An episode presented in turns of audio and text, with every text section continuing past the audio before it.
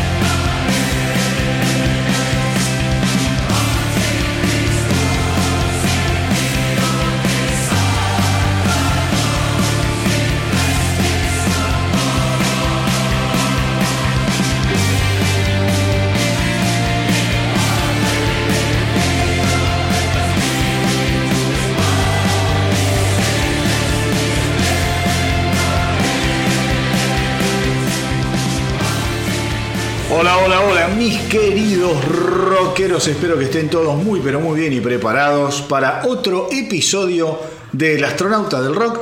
Este, como ya muchos sabrán porque lo vengo anunciando en las redes, lo anuncié también en el episodio anterior del podcast, un episodio especial dedicado a Ghost.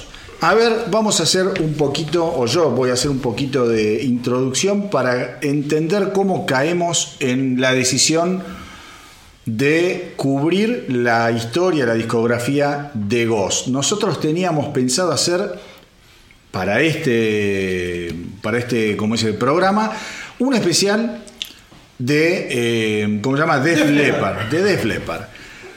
Sucede que eh, veníamos muy enganchados, en especial el Tano y Charlie, con todo lo que estaba sucediendo con Ghost, la llegada de Ghost a la Argentina el 24 de septiembre, que van a tocar en el Movistar Arena.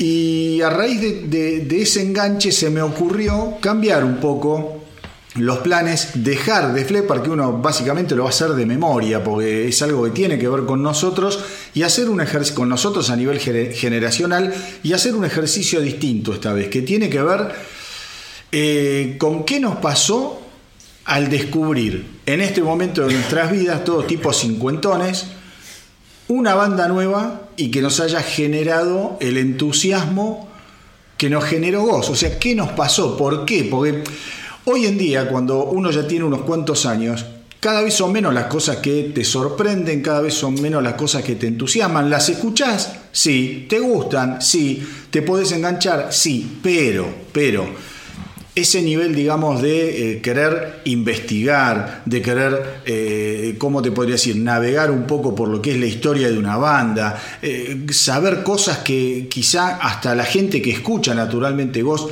no sabe a nivel historia, no a nivel musical, porque como siempre decimos, esto no es un programa hecho para músicos, este es un programa hecho para fanáticos de la música, para eh, tipos que disfrutan escuchar, que quieren conocer cosas nuevas o que ya conocen y quieren eh, pasar el rato viendo qué nos sucede a nosotros. Entonces me pareció que como ejercicio estaba bueno decir, bueno, en este momento de nuestras vidas, ¿qué tiene Ghost?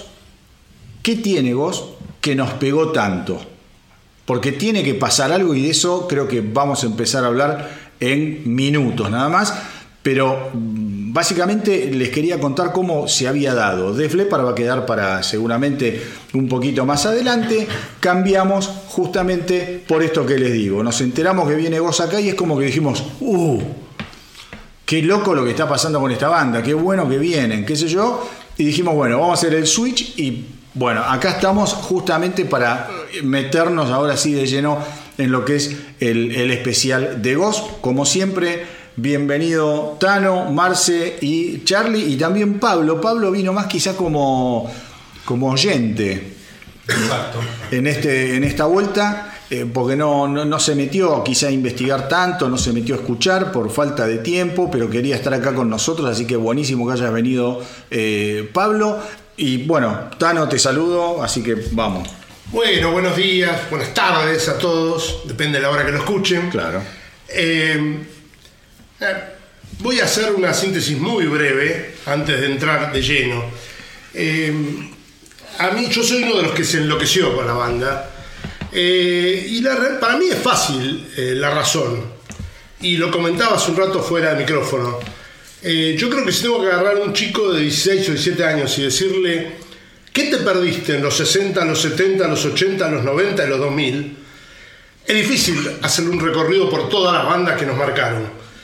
Pero es muy bueno tener una banda que está en el pináculo de su carrera, que sintetice toda la música que nos gustó a lo largo de cinco décadas. Bien. Que yo creo que es la magia que tiene Ghost. Sí, para nosotros particularmente. Insisto, para gente que ya tiene unos años recorrido en el rock. Marce, ¿Cómo, ¿cómo, están estás? todos? ¿Cómo andan todos por ahí? Sí, para mí es súper interesante este especial. Primero por meterse en una banda contemporánea, actual. Eh, yo no sé si está en el pináculo. Yo creo que todavía tiene mucho potencial para seguir creciendo. Creo que se va a dar en los próximos 2 3 años ese potencial.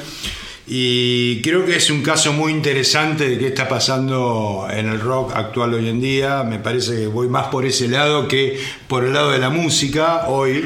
Ajá. Em, después vamos a charlar un poquitito más, pero claramente es una de las bandas que hoy está dominando la escena del hard rock a nivel internacional. yo- ¿no? yo creo que lo que dice el Tano está en el pináculo de Ah, su bueno. carrera. de su carrera, de su de car- su hasta carrera. hoy. Hasta hoy. Para los que no lo saben, es una Está banda en que alza. pasó de manejar tamaños de teatro de 5.000 personas Exacto. como mucho y de ser a muchas veces el telonero de otras bandas más importantes Sí. a ser headliner de su propia de su propio tour y a empezar a meter arenas en Estados Unidos que Claro. no es nada sencillo No. estamos hablando de tamaño de 15.000 personas para arriba Sí, Eh, no es poco Sí, siendo una banda relativamente. sueca además Claro, siendo una banda relativamente nueva, si se quiere, con no una discografía muy frondosa, tiene Sí. mucha actividad, pero es una discografía acotada por ahora, por eso la vamos a recorrer toda, eh, y de una, provenien- una proveniencia extraña. Extraña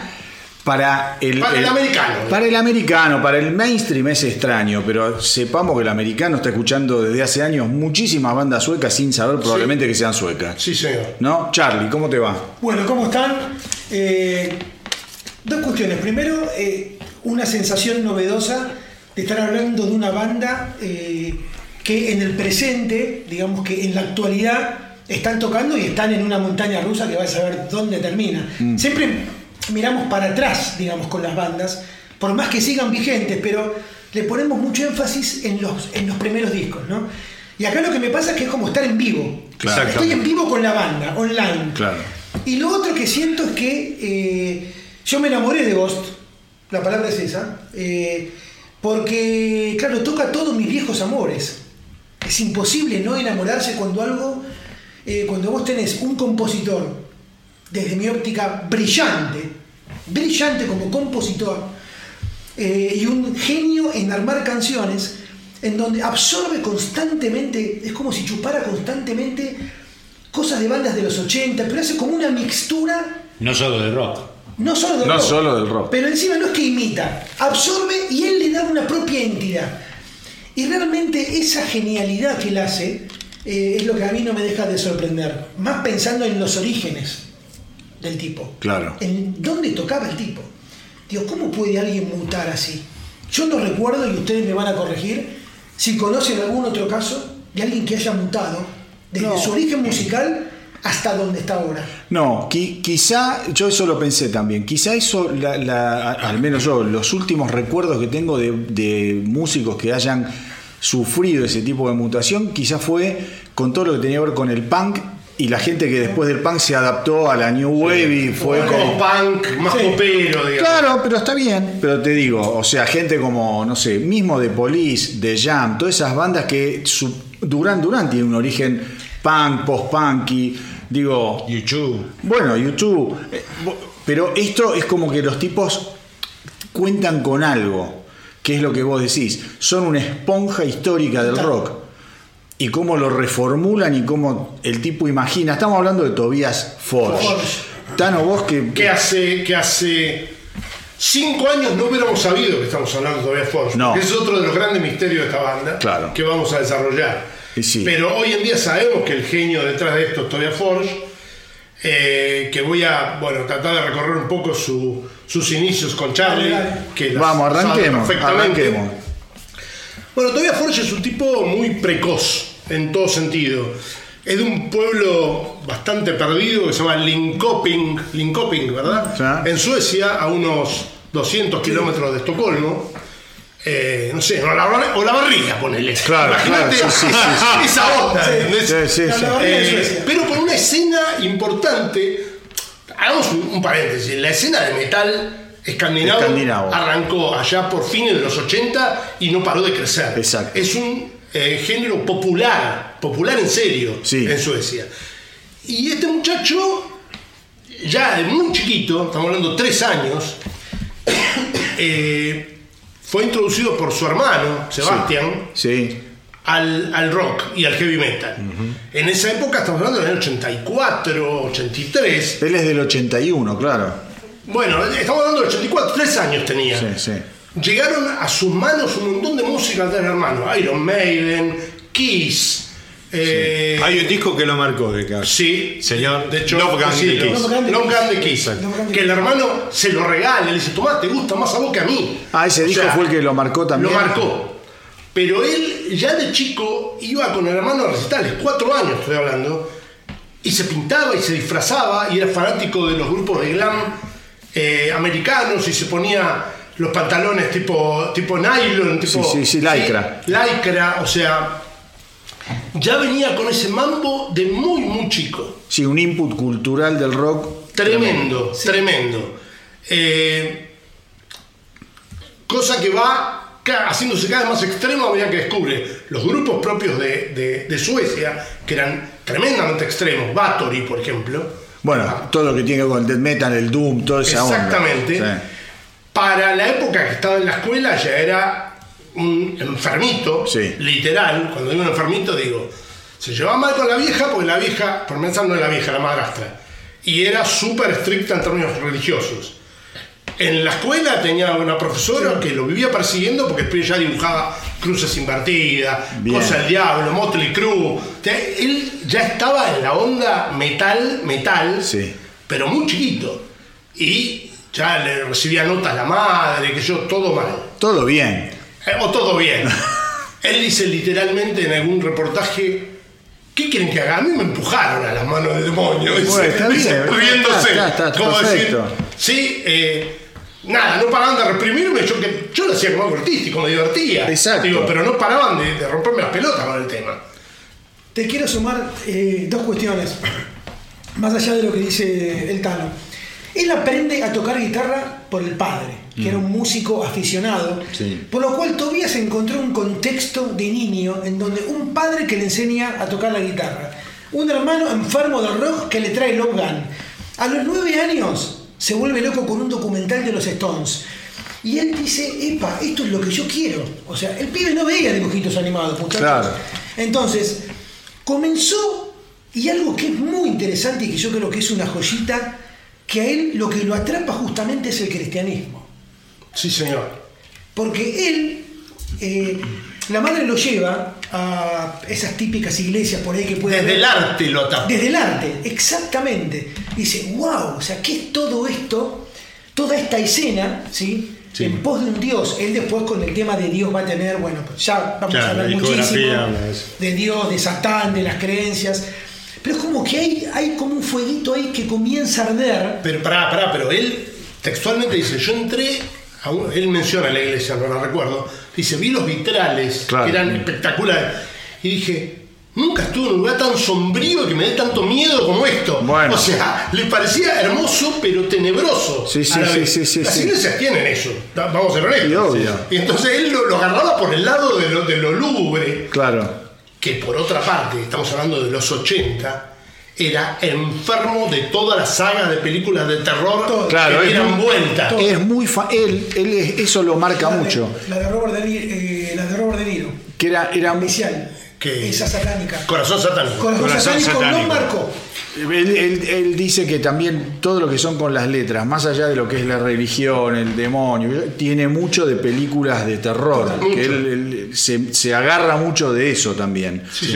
¿Viste? Ahora bien, Charlie cuando arrancó dijo que el tipo recorrió un camino muy, ¿cómo te puedo decir? Eh, muy loco. En, en- Hacia- en- hacia allá vamos. Exactamente. Él, él siempre quiso dedicarse a la música.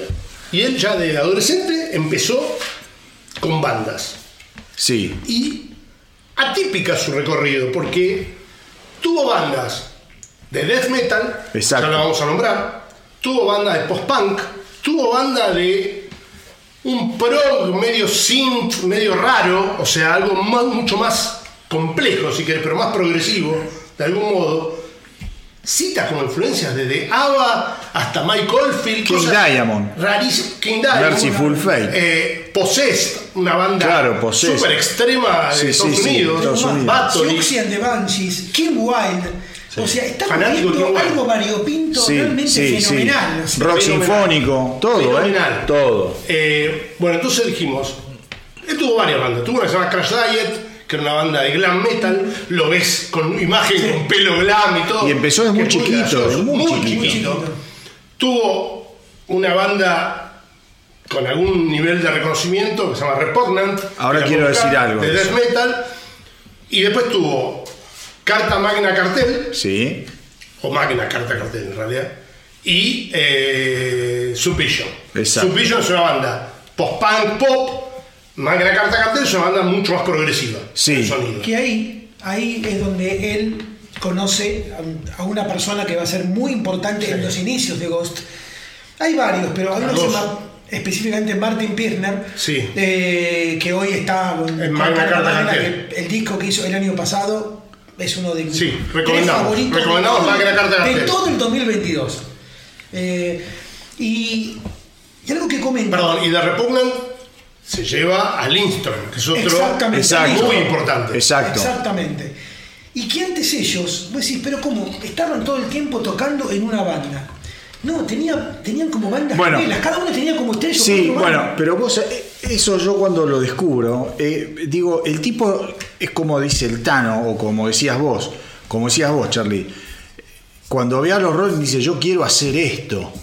Entonces el flaco fue muy, ¿cómo te podría decir? En algún punto fue muy fenicio, porque dijo, yo me lo imagino, capaz hay algún reportaje que ustedes lo han leído, dijo, yo quiero hacer esto. Ahora, ¿cómo voy a llegar? Y abrió el abanico, porque si vos escuchás hoy Ghost y lo comparás con Repugnant, o sea, Ghost es eh, directamente es, es como Jacinta Pichi Maguida al lado de Repugnant. Yo, Sí. si me permiten, voy a quiero quiero Sí. marcar Sí.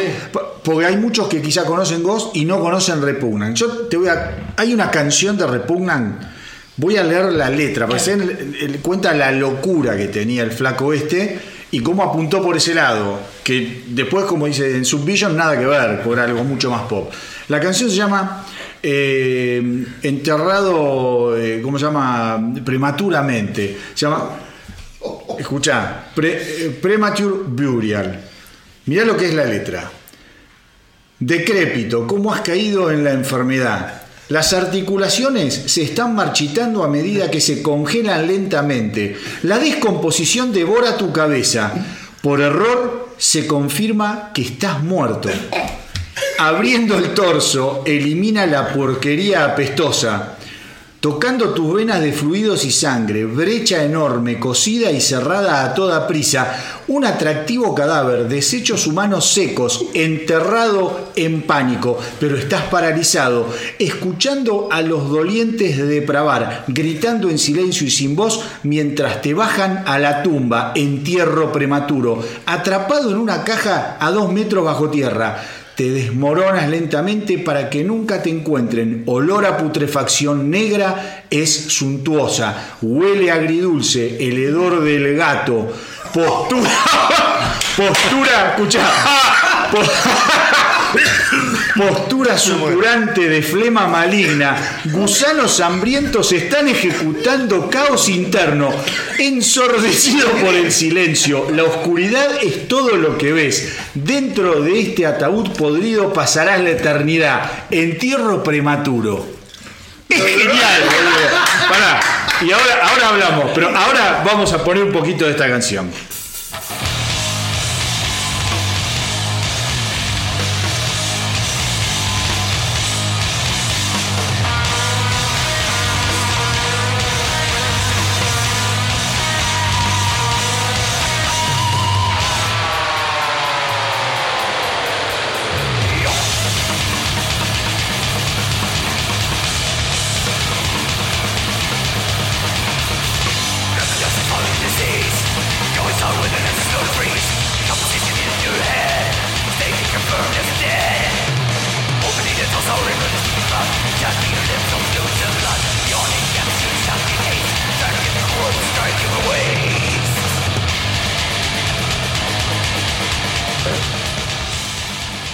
Sea, escuchás esto, que es Cannibal Corpse, claramente. Total, total. Y uno dice, ¿cómo llegaste a, a Dance Macabre? ¿Entendés? O sea, Eso. no se, no se puede entender la evolución. Pero Por- claro, de vuelta, escuchen, no vamos a pasar todo. Escuchen Subvision, escuchen Magna Carta Cartel, que no tiene nada que ver con esto, y se van a dar cuenta la cantidad de influencia que tiene este Podemos, muchacho. podemos poner Subvision para que se den cuenta. Un segundo. Un segundo, porque esto es importante para ver la psicología de este hijo de puta, porque como dice Charlie, quería algo y procuró ese algo de distintas maneras hasta que se le abrió una puerta que ya vamos a entrar ahí. Sí. Cómo se le abre la puerta con Ghost, la puerta Sí. grande.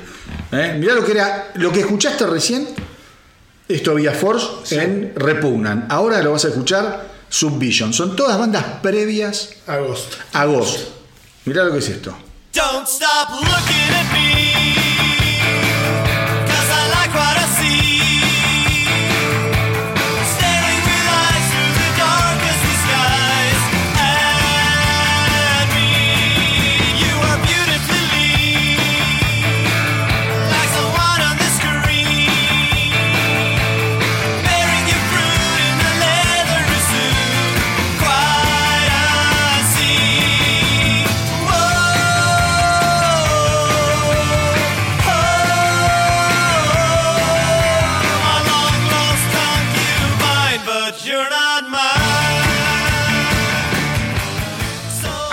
Empezamos a entender un poco más Bueno, cómo se va llegando eh, Yo- a lo que termina siendo. yo siempre que, eh, durante siempre, digo, eh, durante este tiempo que estuvimos preparando, hablando, qué sé yo, eh, por WhatsApp, yo les decía, me da mucho de, de la voz de Tobias Forge en Ghost, me remite a Simon Le Bon. Y cuando escuchamos esto, todos nos quedamos, porque esta puso una canción de los primeros años de, de, de Duran Duran. El tono de voz. Vos pensás que está cantando el mismo aberrante tipo que estaba en Repugnan, que era gutural al extremo, Sí. y ahora te canta esto. Y con un detalle. Dale. ¿Cuánto tiempo, en tiempo cronológico, él pasa de Repugnant a esto? Porque uno puede decir, pará, pero el tipo pasó, y muy posiblemente... Es- son simultáneos. No, no, son simultáneos. Eso, pero eso es... Y, es- simultáneo con Ghost también. Porque hay Obviamente. cosas del es como un 2007, Dr. Jekyll and 2008. Mr. Hyde. Es fascinante. Hacer vos a la vez, El- tener dos o tres bandas donde vos decís, Ahora- acá me he visto de esto, acá voy a hacer esto y acá... ¿Entendés lo que te digo cuando yo... eh, el tipo tenía un propósito y la manera de llegar a ese propósito podía ser cualquiera. Si era Repugnan, probablemente hoy era un especial de Repugnan. Si era Subvision, hoy quisiera un especial de Subvision. Digo, el tipo apostó, apostó, apostó, apostó a la música, al arte, de distintas Ahora, maneras. Y la versatilidad compositiva, ¿eh? Y es- no, bueno, no, bueno. ahí va, Ahora, ahí va Pérez, ¿ves? Por eso tenía que venir el profesor. Yendo, yendo los tiempos, yendo los tiempos. Si bien el primer tema, si querés, asignable a Ghost es de 2006, la, y, y muchos lugares van a notar que Ghost se formó en 2006, Ghost no tiene entidad hasta el 2009 prácticamente. Correcto. Esa es la verdad. Es así. Eh, Sí. a lo cual ya estamos hablando de un tipo de 20 largo, casi 30 años en el 2009. Un tipo que está desesperado por el éxito, Obvio. que ve que se le pasa el tren El cuarto de el hora. cuarto de hora y está desesperado. Qué bueno que es eso. Sí. Y hay una cuestión que tiene que ver con el hambre y con la supervivencia. Es un tipo con una vida, o sea, es un tipo de vida familiar. Es un tipo de Sí. mujer, de una mujer, Dos hijos. ama hijos, dos hijos y justamente esto es lo que a él le comienza a decir, tengo que dar, digamos, Tengo El que clavo dar la tecla. algo. Eh. Tengo que dar la tecla. Bueno, ahí, ahí llegamos 2006. Sí, 2006. 2006. Él, recién lo comentaba Manolo, hace un riff con la guitarra Contá esto que es muy y lindo. queda enloquecido con el riff. Y después le mete, le mete un estribillo y se queda dando vuelta con el estribillo en la cabeza sin poder dormir, desesperado. Pero él dice, Sí. él dice que para él era el riff más pesado jamás compuesto Sí, por el sí, hombre. Sí. Sí, Ah, sí, o sea, dijo- exactamente. Pero- Y quedó loco. ¿A quién le pide la afirmación? Él va a un estudio en Estocolmo, estaba con el bajista de Repugnant, con Listrom. Eh, claro, con Listrom, y le dice, escúchame, eh, ¿qué opinas? Listrom se queda totalmente sorprendido, diciendo, wow, boludo. ¿Qué hiciste? ¿Vos sos consciente o no? Hay tres temas que hace. Bueno, pará, pará, pará, pará, estás adelantando. Él escribe eso Sí. y le pasan dos cosas en la cabeza. La primera es que le parece lo más pesado que, que escuchó su vida. Lo segundo dice, esto no se puede hacer con otra letra que no sea satánica. Sí. Dice, esto Sí. es para una letra satánica y no hay vuelta. Y Néstor dice sí. Y después lo mira y dice, pero vos te parece esto una música que vamos a hacer dos boludos con la cara que Ahí está. vos y yo? Ahí está. Y ahí, eh, ahí le baja la iluminación. Exacto, porque él se da cuenta, él se da cuenta de dos cosas. Trabaja en un call center, Claro, se da cuenta de dos cosas. Bueno. Se da cuenta que era música para una banda, Sí. no para un solista, Sí. ni para. Y se da cuenta que él, mirándose al espejo, no daba satánico ni a patadas. No tiene la imagen. No tenía la imagen. Y si no hubiese pasado algo que después seguramente vamos a comentar, él hoy no estaría mostrando la cara. Probablemente. Totalmente. Pero ya vamos a llegar ahí. Sí. Y hay un Por tercer, algo dijo Charlie también. Va. y hay un tercer punto. Él siempre dijo yo, siempre quise ser un instrumentista.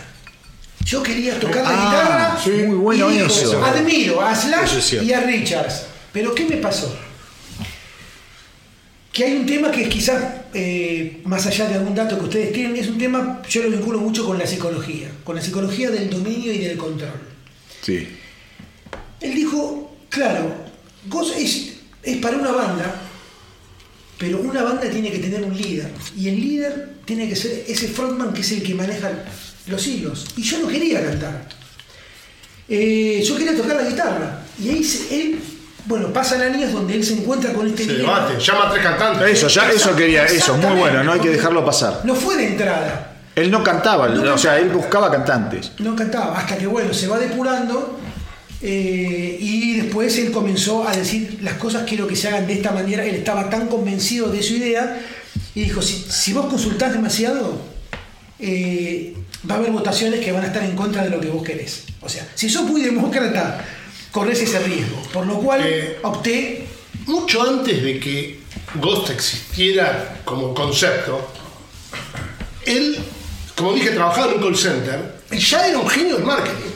Cosa que lo vamos a ver a lo largo de toda la carrera. Sí, Y el tipo encuentra en el call center una manera de targetear a los fanáticos de las cosas de horror y del heavy metal sus temas al subirlos a MySpace.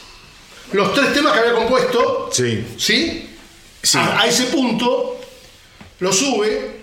Digamos cuáles son los tres temas, pues es importante. Son. En realidad, en este, realidad eh, hay, hay controversia ahí, porque el primer tema que compone es Stand By Him. Stand By pero Him. los tres temas originales que él sube a MySpace no está Stand By Him. Pero está Dead Prime Mover, Prime Mover y Knell Death Knell. y Ritual. Sí. Son los tres temas que él sube. Ritual. Sí. Mamadera. Y tenía, un, tenía uno de los, de los que estaba ahí, eh, Perner, que ya lo nombró Charlie, venía, tenía otra banda donde tocaba un tal Halge. Y este Halge tenía un concepto que era el Papa Emérito.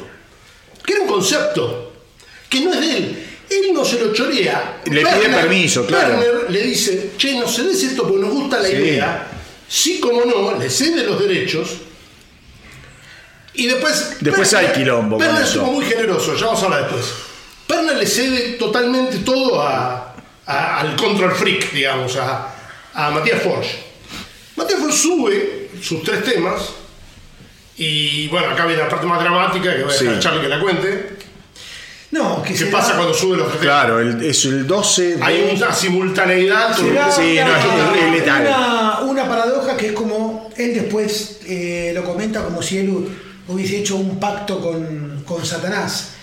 Porque el día que él sube los temas y después tiene que ir una muy No, y lo llaman, lo empiezan a llamar. Lo empiezan a llamar. Sí. lo lo empiezan a llaman, llamar. eh, bueno, muere el hermano. de un ataque cardíaco, 13 años mayor, Sí. muy joven. Un ataque al en corazón. ese momento, Fue tremendo. él tenía creo que 30 o 29, ya era casado con Sí, los gemelos. con los hijos, sí, sí. Te voy a decir, El hermano se muere a los 42, 43 Sí. años. muy el joven. 12, Muy el joven. 12 de marzo del 2010, lo estoy leyendo acá, postea en MySpace y bueno, y palma el hermano, es increíble. Es increíble. Y él queda devastado. ¿eh? No es que. Él queda devastado y se parece como que la noticia buena tenía que venir con una mala. Pero Sí. me empieza a llamar todo el mundo. Creo que ese día lo llaman interesado. una discográfica. Claro, Sí, sí, lo sí, llaman sí. de discográficas, lo, lo Rise llaman... Above, la discográfica. ¿Cuál? Rise Above. Bueno, lo llaman manager, tienen varias ofertas. Eh, y él, bueno, entra a estudio a grabar lo que sería su primer disco. Sí. ¿Cómo lo graba? Bueno, lo graba solo Claro. con un baterista de sesión. Él dice, esto es mío. Toca todos los instrumentos. Exacto. Toca todos los instrumentos. La guitarra líder, la guitarra que acompaña, que en realidad es muy curioso en Ghost, porque por la forma como él compone, él siempre dice que yo tengo un riff simple y unos arreglos complicados. Claro. Digo, y necesito un guitarrista tonto y un guitarrista inteligente. Es buenísimo. ¿Entendés? Dice, y yo les digo, sorry, vas a tener que tocar por debajo de tu nivel. Le dice a los guitarristas, porque esto es tonto, tu parte. Tu parte es la parte inteligente. Vas a tener que meter a- estos arreglitos, ta, ta, ta, Exacto. bueno. Sí. Eh, toca todo menos la batería, para lo cual tiene un sesionista que entiendo que sigue grabando en estudio todavía hasta hoy con ese sesionista. Porque eh, él es fanático de, de- de eso. Pero el primer disco lo graba enteramente solo y llama a los amigos para salir de gira. La- el primer recital, digamos. Eh, que creo que es en Alemania. Te hago una Sí. pregunta, Tano, que vos debes saber. ¿Qué, qué significa los nameless ghouls? Un ghoul es un espectro. Ah, un espectro. Son los espectros sin nombre. Claro, que Él- son sus músicos, El digamos. Papa Emérito, aclaramos algo, era tan primitivo todo, 2010, que el primer Papa Emérito era una máscara no fabricada para él, era una máscara estándar. Buscó una máscara de esqueleto de las que, de las que existían con un poco de maquillaje. Claro. Era muy primitivo todo, sí vestido con la túnica y la mitra. La mitra, sí. eh, etcétera, pero era todo muy primitivo. Y los Bulls llevaban unas caras de pájaro que eran una, una careta, literalmente era muy primitivo. Pero el pacto era nadie devela los nombres. Claro, y en las entrevistas Vos- vos se ves- dice que en muchas entrevistas las daban teóricamente los ghouls, pero dicen que era él, la- él. él disfrazado de ghoul. Y él firma las canciones con el Gold Right. Exactamente. O sea, un, espectro, un escritor espectro. Un escritor Sí. Punta, no pone el nombre. No, genial. La idea la saca eh, de mm, la de las máscaras de, de los ghouls de una película de Star Wars. Sí. Ah, mira vos. Sí. Eh, no me acuerdo cómo se llamaban. Eran unos personajes. Ahora, bueno, ya a venir. supongo que deben ser, no sé. Eh, él después, bueno, más adelante, él dice que una de las ideas que tiene, la, muchas ideas tiene Sí, toma de Star Wars. sí. La idea del, del maestro y el aprendiz, Ah. la toma de Star Wars también. Pero vos fíjate, todavía no empezamos a poner música. Sí. Y ya, Ya con pasó lo que, todo esto. No, eh, pasó todo esto, pero ya con lo que estamos solamente hablando, podemos linkear a Tobias Forge con un montón de influencias que tienen que ver con el concepto, como Dicho- puede ser Merciful Fate, como puede ser Kiss, como puede ser Alice Cooper, toda gente que hizo de la teatralidad una parte importante del concepto. Él dijo, la parte teatral, eh, me identifico con Kiss, me identifico con Alice Cooper, me identifico con eh, Oyster Cult, que si bien no se pintaban, también tenía una imagen total. esotérica. Sí, sí. Eh, y me identifico con Pink Floyd. Sí. Bueno, Una cosa muy loca, ¿no? loca, sí. Sí. Eh, Bueno, y tanto es así que a él, cuando le han preguntado, porque vos ves, eh, cuando buscas qué tipo de música hace Ghost y ves como que ponen 7, 8 géneros distintos, Sí. como que, claro, ¿cómo lo caracterizás en uno? ¿Cómo haces la síntesis? Y él como que no le interesa meterse en todo eso, pero como le gusta dar como un nombre genérico que es el shock rock. Sí. Shock rock, tal cual, Sí, bueno, fascinante. es lo que estamos hablando. Acá tenés rock, Keith, Cooper, eh, Sí, todo también todo lo que tiene que ver con, Merciful Fate. con los antecedentes del heavy metal. Él, él en una entrevista dice, a mí me identifico mucho con los 80, los 70, pero tal vez un poco antes también. sí, Y justamente todos los orígenes del heavy metal vienen de lo que se llama el proto metal. sí. Sí, que venía La y Cooper, el primer Cooper, incluso Frank Zappa, incluso Arthur Brown en Inglaterra, que era toda una movida bastante loca. Sí. Que A vos te gusta hay Brown, te fascina. banda- Es que es- súper influencial. Les recomiendo una banda totalmente desconocida, italiana, de la cual es fanático y toma mucho de la imagen, que se llama Death SS. Sí. Esa banda se, se disfrazaban de cosas de terror. Estaba Frankenstein, la momia, eran, pero eran todos personajes conocidos. Ahora, ahora haciendo un paréntesis, los Thanos están en otra dimensión también, ¿eh? Tremendo. Los Thanos tienen muchas cosas ocultas Es- que no se saben. exacto, es. Eh, Bueno, de toda esa línea del proto metal sí, es sí. lo que viene Perdón, después derivar en cosas es de los principios de los 70, ¿eh? estamos hablando de... 68, 69, 67.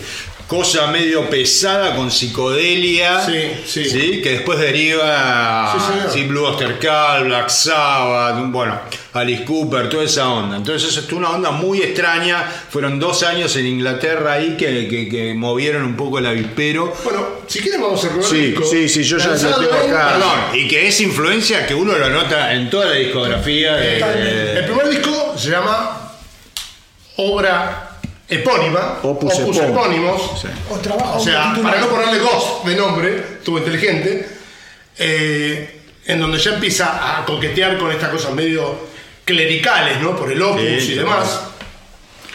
Eh, Álbum lanzado que salió en 2010. octubre, en 2010, el 18 de octubre estoy viendo acá, del 2010 Opus Epónimos. Epónimos. Nominado ya de movida a un Grammy de los suecos, no al Con Grammy I, en general. no con Y, con I, Al se- Grammy se llama con- Grammys. O sea, debut y nominación. Así Sí, se llama Grammys, pero con Y. Sí, Totalmente. sí. Eh, Con I con I latina. latina, perdón.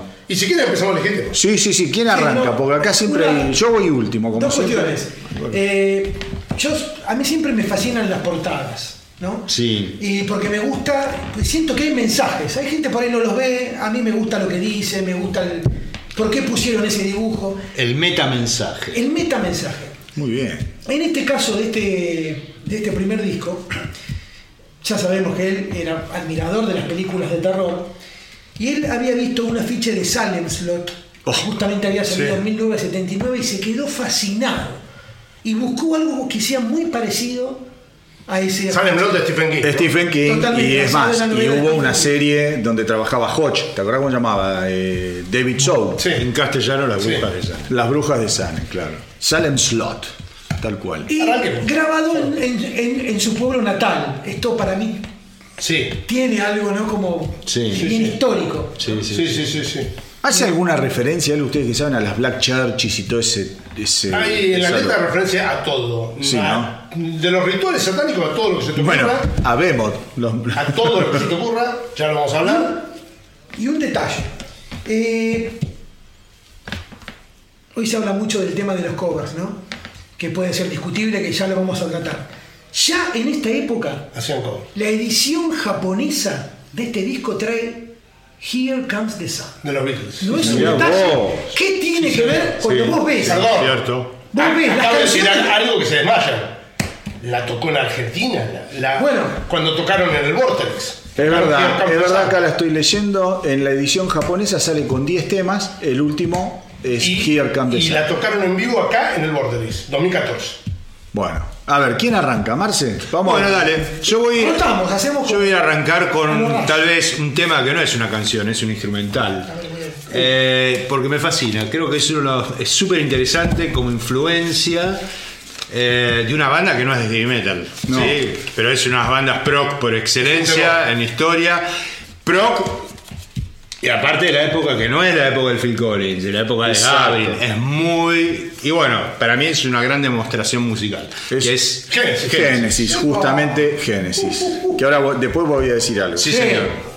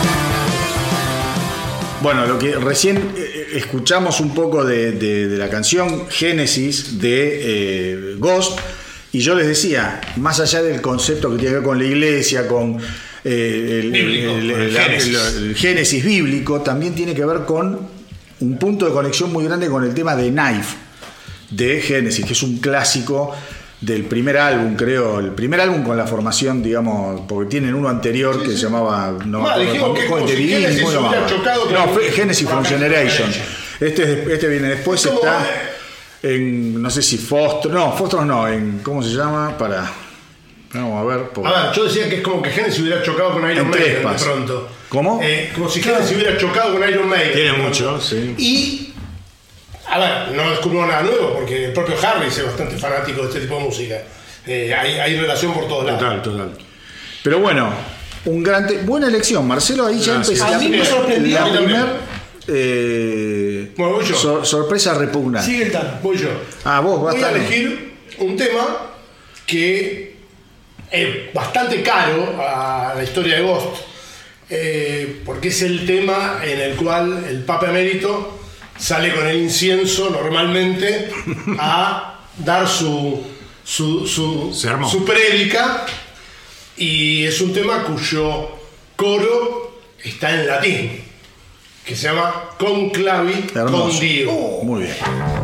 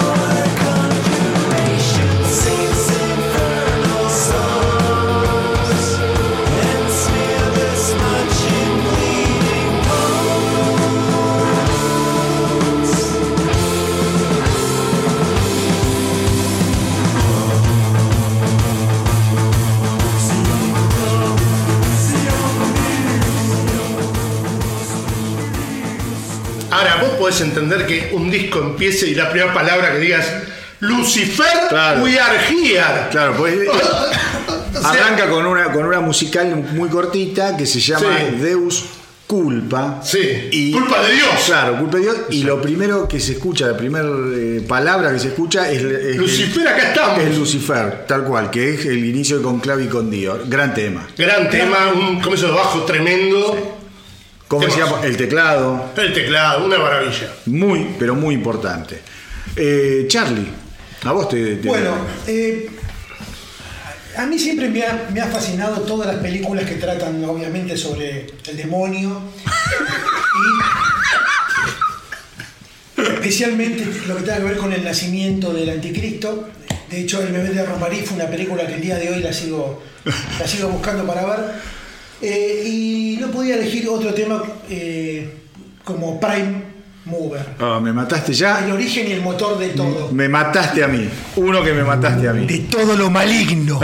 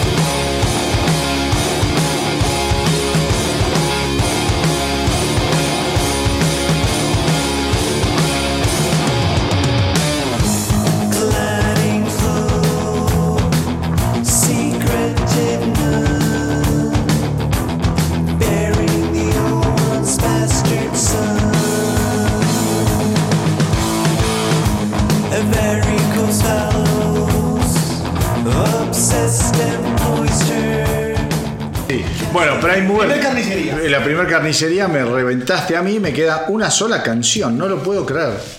No lo puedo creer. Bueno, supongo que a alguien voy a reventar con esta canción. Ya sé cuál va a elegir. Vamos a ver. Eh, A mí creo que no, pero ya sé cuál va a elegir. creo que eh, tenía que estar porque es el inicio de todo. ¿no? Me reventaste. Stand me by imagino. Stand by Him. ¿Qué es el inicio de- No, te Tema, me. Es el inicio. No, para mí alguien me va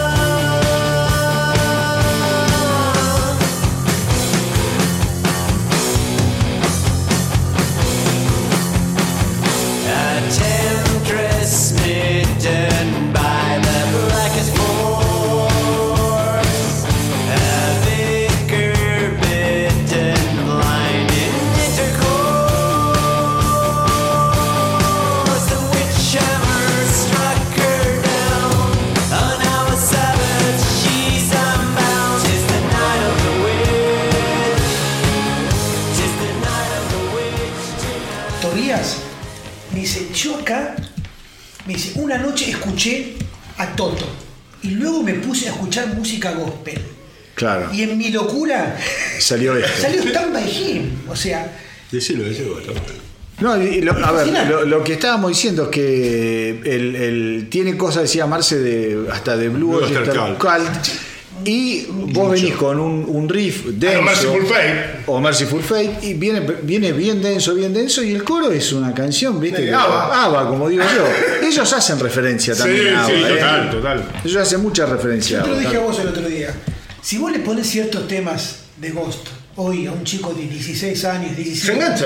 que no sepa absolutamente nada de inglés, ni el concepto, ni las letras, ni, ni los haya visto incluso visualmente, no sé, che, es pegadizo.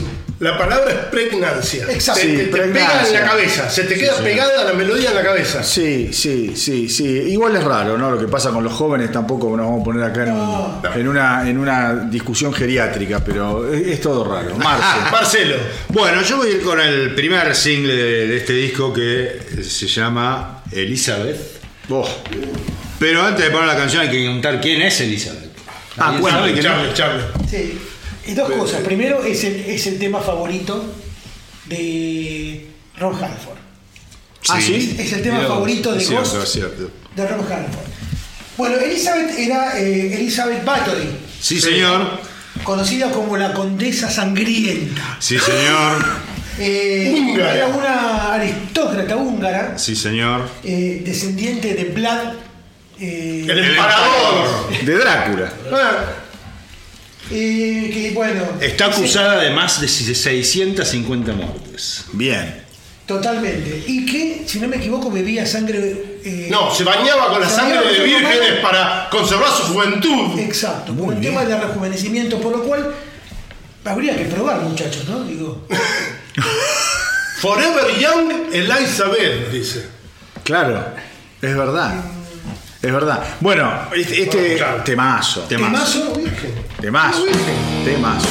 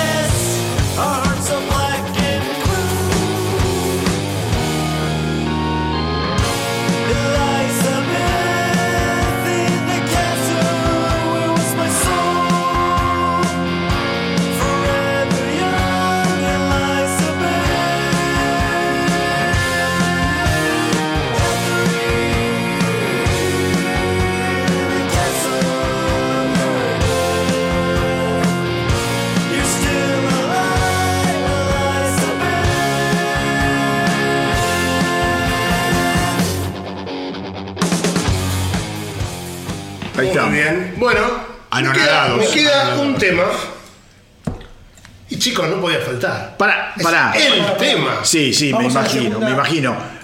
¿A quién este disco ya está? No, a mí me queda. A mí me queda un, ¿A vos te queda un tema? A mí me queda un tema. Espero que no me lo. ¿Marce? No, yo, yo elegí dos Génesis y Elizabeth. El mío es muy obvio, chicos. Es para mí Sí. el tema de este disco. ¿Puedo arriesgar? Sí. Ritual. Sí, señor. Sí, señor. Qué tema, boludo.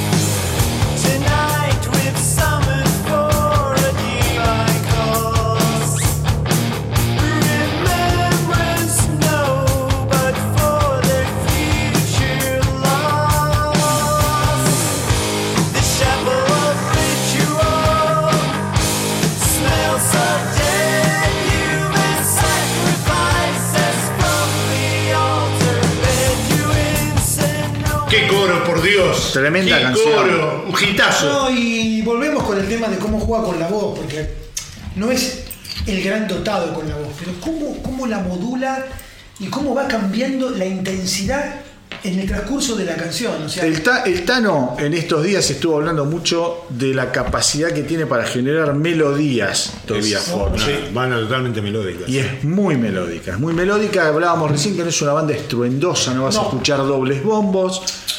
eh, no es una banda extrema, es una banda que recién hablábamos de Megadeth, de Metallica, que ustedes querían decir también algo. Sí, eh, en realidad eh, es casi contemporáneo con este disco, o un poquito posterior, pero con la gira de este disco empiezan a tomar cierta notoriedad en el ambiente musical antes que en la gente. Sí. Uno de los primeros que los apoyan fuertemente es Shane Hetfield, que se vuelve loco cuando escucha Sí. esta canción y dice, acá hay algo Acá hay- diferente. sí. Eh, el cantante de Pantera, Anselmo, Sí, se sube a cantar. No, se sube pide a- a tocar con remeras de a- Ghost. Sí, Sí, Anselmo. tiene una remera de Ghost y les pide que suban al escenario a tocar con él porque está enloquecido. Él estaba en, estaba- eh, Anselmo estaba en Down, creo. Estaba en. Down, Sí. Y, y otros que le dan mucha bola son Parada y los que se lo llevan de Sí, gira. señor. La primera gira es con Paradelos. Y Trivium después se lo lleva Aparte también. una gira grosa de Paradelos gira porque era, Paradise Lost. era la gira del aniversario de eh, un disco clásico. Ah, ¿cuál es? No, el tercer disco, que ya no me acuerdo el nombre. Importa. De Paradelos. Una, una gira grosa. Y quedan como locos todos con, con esta banda. Bueno, tremendos temas hasta ahora, ¿eh? Y le estamos sacando más jugo del que yo pensaba este disco. La verdad que sí. Dijo que no, a ver, eh, pegan mucho más en Europa que en Estados Unidos. Sí, Todavía no, son pega. muy conocidos. en Estados Unidos no pega, de hecho. Bien. Igual estoy viendo acá las, las clasificaciones que le dieron eh, los medios especializados, son todas muy buenas. 4 estrellas, 5 estrellas, 9 de 10, 7 de 10, 8 de 10. Evidentemente algo pasaba, boludo. Algo pasaba. Yo creo que hasta para ellos fue una sopa, para Tobias Forge, al menos esto habrá sido una sorpresa insólita. Sí. Una sorpresa insólita. Charlie, tu último tema. Bueno, me queda un tema que la verdad eh, me enamora el título, la letra y el mensaje. Porque eh, ustedes saben que hay algo que existió que es el, eh, el credo de Nicea, que es donde justamente gran parte de la religión cristiana pone la fe como dogma. Y este tema viene a ser como el anticredo de Nicea. Mejor dicho, Satan's Prayer.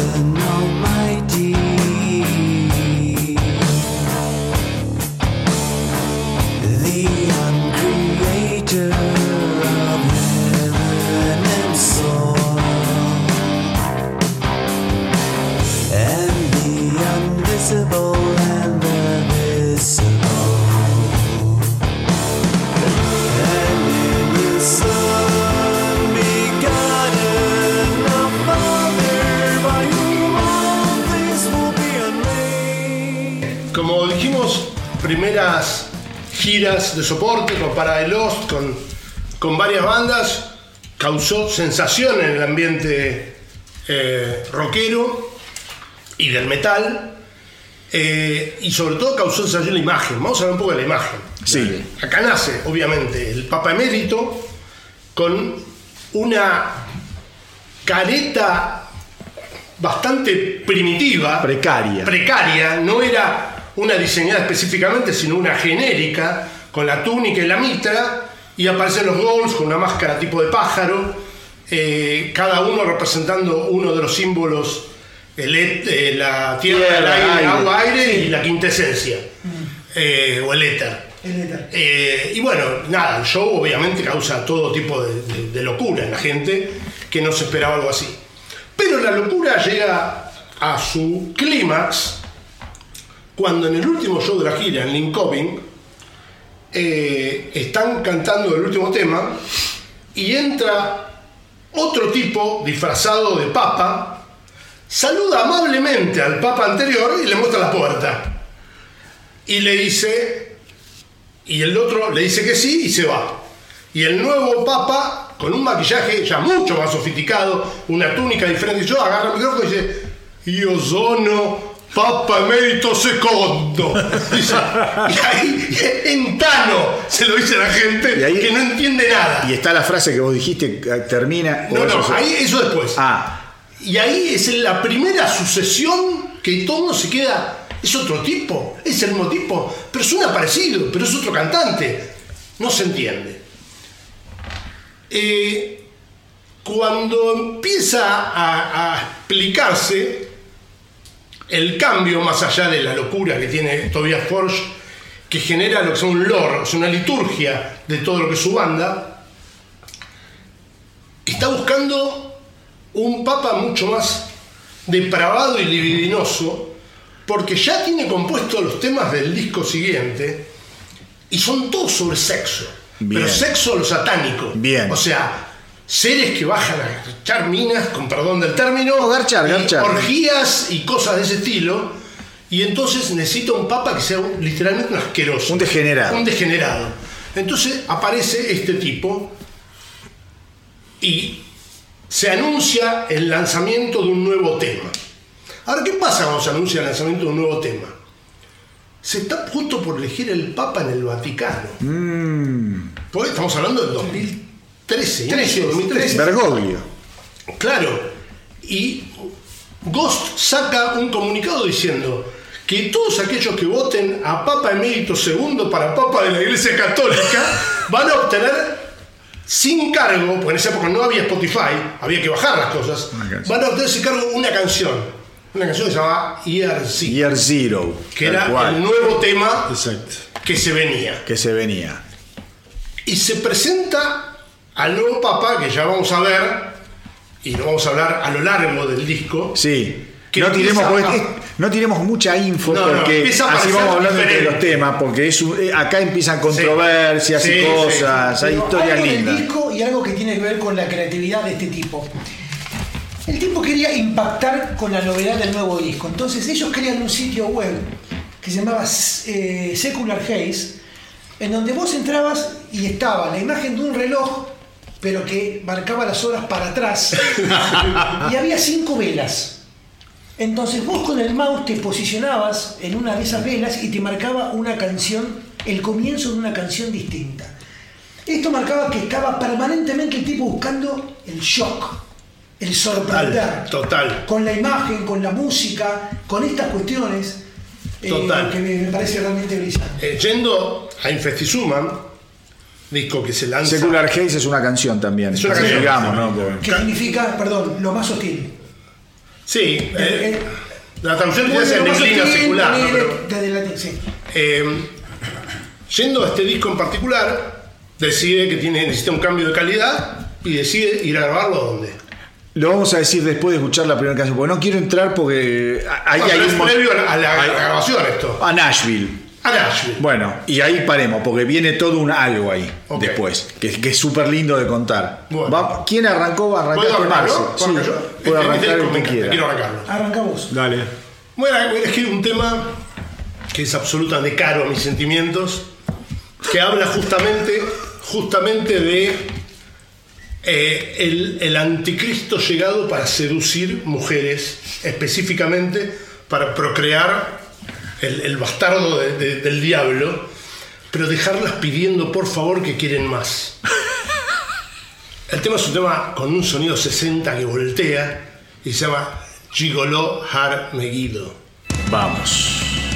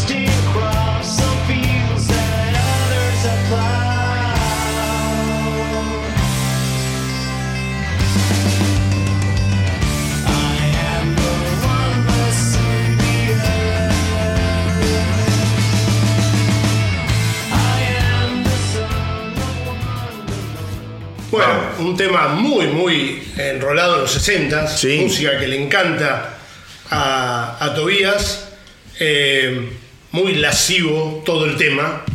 eh, y entre el tema y tema vamos a ir contando cosas de este disco. Podemos contar, voy a empezar por contar la grabación y después contar el juicio, el, si querés. El, el asunto, el asunto de grabar en Nashville, de grabar en Estados Unidos, estamos hablando de una sociedad absolutamente hipócrita, conservadora, y donde la iglesia tiene un poder gigantesco, gigantesco.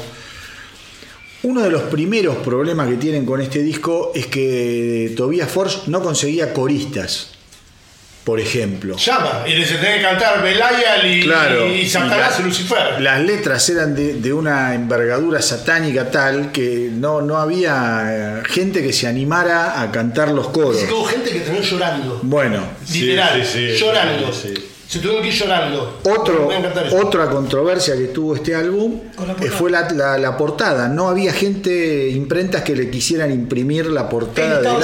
era la portada americana, que era una orgía del siglo. XVI. Bueno, entonces, veamos cómo...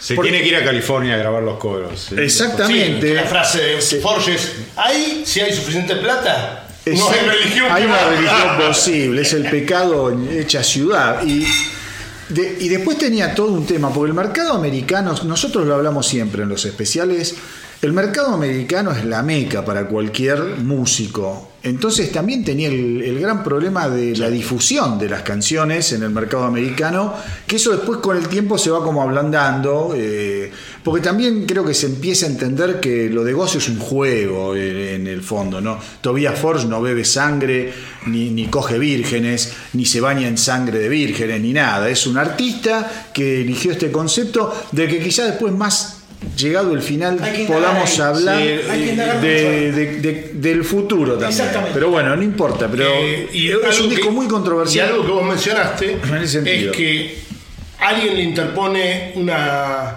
un cease and desist se llama, que des- que desista porque tiene registrada la marca Ghost para música Sí. Y ellos tienen que ponerle Ghost BC. BC. que es Totalmente. antes de Cristo, pero es una, obviamente que es una cargada. Totalmente. Eh, sí, eh, y él mismo dice, nosotros nunca fuimos Ghost BC, lo hicimos y en cuanto pudimos lo, lo tiramos a la basura. Sí. No era el nombre de la banda. Bueno, de, esas de esas historias locas con los nombres, bueno, Alice Cooper también tuvo que cambiarse el nombre él. Kiss en Alemania con la S al revés. Kiss con la S al revés porque si no era la SS con nazi. Entonces, estas cosas pasan. ¿Eso cómo se resuelve? Después se hay eh, judicialmente. No, cuando se demuestra que ellos tienen mayor entidad en el juicio, finalmente le terminan dando Bueno, el, el bueno. uso, o habrán pagado por A la ver, marca. a nivel musical, Infesticiuman con eh, respecto de lo que fue Opus Epónimo, ¿a ustedes qué les pasó? ¿O qué les, qué les despierta? Porque para mí no es una continuidad No, tan no, no, lógica. no, dicho por Forge. Nunca, nunca él quiere hacer una continuidad. Bueno, No, yo lo que diría con eso es que en el primer disco Sí. el 100% de las composiciones eran de Tobias Forge. Ah. Acá la cosa cambia. Contá, contá, pues no lo Que sé. tiene que ver con la elección del tema mío. Ya no es compuesto por él. Él pone la letra, pero la música es compuesto por su gran socio y amigo de esa época. Digo amigo porque lo dice eh, Martin Pirner. Me dice, compartíamos todo. Compartíamos amigos, compartíamos la noche de joda, compartíamos los mismos pubs, compartíamos los gustos musicales, compartíamos él hacía un tema en un cuarto y yo otro, y lo Sí. escuchábamos y dice, boludo, estoy fascinado con lo que vos hiciste, y yo estoy fascinado con lo que vos Es hiciste". verdad, es verdad Hubo eso. como una sincronicidad que lamento que la hayan perdido, porque algo pasa después que esta sociedad se rompe. Sí, pero Eh, vos sabés que Pesner no habla. eh, no, no, no habla es mal. un tipo que Fue habla con mucho único- cariño de. El único del Pero tristeza, de esa pero tristeza, pero, pero lo respeta Pero no hace mucho. demanda, No lo demanda, lo lo respeta, demanda. lo hace respeta, tiene un respeto y una admiración por lo que ha logrado hacer. Admiración. Admiración que Frase- a, a mí me llamó la atención. Anticipo una frase de Perner es: Ustedes dirán quién soy yo. Sale, dice: Yo soy el que ustedes conocían como quintesencia o éter, Sí. o el con el que conocían como el guitarrista rítmico de Ghost, o el que conocían como un pobre pelotudo, dijo. Mira, ahí Muy- hay tristeza. Muy, muy triste. Sí, Y es lo único que voy a sí, hablar. sí. dice. Lo, res- pero lo respeta, es como que lo lo, lo admira mucho. Em, y voy a entrar en mi elección, que es un tema justamente compuesto por, por Perner, que tiene que ver, eh, no sé si sabían que en el año 1966 un tal Anton Sandor Lavey fundó la iglesia de El Satán. satanismo, sí. La, Eh, háganlo claro, con la iglesia. La iglesia de Satán. Ah, ok. Y este Lavey dijo, bueno, va a haber un año, como tenemos el año nuevo, un año que va a ser el año cero. Cero. Déjame aclarar algo de la Bey, porque por ahí los- la gente que escucha no entiende. La Bey no creía en el demonio como un ente real, como el opuesto a Jesucristo, ni como algo que, que existe. Él decía, el satanismo que yo invoco es Más por los placeres, ¿no? Eh, va por los placeres humanos, el totalmente. por cagarse con todas las, la- las restricciones que te ponen las religiones. culpa y Pero yo la no cosa. creo que exista algo. Nosotros somos satánicos para romper las pelotas contra lo que te imponen las religiones. Está, ¿Se sí, entiende? sí, sí, sí, Eh, sí, va por ahí. Y algo de este tema, que está muy relacionado con lo que mencionó recién Manu de la portada, es que el clip, el video de este tema tuvo problemas, tuvo mucha censura, porque había un exceso de desnudos y una puesta de... Perdón, hay un frontal, hay un frontal de papamérito en este video. Sí. Termina el video, Sí, se, se levanta, levanta. la falda y se ve la Bueno, pero pará, pero todavía Force aún hoy sigue escandalizando, ya vamos a llegar. Bueno, Cuando lleguemos a, a Phantomine. Porque la verdad, vos decís. Sí.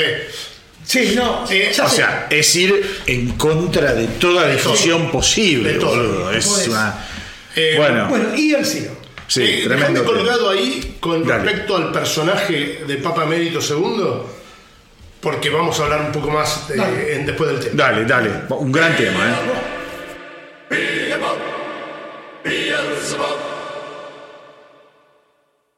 Asmodeus, Satanas, Lucifer.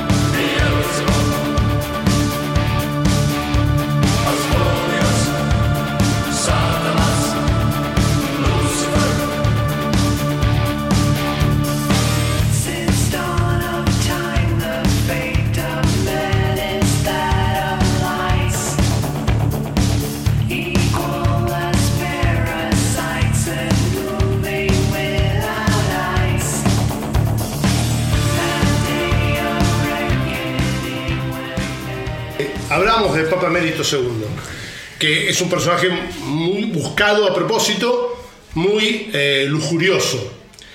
Es un viejo, además es, es supuestamente más joven que el anterior, pero es un viejo, que sale con una pelada y unos anteojos ray espantosos, eh, que supuestamente es la cara de él, obviamente que es una máscara, y anda todo el tiempo con minas, y anda y en hoteles, sale, sale mostrando el culo en los hoteles. ¿Este es el- el papa- Nefasta. ¿Este es el papa más viejo de todos? No. No. No, el Papa Mayo es el primero.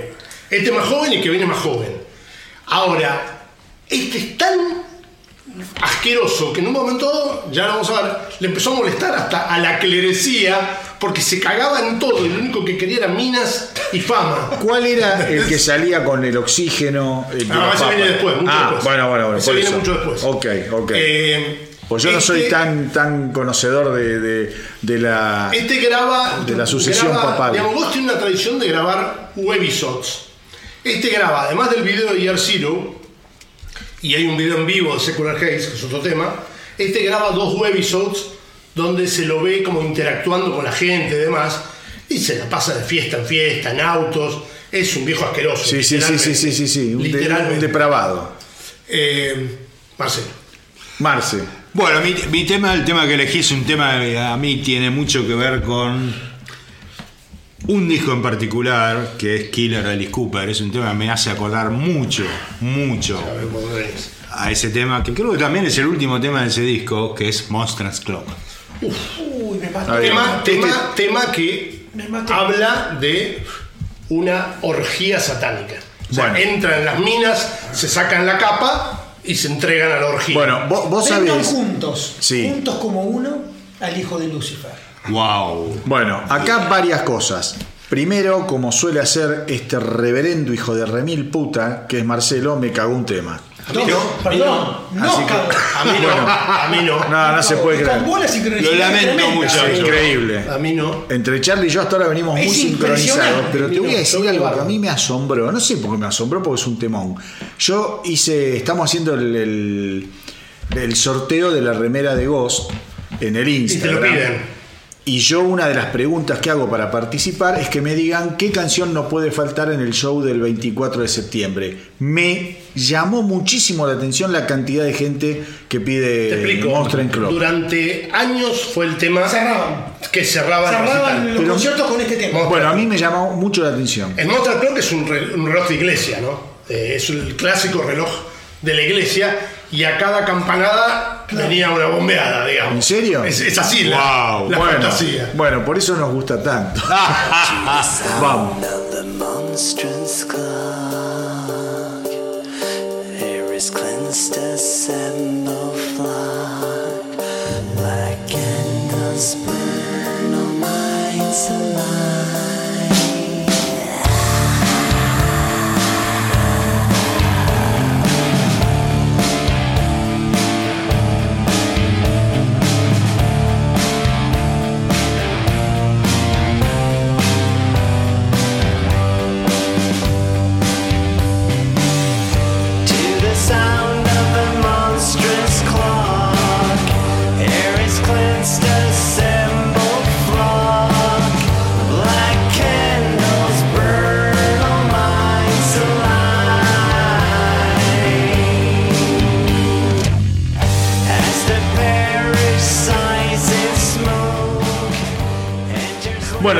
Decíamos recién mientras lo escuchábamos, eh, que tiene que ver más con el concepto sonoro de eh, Infesticiuman, es que es un disco que tiene una presencia de teclado muy marcada. Muy marcada. Charlie después dice, esto se va a mantener más a futuro, sí, pero quizá encarado de otra onda, desde una onda más pop. Sí, Eh, esto, yo creo que esta es la música que en serio le gusta a vos- Porsche. vos- yo creo lo mismo. Fin de los 70, comienzo de los fin de los 60, comienzo, Comienzo de los 70. 70. Sí, Exactamente. y como decía Marcelito, el, eh, un tema muy Cooper, y es un álbum muy Cooper Sí, también. También. totalmente. Es un álbum muy Cooper y ves las coincidencias en cómo maneja la voz Tobias Forge. Sí.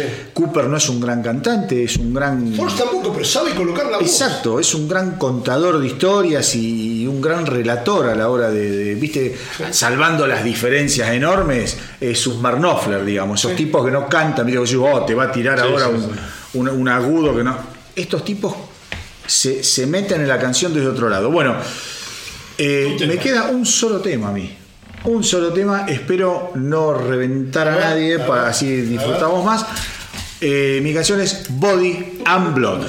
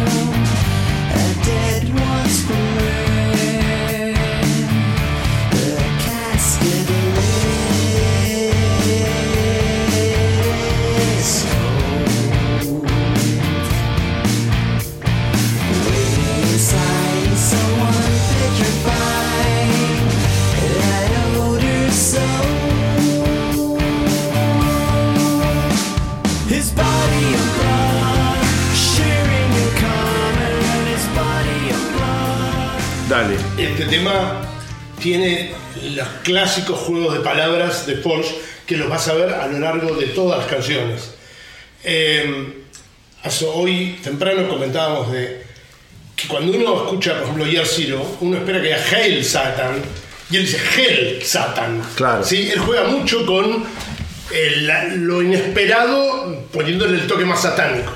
Acá tu cuerpo y tu sangre se refiere a, obviamente a lo- al sacramento. Exactamente. Sí, pero habla de que está desenterrando un tipo y se lo va a comer y se va a chupar la sangre Bueno. de un cadáver. Bueno, ahí, ahí salió, ahí salió su, su, ¿cómo se llama? Su, la, la banda esta que está, Repugnan. su repugna. O sea, él todo el tiempo coquetea con la cosa repulsiva mezclada con cosas supuestamente eh, Yo diría una cosa- Yo una diría cosa que que es una constante. Sí. Sí. Eh, o sea, ha cambiado mucho, si querés. eh, él habla mucho de que dice, eh, si vos ayer comiste un bife y mañana comés panqueques. Es mucho, él tiene la política permanentemente del cambio. Cuando, Vos- cuando, dijo Tobias, yo no quiero cuando hacer- tocó este tema acá en el Vorterix, yo vi el restaurante entero, eh, lamentablemente no fui. eh, él dice: This is a song about eating flesh and drinking blood. Blood. Y lo pronuncia así mal. El tipo habla perfecto inglés como un americano, ¿eh? Lo pronuncia mal a propósito porque hace toda una exageración de su condición de italiano. Debe, debe pronunciar Blood, me lo imagino como esa escena maravillosa de Drácula de Claro, Coppola. Blood, dice blood. que Sí. dice, ¿cómo se llama el actor el que hizo de Drácula? Gary Oldman, que Sí. dice Blood. Sí. Ese- Es muy gracioso ver, ver vivo ese recital. es genial. No sé a quién, a quién le toca ahora. A mí. Yo, yo ya, me quedé ya. yo me A quedé mí, sin a mí, tema. mi último tema, que es un tema compuesto, Ya es un tema que va en dos partes, vamos a escuchar una sola porque no da para escucharlo entero, Eh, pero son dos temas pegados, literalmente, los dos buenísimos, eh, tema recontra Alice Cooper, tema muy gracioso para escuchar eh, en, en- en- en acústico, lo recomiendo, hay un video, tema se llama eh, Goulet Zombie Queen. Vamos.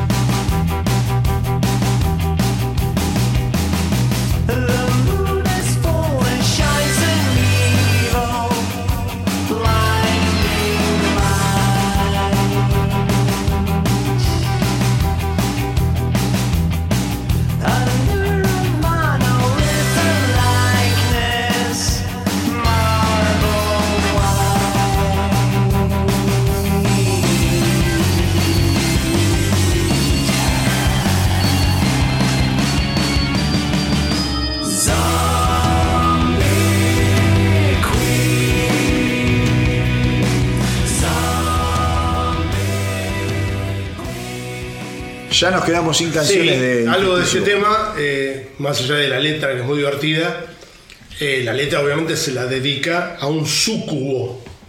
Eh, Ustedes dirán que es un súcubo, ¿Qué es un un demonio mujer Ah, mira vos. que surge de la, de la tierra putrefacta para seducir a los hombres Putrefacto. y les quita la energía vital. Conocemos varios de esos. Bueno, ahora entramos en eh, esas locuras que son bien Sí, típicas señor. de Force, Sí, que señor. son los EP. Los EP. Un EP de covers. Bueno, Como, salvo un tema en vivo, que espero que no lo haya elegido nadie porque es en vivo, pero el resto son todos temas eh, de otros artistas. nombre del EP, If You Have Ghost. If You Have Ghost. Hacer un comentario. Vamos a hacer comentarios, claro. Porque, digamos, Hay varias cosas para contar de este EP. Era obvio. Siempre hablamos del genio eh, de Tobías como compositor. Eh, pero vamos a ir, yo creo que hay un montón de cosas por descubrir. De que el tipo dice, si yo voy a elegir a alguien que va a laburar conmigo, Eh, o es tan genio como yo o más. Y la elección de los productores que vamos a ver en los Ah, videos, bueno. no es un tema que él dejó al azar. Comenzando con el disco que acabamos de, eh, de, de pasar antes, que era, el apellido es un poco complicado, Nick Raskulinecz, que es un polaco que había sido productor de, en varios discos de Rush. Mirá vos. Eh, y lo que va a pasar justamente con este disco que vamos a ver ahora, ¿Quién lo produce? ¿Quién lo produce? Decilo. Decilo vos, hace Charlie. poco dijiste que iba a ser. Creo que era el disco del año. Sí, lo dije. Lo dijiste. Eh, lo dije. El, el- sí, bueno. El gran Mr. Dave. Grohl. Grohl. Grohl. Que cuenta la leyenda que salía a tocar Como- disfrazado de Gould Obviamente. sí. con ellos Sí. y no había manera de, de detectarlo. Lo que no me Sí. sorprende de él para nada. Para Claro. nada. Para nada. Del señor más, Figuretti. Que, que después los invite. Digamos, che, vengan a casa para tomar algo y de ahí que surjan ideas tampoco me sorprende. Pero qué importante en la época de Ghost que un tipo como Dave Grohl, que ya estaba en la Sí. cúspide de Estaba todo. enloquecido. Pero además, un, un tema que a, a Manu le encanta estas cosas, de, de detectar esto. El Infectizuma sale creo que en febrero o marzo de 2013. Sí. Este sale en septiembre de Sí, 2013. en ya sí. entendió que esto se trata de la novedad Sí. bastante continuada. Y yo voy a decir Aunque dos sea cosas un, más. un. Bueno, pará, y que tiene cosita. concepto hasta antiguo de la manera que se laburaban las bandas, Claro. generar material. Sí. boludo. Y también la conducta de trabajo. Una de las cosas que le sorprendió Sí. a Tobías, que es totalmente metódico, es que estaban grabando este disco 10 horas por día. Decía, era una locura cómo se apasionaba Grohl. Y no era un disco de Foo Fighters. Claro. Sí, Claro. y para, para mí es importante este disco porque primero, hay un gran cambio de sonido. Segundo, para mí es el comienzo del tratar de entrar en el mercado americano. Y no es casual para mí que esté Drone, ¿no? Eh, hay como un... Después hablamos otro de la elección de temas también, porque es otra cosa muy interesante. Sí. Bueno, y para mí ahí entra, entra este muchacho, Tobias Forge, a decir, bueno, esto de acá vengo yo, ¿no? Con las canciones. Sí, señor. Este es mi lugar. Sí, señor. Yo, yo soy esto gracias Sí, a él. señor. Gracias, claro. ¿no? Y, y empieza a reinterpretar esas canciones con su estilo. Que es bastante particular y bastante moderno también. ¿Quién quiere arrancar? Si quiere arrancar, no te va Cualquiera. Eh, yo voy a arrancar. eh, Dale. Una de las cosas que también me gusta es que él, desde algún punto, no sé si es muy nacionalista. No, no, pará, pará. La elección de temas es una locura, boludo. De- de- La elección de los el temas. setlist es tremendo, es, Sí, es una sí, locura. Sí, sí, pero cómo rescata muchas cosas de Suecia. Y obvio. Digamos, no todo es, pero a mí uno de los temas que más me gustó porque me gusta mucho la versión original, eh, que, es del- eh, que es de la banda esta Army of Lovers. Ah, y fue el que yo elegí, disculpen si bien. Yo no lo elegí. pero Espero que no. Pero. Acá hay además otro tema, hay otro tema de una banda que a vos te encanta. Sí. Sí. sí, Pero bueno. pero- Dejémoslo. Dejémoslo. Crucify de Army of Lovers, vas a elegir. exactamente. Vamos, Crucify de dale, Army of dale, Lovers. Vamos.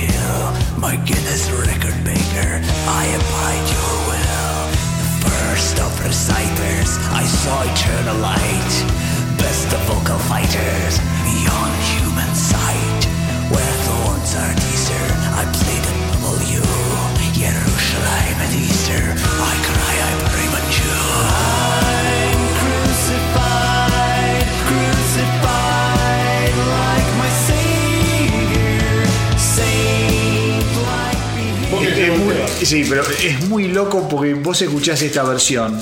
Si no conocés la versión ante- original, buscala. Porque es, Es un tema pop, es bailable. es cualquier cosa. Es un disco. Exactamente. Exactamente. Es un clásico. Sí. Es un sí. clásico. Sí, fue número uno en Europa. Bueno. Eh, Charlie, ¿vos querés algo del tema? Sí, que a mí me gusta mucho también la, eh, la versión original, pero una, una cuestión que él menciona con este tema, que él dice, nosotros sabíamos que esta canción, más allá que era pegadiza, tenía como un, como un mensaje o, o había una identificación con lo gay. Y no estaba ni bien ni mal, pero era así. Pero nuestro interés era, y acá está la cuestión del, del porqué de ciertos covers, cómo llevar esta canción a otro nivel, a que implique, a que impacte, Bueno. digamos, desde otro lugar. Yo creo que lo logra. A mí, que yo En no, este caso lo logra. yo no soy un fan de los covers, cuando los hacen muy leales, este me encanta, Bueno. porque no es leal, esto No, es importante. ahí- ahí Y tiene que ver también con la, con, con la imaginería de Ghost, el nombre, Sí, obviamente. crucificado. Como mi salvador. Eh, bueno. Acá me- esto me cierra el cover por todos lados. Como no me pasa a veces con algunos, ustedes ya lo saben. lo sé. Ustedes que están acá y los que escuchan el astronauta. Que el tipo resignifica los covers. Eh, bueno, todo. esto es una resignificación Total, importantísima. total, Bueno, yo voy, me va a tocar a mí ahora. Y yo antes de elegir el tema quiero contar un poco sobre el personaje. Que Dale, que sí, la sí, sí, Dale, sí. dale, dale. El personaje se llamaba Rocky Erickson. Che, Era un americano de fines de los 70, completamente loco, pero loco, esquizofrenia paranoide, que fue internado en un psiquiátrico Sí. durante mucho tiempo, porque el tipo estaba convencido que los extraterrestres estaban en la Tierra y habían tomado lugares de poder y, y- y éramos manejados como marionetas y qué sé yo qué. Y, y- generó, y fue revalorizado en Estados Unidos años después, como pasa con otro tipo que estaban tan locos que lo iban a ver dos personas. más. Claro. Y yo creo que es un tema que para mí fue sugerido por el propio Grohl. Te voy a ser honesto. Porque a Grohl le gustan mucho estas historias de, de bandas americanas perdidas. Sí. Eh, e- y encima, qué mejor otra vez para resignificar que un tema que se llame Si vos tenés fantasmas. Que Exactamente. habla de los fantasmas de la cabeza. Bueno, con respecto a bandas perdidas y el amor de Grohl, él es protagonista también en su historia de una banda perdida antes de Nirvana. Eh, Scream se llamaba, creo que era la banda. bueno, varias. The Germs también. Bueno, son bandas perdidas. Bueno, pero él tocó en Scream. Sí. Y hoy es considerado una de esas bandas como que fue muy, muy local, con una locura, viste, de, de- de público. Y después él pasa a Nirvana. Entonces hay, hay también como, es verdad lo que dice el Tano, Grohl tiene una fascinación por esas cosas. Este, este tema, cuando lo presenta, este tema se tocó en vivo varias veces. Y cuando se tocaba en vivo, él lo presentaba como un tema de Rocky Erickson que le agradecemos porque si tenés a Ghost, tenés todo. dice. Este es un temazo, lo que acabas de elegir es un temazo. Sí.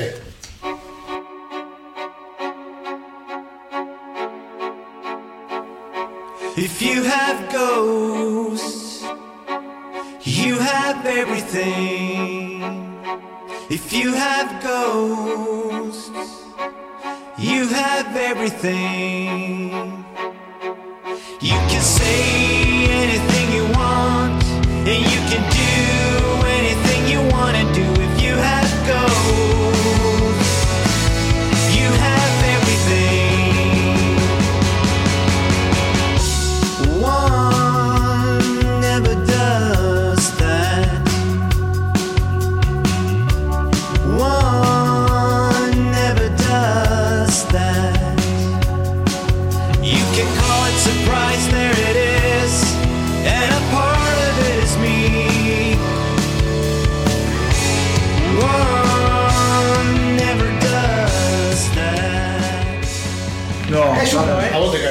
Uno solo. Sí, sí. Uh, te queda uno. Bueno, y a mí me queda uno solo. pues vamos a disfrutarlo. Pe- Vos ya elegiste, el Tano ya eligió, Marcelo ya fue... Sí, porque es un cover, es un Mortadela. crucificado. Mortadela. eh, bueno, no, yo no elegí el tema eh, I'm a Marionette, que es un que yo por eso le dije a Charlie, hay otra banda de muy muy Sí, fanáticos, Charlie de ABBA. ¿Eh? Sí, es, sí, es es una verdad. banda que capaz uno dice es una boludez ABBA, ¿no? No. ABBA hay que tenerlo en lo más alto Sí, de lo que es el pop de los 70, sin lugar a dudas, si no, no se entiende nada de la historia de la música. Y puedo decir algo más. Sí, sí. Con esto de ABBA, vos escuchás a. Yo creo que hoy Suecia No Es por si- ABBA, No sé si hay un país hoy, quizás sacando Estados Unidos o algún otro país más, que saque tantas bandas, no solamente satánicas, sino de heavy metal. Y vos escuchás gran parte de los reportajes a muchos de los cantantes y no reniegan No, de pero- que comenzaron con ABBA. ¿Sabés lo que pasa? Y esto es discutible, yo lo que creo, ¿no? Lo que está pasando en Nashville desde hace 10, 15 años es, ¿cómo te puedo decir? Un émulo de lo que viene pasando en Suecia desde hace 50 años, Totalmente. 40 años. O sea, Suecia es una factoría de productores y de compositores, pero digo, Bon Jovi, muchos de los temas de la época, digamos, del mediado del 90 en adelante, tiene muchísimo de Suecia. Compositores, coautores. Total. Eh, Sí, Suecia talento, ha, hecho una industria, ha hecho una industria de lo que es el, el rock, el pop, la música en sí mismo. Y lo ves en todos lados. Eh, te- justamente, bueno, ahora estamos con una banda sueca. Pero te quiero decir, sacando eso, los tipos en Suecia han logrado generar una industria gigantesca de la cual se nutre todo el mundo. Todo el mundo. Yo el tema que elegí eh, es Waiting for the Night. Tremendo, que tema, también está, muy bien. Y es muy diferente al original. Exactamente, por Sí. eso me gusta este disco a mí. Para mí, de los EP de Ghost, este es el que yo al menos más rescato. Yo, particularmente. Vamos. Tema de, eh, Depeche Pe- Mode, Depeche de Mode. Violator. Exactamente. Para colmo de Violator. vos. I am waiting for the night to fall. I know that it will save us all. When everything's dark, keeps us from the start.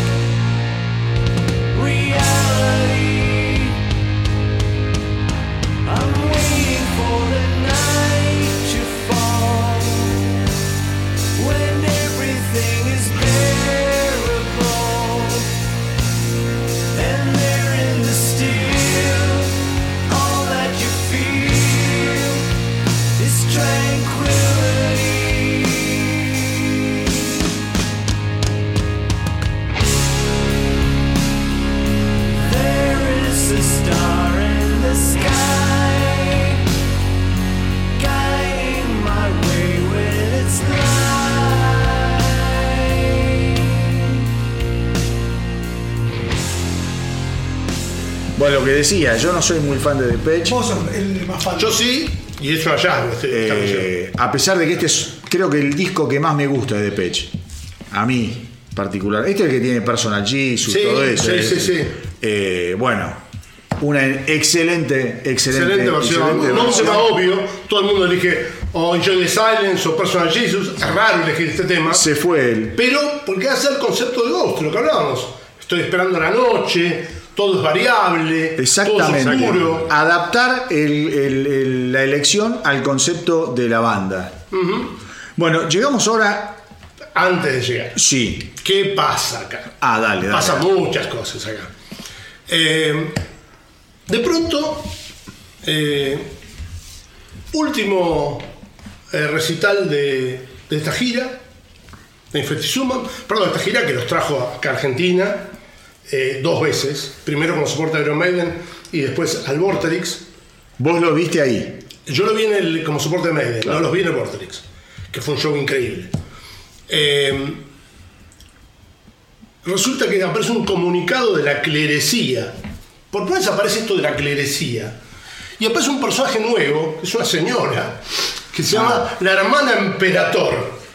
Y la hermana, la hermana Emperator dice que decidieron expulsar al, al Papa II porque es un señor viejo, eh, amargado e inmoral que no cumplió su cometido de derribar gobiernos ni iglesias. Claro. ¿Entendés? Eh. No cumplió su cometido. Estamos hablando del segundo papa. El segundo papa. Entonces que decidieron poner a un papa nuevo que es su hermano, más joven por tres meses. Por tres meses insólito, es imposible. Es imposible. Bueno, no, no, pará, no es imposible, porque si todo viene de Satán, si todo viene de Satán, Claro. todo es posible Bueno, quizá. El hermano más joven por tres meses, que es mucho más dinámico, etcétera, etcétera. ¿Y cómo hacen para presentarlo? Todo previo a que salga Meliora. Hacen un show en TV y una gira por las principales disquerías de Estados Unidos, Ameba entre ellas. Ah, No sé mira, si la sí, sí, sí, Los La de Ángeles, pues sí, la esquina esa es tremenda. Eh, con un set acústico. Para Ameba, para todos aquellos que vieron el documental de Lemmy, cuando él va a, la disque- a una disquería y pide el disco de los Beatles en mono, Sí. esa es Ameba. Exacto. Entonces, va- dice, les doy, les presento, dice, a Papa Emérito III. Y aparece un fulano que viene sin la mitra, con un traje bastante pituco, negro. Engominado. Engominado con un moñito, Ah. engominado y moderno. Para, para a la gente. Aparecen dos bowls con guitarras y tocan un set de tres temas acústicos. verdad. If You Have Ghost, que ya lo escuchamos Sí. recién. Gule, Zombie Queen y eh, Gigoló Jarmeguido. Escuchamos todo. Los, los que escuchamos. Toca en donde la parte de teclado la hace con un kazoo, que es un instrumento absurdo, todo humorístico, pero ya rayando en lo ridículo. Lo Kish. O sea, empieza a aparecer esto de muchachos, no nos tomábamos tan en serio. Claro, ¿Entendés? el humor. Esto es humor, ¿entendés? Bueno. Y jodían a la gente, le firma, le firma, se ve firmando los discos en Ameba, firma Papa Emérito, bueno, es todo muy, muy desopilante. Bueno, está bien, es, es una de las grandes movidas quizá, no quizá, de marketing. Sí. Porque el tipo, a ver, estamos hablando, acá está eh, todavía en, en lo que es el mundo infesticiuman, donde Sí, estaba sí. Perdón, repelido. Ganador, ganador del Grammy con I Latina de Suecia. Está bien, pero era repelido en los Estados Unidos. Total. El tipo tiene que dar un salto para Exacto. convertir un fenómeno antes. Total. estadounidense, ¿no? Total. Entonces, eh, hacen esta gira para presentar a Papa III y a continuación se lanza a nivel internacional Meliora. Meliora que sale el 21 de agosto del 2015, por lo que veo acá. Sí, señor. Eh, sonido, a ver, ¿qué? hablemos del sonido, de Meliora. Claro. Primero, yo, yo lo que diría del sonido ahí es que primero es- rompe con todo el sonido anterior de la banda, ¿sí? Sí. Diría que si bien los discos anteriores están mucho más enfocados al pro- a la música progresiva y al metal más oscuro, acá entramos en los 80. Y ahí yo creo que no es casual, la cosa americana, ¿sí? empieza a buscar un sonido distinto. Hay otra forma de, de sonar. Pero es como una transición, ¿no? Pero entramos Sí, a, lo que es el 80 a nivel hard rock más, ¿no? Exacto, Me parece. hard rock americano de los 80. Hard rock. Ese es el sonido. para Porque uno cuando dice los 80 uno piensa en... No es. Poison. No, no, no, Claro, no. no es Poison, ojo. Y bueno, yo, yo diría escuchar los temas y cada uno a ver a qué influencia le Eh, con, respecto, con respecto a, a los papas que yo lo mencioné antes, dije, cuando tienen que lanzar un disco que es una orgía, que ellos buscan un tipo más depravado, bla, bla, bla, como personaje. La música de esto necesita alguien más dinámico, alguien que pueda interactuar con el público, Sí. alguien que pueda moverse, alguien que, alguien que pueda arengar. Todo ese parafernalia de la sotana, que yo está muy bien para algunos temas, pero no da No para da. todo. Entonces, el Papa Emérito III definitivamente es un cambio en ese sentido, pues ya sale con maquillaje y todo, pero sin mucha de la parafernalia. Es más flexible. Es mucho más flexible. Sí.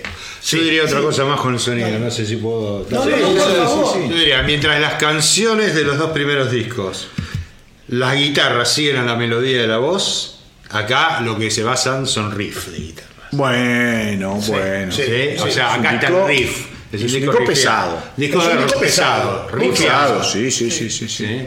Y el, eh, dan un, un giro copernicano, en cierto sentido. Porque cuando van a buscar un productor, lo primero que dice es, sé lo que no quiero. Y lo que no quiero es un productor de discos de heavy metal. Mira vos. Va a buscar a un sueco, porque él se llenó de la selección, está en la selección de Suecia de fútbol y después la selección de, produ- de productores musicales de Suecia, con lo cual este muchacho entró con todos. Eh, se llamaba Klaus, Klaus Alhun, que para que vean los discos que el tipo produjo, o mejor dicho, tres artistas de discos que produjo él. Tíralos. Madonna, Eva. Katy Perry y Britney Spears. Ahí está. Esto es para dar cómo el Americano tipo 100%. Pudo hacer un maridaje con este tipo y seguir. Todavía es un disco que está eh, Pilsner Sí. y esa dupla está como on fire en este disco. Supongo Y también. los tres componen la mayoría de los temas juntos. Hay, hay una sinergia muy Sí. interesante ahí. Sí, supongo también que debería haber eh, si vos sos productor, una ansiedad en el mundo de los productores por producir una banda como vos en esta época. Eh, sí. Estaban sí, a punto de un sí, breakthrough. Sí. Estaban ahí. Sí. Estaban a- eh, eso no es tampoco Eh, para despreciar. igual hay ¿no? cosas graciosas sobre eso. Eh, el nombre. Meliora que dice mejor. Mm. Y él dice, el disco es pesado. o sea, pesado, sí. mejor ponele. Ponele. ¿entendés? Si vos esperabas algo mucho más accesible, es accesible de algún modo, pero es un disco pesado, es más metalero que el segundo. 100%. ¿Quién, 100%. quién arranca? Sí, pero sin querer, digamos, repetirse. Él dice, yo no quiero hacer el disco del año, yo quiero hacer el disco del próximo año. Ah. Él, la visión futurista de este tipo No, en cada sí, disco, lo tiene clarísimo. por lo menos lo intentaba lograr. ¿Qui- ¿A quién le Eh, toca no, no. arrancar? Que a mí me toca arrancar. No Yo lo Bueno. que quiero... Él quiere el siguiente disco, así que yo voy a arrancar este. Dale. Eh, voy a arrancar con un tema por ahí bastante obvio, ¿Qué canción? pero que tiene la particularidad que vamos a tener que escuchar tres estrofas para escuchar la parte que directamente es increíble. Bueno, Increíble. El tema habla de los papas y habla y tiene que ver con el- también el nombre del Papa Emérito. ¿Saben lo que es? Emérito quiere decir un puesto que te dan cuando te retiras. Claro. Ahora, ¿cuándo se retira normalmente un papa? ¿Saben Cuando se muere. Cuando se muere. Cuando se muere. Entonces, Papa Emérito es una morada, es un papa muerto, el Papa Emérito. Y esto habla del pináculo a la fosa. Sí, señor. Temazo.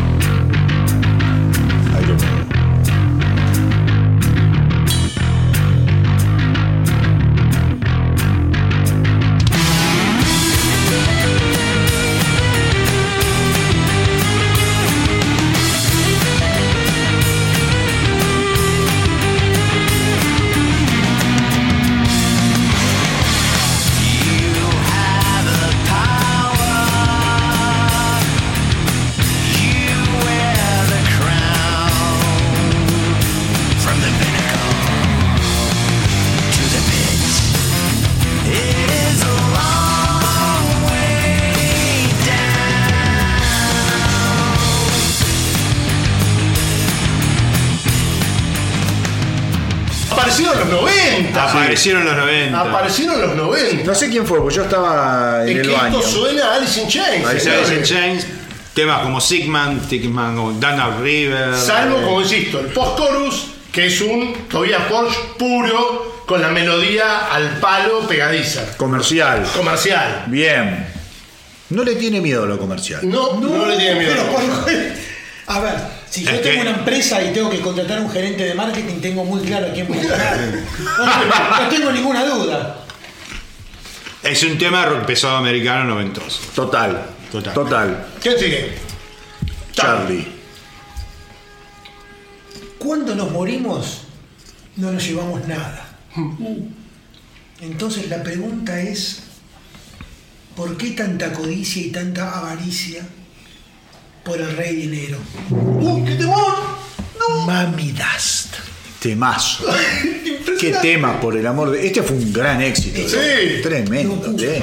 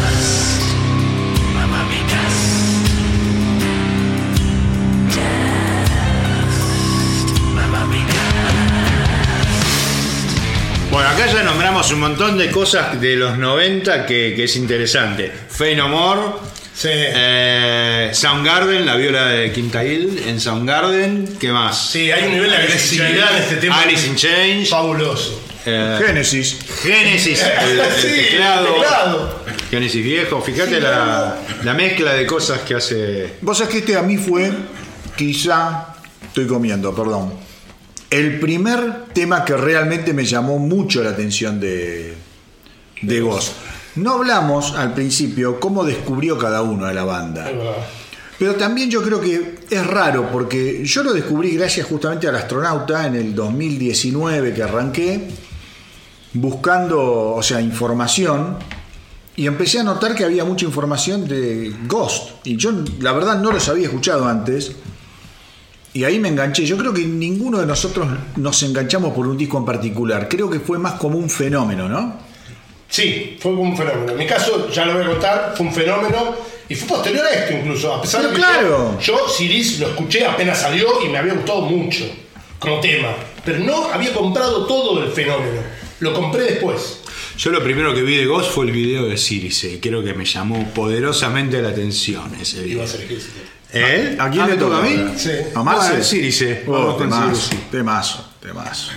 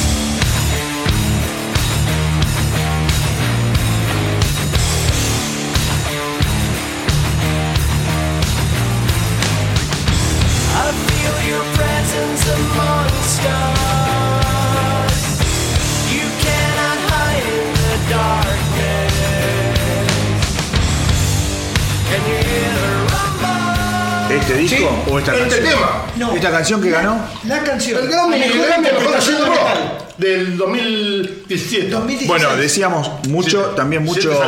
Ah, mucha influencia de Metallica, ¿no? De- digámoslo, ganadora del Grammy americano, ya no Sí, sí, el Grammy sí, sí, sí, sí. solamente sueco. Sueco. Exactamente. Y acá- bueno, mi y, y acá empiezan a ir Ah, bien el americano. exactamente. Estados Unidos. Sí, sí, sí, Exactamente. acá. Y aparte, un fenómeno que no dijimos.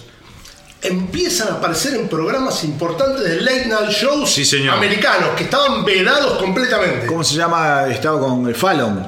Acá. No sé si. No, Fallon es Después, posterior. ¿no? Pero acá estuvo con uno de los conocidos, no me acuerdo el nombre, con Siris, justamente. sí. En la noche de Halloween. En la noche de Halloween, ¿verdad? Mirá vos que Ahí. Dato. Bien. Ah, pará, pasaba la gente caminando como zombies hacia el escenario, una cosa bizarra. Armaron toda un- toda una El coreografía. público bajaba al El escenario bajaba caminando todo con los alucinado, hombres. Sí, escuchando señor. Una cosa Brillante. espectacular. Brillante. Mi primer tema de este álbum, eh, Majesty.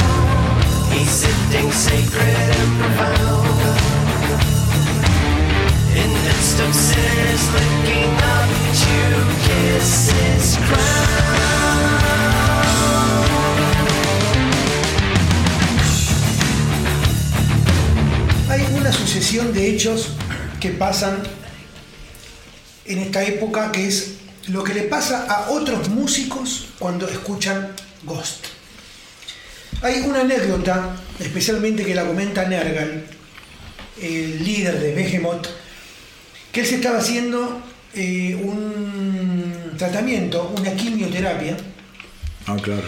y estaba escuchando un compilado de temas, dentro de los cuales se queda enloquecido con Ritual. A tal punto lo fascinó que cuando termina el tratamiento, lo primero que hace es comunicarse con Forja. Y le dice, escúchame, quiero que vengas con tu banda acá en Estocolmo, ¿sí? En tu país yo voy a hacer una gira y quiero que vos estés. Cuando ya vemos estaba. Bueno, y ahí dice que hicieron una larga amistad y siempre dice, una de las cosas que más me gustaría hacer es un disco con... con. A María, a María, no- boludo. digo, lo cuento porque son dos personas, el otro día yo lo mencioné. Igual tuvieron una colaboración, ¿eh? Ah, bueno, Tuvieron una colaboración cuando, cuando Troy Force se hacía llamar Mary Gore. bueno, ahí ya... No me acuerdo exactamente en qué contexto, pero tuvieron una colaboración porque lo encontré. Bueno, temáticamente tiene mucho. que ver. Oh, Sí. A nivel letras tiene mucho que ver. Behemoth con Ghost. Lo que pasa es que la propuesta de Behemoth es aberrante, realmente es, es, eh, violenta.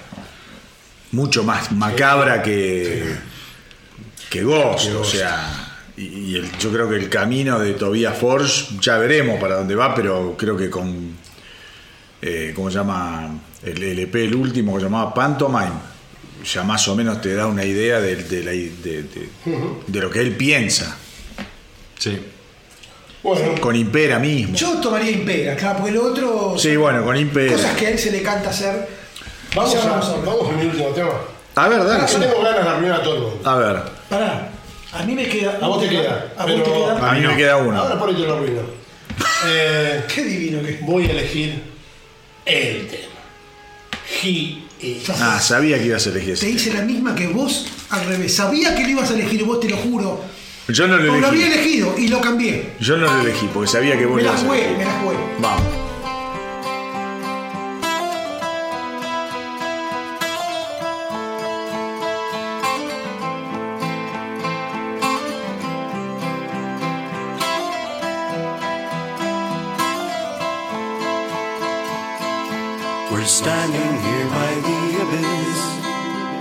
And the world is in flames. Two star-crossed lovers reaching out to the beast with many names. He is, he's the shining in the light without whom I cannot see. And he is insurrection, he's he's the force that made me be. He is nostro disparte, nostra que este tema también lo tocaron en, en especiales en Estados Unidos, invitados en late night shows y demás. Fue un gran éxito, His. Ah, fue- este, este fue un De hecho, éxito. hay una colaboración muy linda, ahora la vamos a escuchar, de este tema eh, con Alison Mosshart, que es una cantante sumamente famosa británica. Ajá. Eh, la versión es muy linda. Sí, en Spotify está, si alguno la quiere escuchar, la puede escuchar. Bueno, Charlie. Algo con His que dijo Tobías que dice qué difícil cuando sos una banda de rock acostumbrado a hacer determinadas canciones con cierta rítmica pasar a un tema donde tenés que bajar las velocidades. ¿No? Por eso él sintió mucho placer eh, cuando terminaron de, Grabar. de producirla, pues dice, claro, pasamos a, otro, a otra dimensión. Digamos que es el segundo corte del disco, ¿no? Si dices el primero, el segundo es. Qué raro, ¿eh? Qué elección rara, boludo. ¿Sí? Y vos decías que tiene una influencia fuerte de. Y hay un tercero Simon que no sonó todavía. Y hay un tercero que no sonó. Vamos si, si, si, si suena. Hay un corte de este disco que no sonó todavía. Bueno, vamos a ver. Charlie. Bueno, este tema me gusta porque es el primer disco que ellos graban de, de este álbum. y habla de lo que es el concepto central eh, que tiene Forge, eh, que no es Satán, no es el satanismo, es el hombre. El mal y la maldad está en el hombre. Él juega con este concepto de Satán, el cual dice, si existe o no me da lo mismo. Igual que Dios, los respeto, pero yo hablo del hombre, vos hablas de la perdición del hombre. Por eso no es casual que la tapa del disco de Meliora tenga que ver con que ellos juegan a ser como, un, como, un- como una como si fuera una tribu satánica secreta en una sociedad ultramoderna.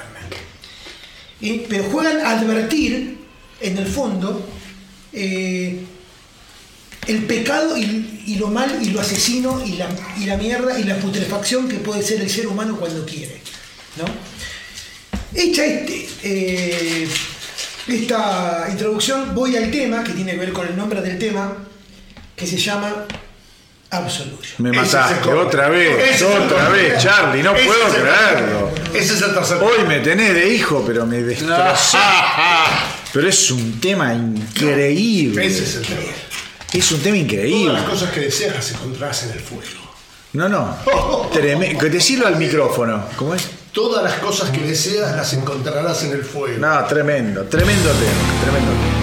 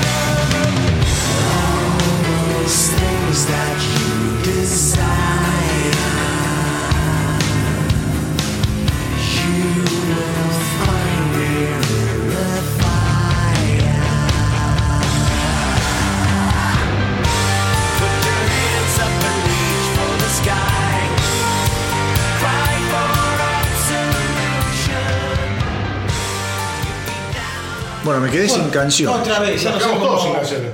No, no, ya sé, pero eh, lo mío es, Ah, así, no, es te injusto lo mío. No, No, porque yo le maté from Lo que me hacen a sí, mí, señor.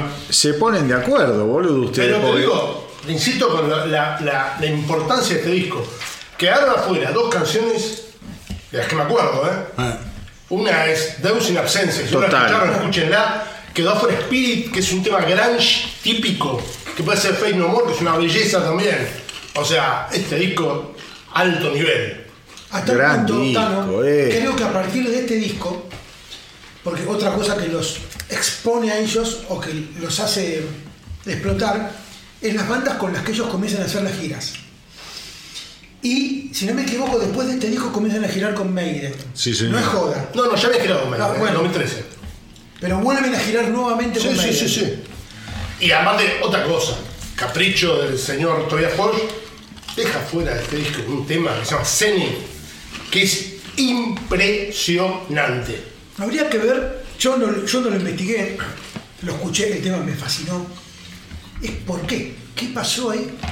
¿Por qué? No, Pero Está en una edición creo que también japonesa, algo así, pero bueno, nada, en CD él te los manda, te los retasea, en, bueno, es muy típico. Pero está bien, o sea, pasa siempre. Ya, a ver, Maiden ¿Querés lo ya lo raro? hacía en el. eh, ¿Querés lo raro? Comprate el CD. A ver, Maiden lo hacía con Paul Diano, digo. Sí, sí, ya sí, está. Sí, es verdad. Ahora vamos a otro EP. Vamos a otro Sí, tema. señor. Esto también, el mismo año que sale. No, el año No, siguiente. este es el año Popstar. siguiente. El año siguiente que sale.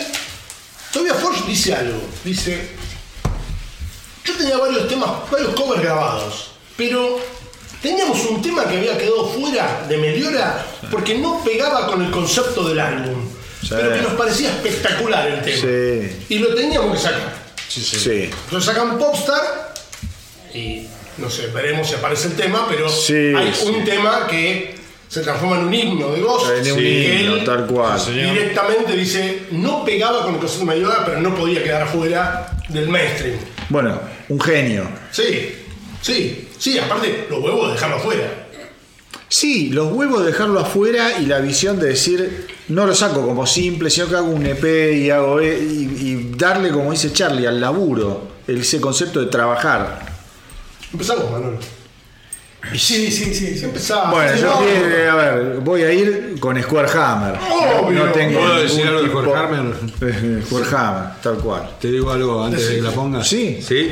Square Hammer fue pensada como un opener de los recitales. ¿sí? Y f- nace de un concepto de riff, de guitarra, de Tobias Forge. Sí. Y para él, él estaba buscando una especie de Two Minutes to Midnight Iron Maiden en canción. Bueno, no Adelante, lo sabía. doctor. Buen dato. Charlie, otro. Un dato más que dicen eh, que eh, Tobias Forge es eh, parte de una orden que es de los francmasones. Sí, es. Una, uno de los símbolos que tienen los masones es el martillo. El martillo. Eh, atan, o sea, hacen una relación muy, muy directa con eso. Vamos un Bueno. segundo a la letra. Dale. Es una letra espectacular, es muy buena. La letra se refiere a una persona que se está muriendo y que invoca las fuerzas de- del demonio, como siempre, para que lo salve de la muerte inminente. Y el demonio duda, dice, vos nunca, vos ¿Por nunca qué? hiciste sacrificio, vos nunca me quisiste, vos nunca me seguiste. Digo, ¿por qué te tengo que creer? Dice, dice, ¿Are you on the square? ¿Sos la posta? ¿Are you on the level? ¿Estás a nivel? Sí. Yo no te creo un carajo. O sea, es un juego entre un tipo que está desesperado porque se muere y el diablo le dice, ahora venís. Ahora te no. das, ahora no va. Temo. Tiro otro dato más. Dale. Es la primera canción que alcanza el puesto número uno del Billboard Rock Chart Sí, sí, en Estados Unidos. Ah, no sabía. uno. La usan para la- El- las peleas de wrestling en Estados Unidos. Y o hay, sea, un la equipo, y hay un banda. equipo de la, de la NFL que lo usan. O sea, la Ghost adentro en Estados Otro dato. No sé si en Spotify, pero digamos, de las dos canciones más escuchadas de Ghost, una no la voy a mencionar porque no llegamos todavía, pero está esa primera y esta es la Esta es la segunda. segunda. Sí, sí, sí, es esta De es. que es su hermosa esta canción. De toda su historial. Es hermosa. Bueno, mira, gracias por dejarme elegir primero, única vez en todos los especiales que elijo primero. Vamos, Square Hammer.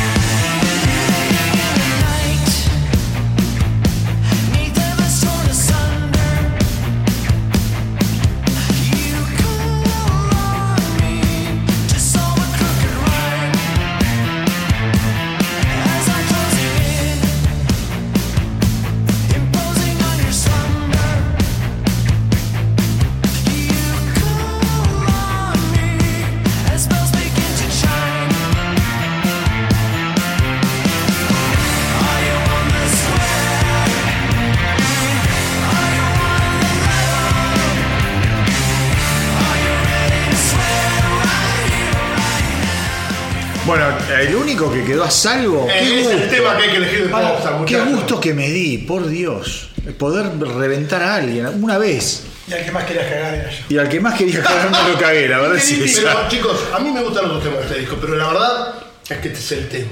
Y sí. No, no. Yo mismo que elegí otro, por supuesto, chicos. Bueno, pero esas son las especulaciones que hacemos. que A veces nos animamos y a veces no. Charlie se animó. Yo me animé. Un dato, el, antes que me digas. Este eh, EP tuvo una gira que se llamó. eh, bueno, este era el Popstar, eh, normal, el Popstar Tour. Y cuando termina esta gira, pasan muchas cosas que vamos a contar después de, de que elija el tema. ¿Qué elegiste, Charlie? Sí, primero me gust- eh, quiero decir algo sobre el título de este disco, porque cómo juega él con esto, de algo que él siente y no tiene ningún problema en hacérselo saber al mundo, que es el tema del pop. Digamos, él juega con esto de pops, pop, Pop, star el pop. Papa, el Papa. El. Papa estrella, No pero para pop. los que no lo, no lo saben, la- el nombre es, sería Pop Star. Pop Star. Pero es Pop Star. Está escrito Pope, no Pop. Y él juega con eso y, y se hace cargo y le sale bien. O sea, digamos, como que no es que el tipo queda rotulado desde un lugar, quizás para algún, ge- alguno que sea muy, muy Purista. metálico, diga no. Que los hay y lo vamos a hablar. Sí, Exactamente, pero igualmente, igualmente está- yo entiendo el purismo, pero si uno más o menos vio videos y siguió la carrera de, o investigó la carrera de, de Ghost, ya para esta época los tipos tocaban en Wacken, lo tocaban en todos lados, viste, sí, con las bandas más pesadas del mundo y ahí habla muy bien, no de ellos, habla muy bien del público, cómo se abrió a la propuesta, cómo entendieron que era un juego, pues esto no es ver a Mona Mars. Pero tocamos con Amor Amar. O sea, te estoy diciendo. eh, eh, hay, hay también como el tema del purismo, es, es- es desde No, no, dónde y en qué momento, ¿no? que el Papa, Claro. papas, si esas bandas respetan mucho a vos, ¿por qué vos tenés que ser el que tenés el heavy metalómetro? Pero pará, porque son todos. ¿Sabés lo que pasa? Es como. A ver, vos imaginate una reunión, no sé, de chef que cocinan. Uno hace comida mexicana, otro hace comida no sé qué, y otro viene con el, el- el bocadito hecho. Molecular. Claro. Flaco, somos todos el mismo gremio. En el fondo estamos todos dándole de comer a la gente. Y, y esto siempre son- es del público, no es del- Exactamente. Se acaba de decir que Nargal los admira y Nargal es mucho más extremo. Muchísimo más extremo. Entonces, viste, hay que dejarse también uno como escucha de estar catalogando y, y- y llevando a, a tal. lo que te gusta, lo que no te gusta, exactamente, exactamente. Bueno, Charlie. Charlie. Bueno, el tema que elegí es, es de un dúo de música Oh, ya sé. Eurythmics. Dale. electrónica. De Eurythmics. Se llama Simian Mobile Disco. Uh, Ah, Y el tema que a mí me encantó, Me cago. pero I en el Believe. primer momento que lo escuché es I Believe. Ay, Belén. Mira, Pero- yo pensé que iba a elegir eh, Missionary Man. Sí, que para eso te. Sí, temazo, por eso. Bueno, I Believe, vamos.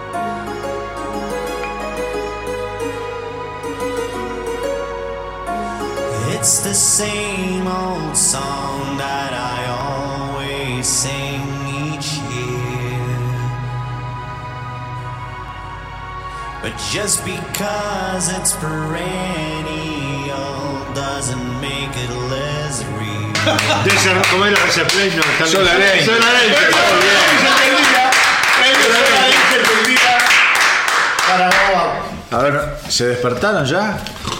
Bueno, Bueno, vamos a. como dice el Tano, te fuiste, te Pera. fuiste al pasto, pero te queremos. Eh, A él le gustó. a él le gustó. A él le gustó. Si él es feliz, Exacto. si él es feliz, somos todos felices. ¿No? Bueno, acá lo que viene es, es muy intenso, así que hay que hablar demasiadas cosas. Eh, porque viene un cambio dramático en todo sentido. Primero vamos a lo más divertido. Eh, acá, este Papa Emérito III ha ganado el Grammy, es grosso, etcétera, etcétera. Pero aparece un personaje nuevo que no sabíamos que existía, que no está muy contento con el éxito del Papa Emérito III. Entonces, en el último show en Alemania, en el último show de la gira, Popstar, Sí. estaban tocando Monstrand Club, que era el tema con que cierran, y entra un viejo con un tanque de oxígeno y una máscara de gas Ahí a y un bastón. Claro. y entran todos unos acólitos y lo sacan a patadas en el culo a Papa Tercero del escenario, literal. El viejo corta el tema, agarra el micrófono y dice: Io sono Papa Emérito Cero. Dice, dice, la- eh, sigue en italiano, ¿eh?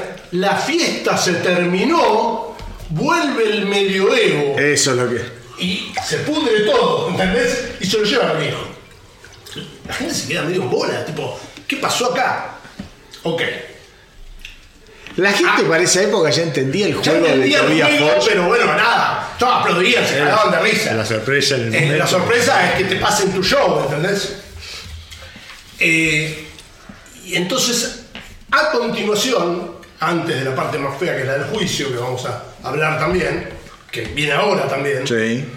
eh, empiezan a aparecer estos webisodes en donde hay, eh, le están diciendo al, al Papa, viejo este, que sabemos que se llama Papa Nihil, el Papa Emérito Cero, le están diciendo que tiene que elegir un nuevo, un sucesor. Y el Papa no quiere saber nada, porque quiere ser él el sucesor, pero aparentemente es un viejo como de 90 años que no puede ni moverse, y le dicen que necesitan a otro tipo de personaje. Hasta ahí queda, y al siguiente sacan un disco en vivo, que se llama Ceremony and Devotion. Sí. Y se ve un webisode muy intrigante en donde un tipo con una túnica colorada escuchando un. ¿Cómo se llama? El- el- los magazines de A-Track. Está Sí, escuchando. magazine. Está escuchando eh, Ceremony and Devotion. Escucha y dice: ¡Qué mal que canta! Con- A este tipo, con este tipo voy a trapear el piso, dice. Y queda ahí. Que los fans ya saben que es el, el que quiere ser sucesor. Para, este papa viejo es el que yo te decía, el que aparece con la máscara de oxígeno en vivo. Después. Entonces, a- ahí queda como una especie de. como un cliffhanger. O sea, hay un tipo de rojo que quiere ser. quiere ocupar el lugar, que lo critica por sus habilidades vocales a Papa III, y la gente se queda medio en asco. Dejémoslo por un segundo ahí. A todo esto, empieza. Ya los fans venían investigando quién carajo era Papa Emérito, porque estaban hinchados las bolas y no había datos. Y algunos se meten en los registros, tanto de Suecia como de Estados Unidos, no me preguntes cómo, de las canciones, buscando el Ghostwriter. Y encuentran el nombre de Tobias Forge. Entonces ya empieza a circular las redes, che, nos parece que Papa Emérito es Tobias Forge. Apa. Que lo conocían de las bandas anteriores. Claro. A casi en simultáneo eso aparece una demanda. Demanda de cuatro integrantes de los Goals en vivo, de los Goals en vivo, todos menos Persner, todos menos Quinta Esencia, que lo demandan por los derechos royalties. Y los derechos Claro. porque terminada la gira postal los echa a patas en el orto, literalmente como que no les sirven para lo que viene. Van a juicio en Suecia, lo demandan por 300.000 coronas. Y a- para hacer la corta, él dice, mira, me, me acusan de que esto es un proyecto solista, quiero decirles algo. Hola, es un proyecto Es un solista. proyecto solista. Yo lo llamo proyecto, pero el primer disco lo grabé yo solo con un sesionista. A ustedes les pago un sueldo eh, fijo y los rajo cuando quieran Claro. que le generó mucha controversia entre los fans del metal, que son como más solidarios, bla, bla, bla. Pero que la tenía clara. Pero solidarios con nadie, porque. Con nadie. Eh, el más importante de todos, que era Partner, justamente dice, no, ¿saben qué, muchachos? Yo estoy dolido porque es mi amigo mío y me, me choca un perro, pero ¿saben qué? Juicio, a mí la guita me interesa. A mí lo que me duele es que era mi hermano y ahora estamos medio distanciados. Pero yo tengo mi proyecto que es Carta Magna Cartel, sí, Magna Carta Cartel y yo voy a seguir igual. Y no hace, salvo un par de protestas, no volvió a hablar del tema. No quiere hablar de. Perner no quiere hablar del tema. No quiero hablar del No tema. quiere que le pregunten la situación con. con. Eh, los otros van a juicio, pierden el juicio porque no pueden demostrar que hayan sido coautores ni nada, ni que hayan sido parte de la banda, y tienen que pagar las cotas del juicio que son como 2 millones de coronas. O sea, saliendo para el Peor. carajo. Pero Forge se ve obligado a mostrar la Pero cara. Ford se ve obligado a mostrar la cara. Las primeras veces lo hace medio trasluz o, o con anteojos negros. Y en un momento dado ya se hincha, sí, flaco, ya sabe todo el mundo, soy este. Sí. Y empieza a salir así. Sí. Más que la cara, el tema también del nombre, porque en las canciones anteriores era a Wool Writer. Sí. Ahora no. comienza a ser Tobias Forge. Sí, sí, pero Tobias ahora, Forge. Lo eh, interesante de todo esto que dice el Tano, que el tipo tiene una mirada sobre el juicio positiva. O sea, el tipo dice, bueno, obviamente a nadie le gusta que le hagan un juicio. No, está más bien, pero se sale con la suya, blanquea una situación, Pero me digamos. puso, digamos, es esta mirada que él tiene, digamos, de, de, eh, causar impacto, ¿no? Eh, como que el juicio lo elevó todo esto. eh, bueno, ahora están hablando más de mí, están hablando más de la banda, ¿me entendés? Hay más gente que está atenta a Ghost, por una cuestión o por otra, pero están más atentos a Ghost. Y otra, otra eh, eh, digo, hay una dimensión que se choca o que tiene coincidencia con Nergal. Nergal es un tipo que también no, o sea, muestra la cara, todo lo que- pero en vivo no muestra la cara. No, no muestra la cara. Los dos es como que tienen ese anonimato, esos En el personajes. caso, en el caso de, de Forge, fue doloroso para él, porque cuando él dice, nosotros, cuando lo mira al intro al principio, le dice, nosotros no, somos, no estamos para hacer esta música, Bueno. no solo se refiere a ese aspecto, sino él es un marido, Sí, sí, adora sí, a las sí, hijas, sí, de- sí. a la hija y al hijo de 18 años. lo que tiene que ver esto es. toda Hay una fantasía. Que yo- no le va mucho No. que se le meta en la vida privada. Es que hay, por eso, ¿Entiendes? Total. Por eso, yo- pero yo creo que a nivel, a, a nivel futuro, que no sabemos, capaz es una No boludez que decimos acá, pero capaz hasta le abre una dimensión de artista distinto, no lo sabemos. Sí, Probablemente. sí. Ya lo vamos a hablar. Yo creo que poco a poco se está quedando con toda la parte del shock, del shock rock, terror y que eso, pero poco a poco la- Va el saliendo, mensaje ¿no? satánico va saliendo. Y Yo tiene estoy de que- acuerdo. claro, Que no, Ent- entra más está en un- limitando, en sí, el concepto. está limitando. Sí. Está se agota, todo se agota también. Eh, Aquí se le agotó en un momento la pintura, ¿qué querés que te diga? Sí, obvio. obvio. Eh, Bueno, de hecho hay una canción en prequel sobre el juicio. antes del prequel.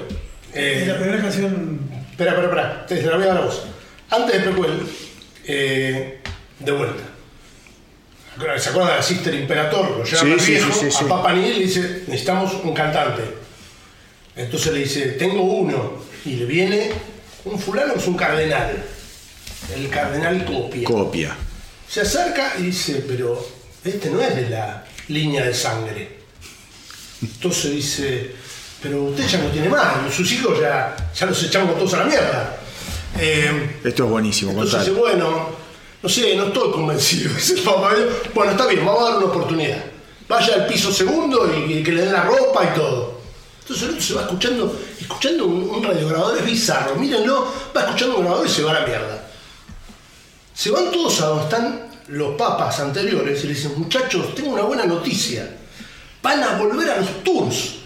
Entonces se miran los tres, ¿viste? Qué bueno, qué bueno, hasta uno, dos y tres. Vienen los goles de atrás les inyectan algo en el- la garganta y los liquidan a los tres, Los meten en ataúdes. Y dice papa uno, papa dos, papa tres, y se llevan de gira. o sea, Ah, van, van los cadáveres en Ah, la gira. nada, genial. Es genial, es genial, es genial, es genial. Pasado esto, viene el momento de darle un nombre al disco. Y el nombre que eligen es Precuela, por Claro. dos motivos. A ver. Primero, porque empieza a contar la historia de quién es este Papa Niel. Esa historia se llama un tema que si sale lo voy a contar y si no te lo contaré después. Y también, como él está obsesionado con la historia, empieza a rescatar el tema de la edad de, de- de las plagas. Y todo el disco gira en torno a las Sí, plagas. sí, sí, todo el disco, es verdad. Que lo hace maravillosamente Bien, sí. dos años antes De la peste, del COVID. de- o del sea, COVID. El pie, el pie es tremendo. en Disco del sentido. 2018, ¿no? Sí, Claro. 2018. y eso origina precuela. Así que, No, totalmente. eh, bueno, toda la introducción del Tano me hace más breve todo lo que iba a aportar. Está basado en la peste, Sí. en la desolación. eh, que eh, asoló toda Europa en el, en el siglo XIV. ¿Qué disco? Y es más, está en el límite, algunos dicen que es, es como si vos ves las temáticas de las letras y de, lo- y de los temas, está buscando como un tema conceptual, ¿no? de Sí, época, algo sí. de medioevo totalmente, es un viaje en el tiempo. Y el tema que yo elijo, ah, eh, una cuestión, Eh, el tipo sigue buscando gente brillante Ok. que lo haga brillar más. El productor de este disco es un tal Andy Wallace, eh, que cuando vas a ver, yo voy a mencionar 5 o 6 bandas, hay 25, vas a decir, a la mierda. Eh, White, White Zombie, Sepultura, Nirvana, Alice Cooper, Race Against the Machine, Linkin Park, Foo Fighters, Rush, Iron. Maiden, Blind Melon, System of a Down, Limp Bizkit, Paul McCartney, Dream Theater. Me cansé. Otra liga. Me cansé. Qué Él está buscando estos tipos al lado. Llévame a otro nivel. Ahí está. Vos estabas leyendo ahí y yo le hice al Tano el, este gesto, Otro nivel. otro nivel. Y este disco es otro nivel. Y este disco, es- el tema que voy a elegir A ver si puedo contar es, esto. no, me emociona este tema eh, y quizás sorprenda porque eh, voy al origen, bueno, eh, tiene que ver con, con- con que en su momento se creían que las enfermedades mentales eh, se adquirían por poder oler cosas desagradables o cosas putrefactas. lo cante.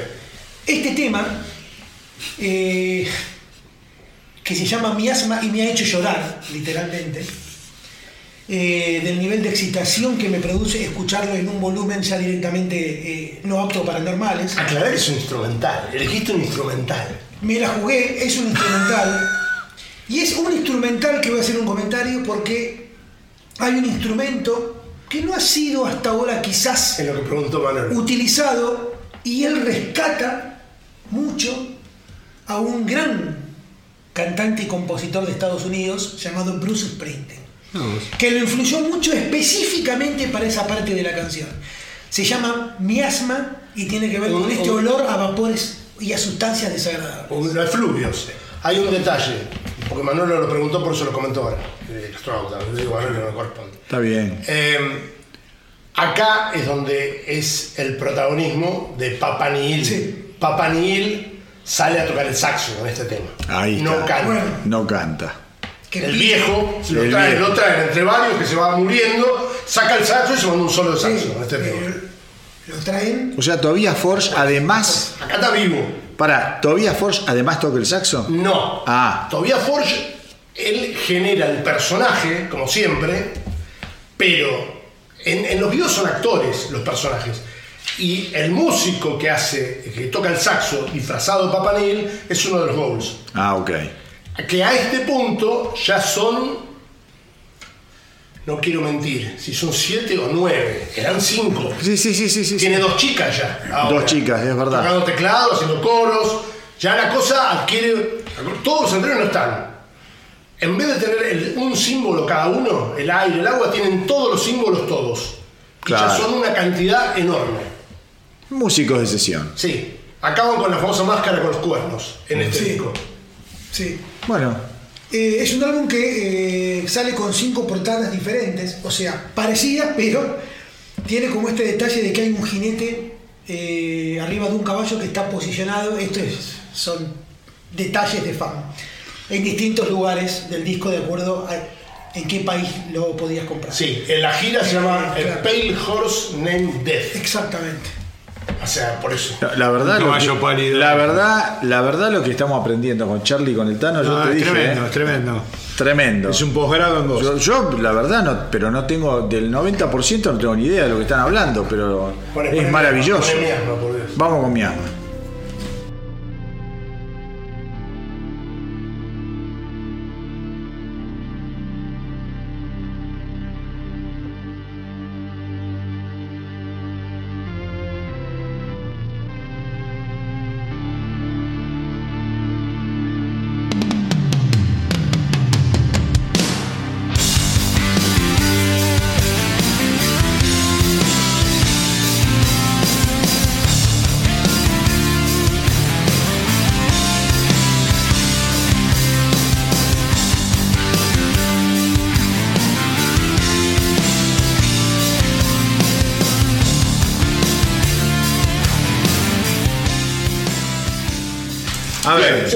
Musical, un tema raro, Espectacular. eh, el, el tema más raro del álbum, me parece a mí. Hay varios temas raros en el álbum. Y un tema que yo decía recién, eh, es que Pero por me momentos vos decís, ¿cómo no, no le puso letra? Porque por, viste, decís, es un tema... Está bien como está. Está bárbaro, pero te digo... Yo tengo mi teoría y la dije. Yo creo este tema todavía lo tocan. Sí. Un tema clásico. eh, Es, Es clásico. de Setlist. Yo creo que es el momento de descanso de Josh. Se va un rato, lo deja la música a tocar. y Todas las bandas tienen ese momento. A veces son los solos, ¿viste? Esos momentos donde el cantante desaparece un rato. Y, y como es un buen tema y que sale Papa Nil tocando saxo y la gente se copa y demás, es un buen momento el show. Para que descanse. Hmm. Un gran tema, Marce. Yo voy por el tema este que hablábamos del juicio y la letra que habla sobre básicamente las ratas que son todos los que Oh. quieren demandar. No, es rats. Tremendo Y hablando de peste El y todo eso. video El fabuloso. primer Sí. single. Sí, señor. El sí, señor. El primer single de Sí, este fabuloso y la, la canción es fabulosa.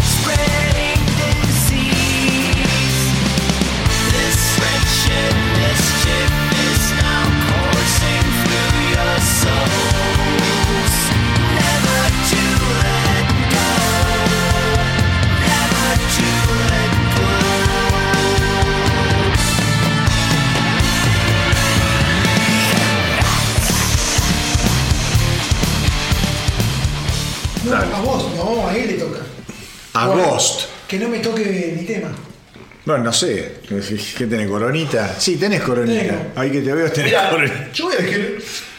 Tema raro, voy a elegir. Va, raro no, no es raro. De raro no tiene nada, de hecho. Pero sé que no lo van a elegir, por eso lo voy a elegir. A ver. Tiene que estar. Tiene que estar. A ver. Además, quiero contar la historia. Eh, este tema cuenta la historia de eh, Papa. Ok. Papa Nil era joven, no era Papa Nil, era un fulano cualquiera, iba con un amigo a una fiesta, en los 60. Llega a una casona, toca la puerta y le abre un tipo disfrazado, un tipo medio vampiresco, y dice, ¿a qué vienen? A la fiesta. ¿Qué fiesta? Dice, "A la Entre tu fiesta". culo y esta. Entonces, ah, sí, sí, pasen, los estamos esperando. Y adentro hay una serie de vampiros y cosas nefastas como una película de Robert Rodríguez. Y el pibe queda enloquecido una mina, una rubia. Y a medida que van sucediendo las cosas, la fiesta se pone descontrolada. Hay todas unas escenas de baile muy curiosas. Y al amigo lo hacen teta, que se, lo morfan literalmente. Y él se engancha con esta mina y le empiezan a poner maquillaje en la cara y lo transforman en Papa Nil. La canción es, es la precuela, es lo que da los inicios y se llama Dance Macabro. Y vos, antes de este tema, vamos a hablar, un- quiero decir algo. Este tema, grabado por otro ser humano, por otra banda, tranquilamente le hubiesen puesto una batería electrónica. Sí, Y vos fijate que acá no. Escuchá, la canción empieza con el bombo. Es un bombo tan humano, tan tocado. Y eso me pareció genial siempre. Debe haber capaz eh, remixes. Yo te yo- otra cosa más de esta canción. Pareció Antes genial. comenté el tema de los dobles sentidos. Esta canción, cuando la escuchás la primera vez, el corito es muy pegadizo. Dice, Just wanna be, be with you in the moon. Vos escuchás, quiero estar con vos en la luna. En la luna. Pero no dice be with, dice, I wanna bewitch you. Embrujar. Dice, te quiero embrujar. O sea, y no la agarrás hasta que no la escuchás tres veces. La verdad- Esas son las maravillas que vienen. Un temazo que yo no lo elegí porque dije alguien lo va a elegir y no, me la jugué. Elegimos los dos. Vamos, Barce también. Bueno, ¿vos querés No, decir digo, algo? eh, con el tema este de, de, de Dance Macabre, algo que, que es interesante cuando, cuando ves los, los significados y las cosas que el tipo piensa para, para, la- para las letras. Es decir, eh, vamos a divertirnos, vamos a bailar hasta el final, porque sabemos que vamos a morir. Todo el disco gira en torno Claro, a eso. entonces todo es... es- es- Todo el disco es- gira en torno a Bueno, las pestes, las cosas, Bueno. es la finitud. todo- exactamente. Hay- bueno. Hay canciones muy tristes al respecto. Por eso. Bueno, Dan Macabre no es triste, es bien para arriba. Es bien padre. You'll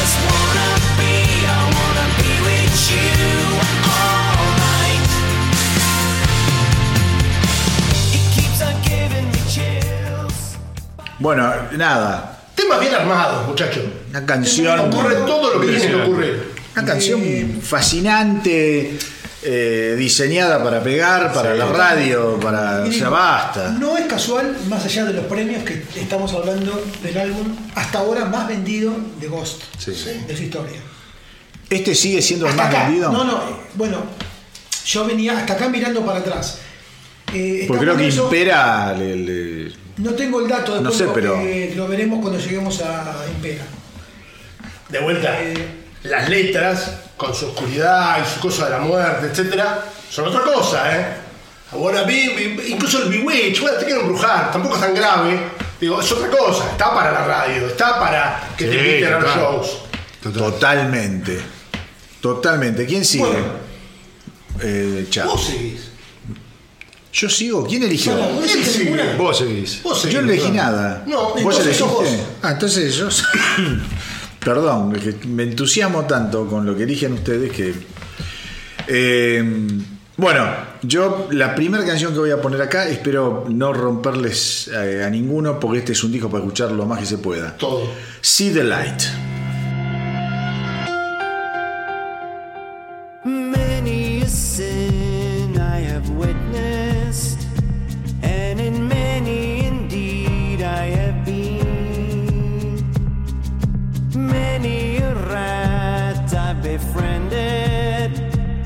So many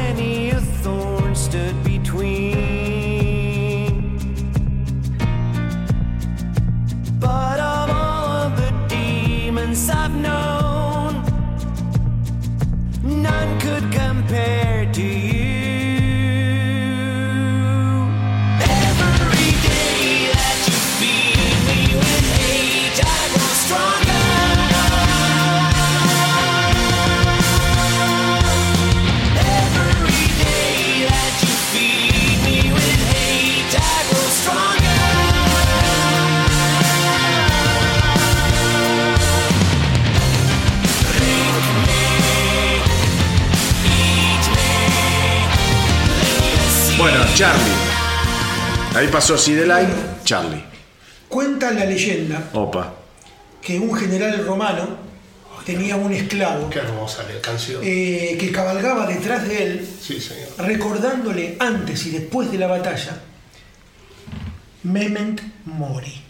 Memento mori. Memento mori. Memento Recuerda mori. que vas a Eh, morir. La para que no se la adaptación creyera.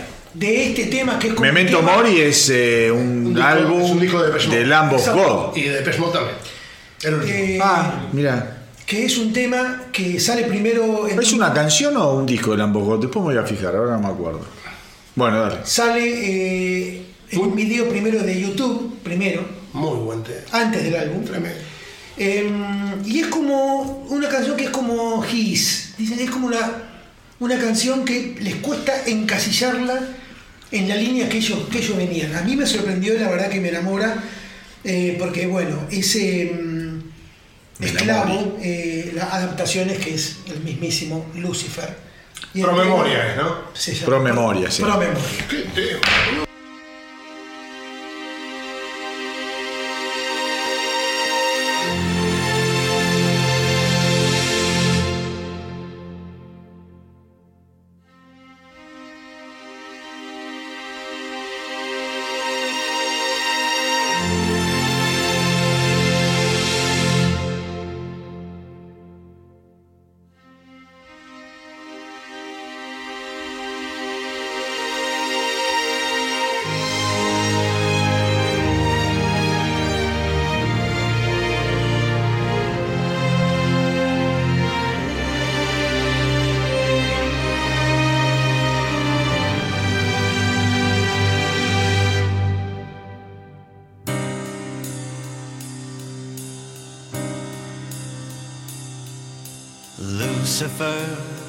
Whispering silently into your mind.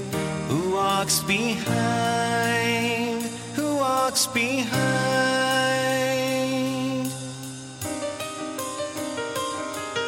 Standing tall, invincible, but do not forget your knives to save your lives, to save your lives. Don't you forget about dying. Don't you forget about your friend death. Don't you forget that you will die.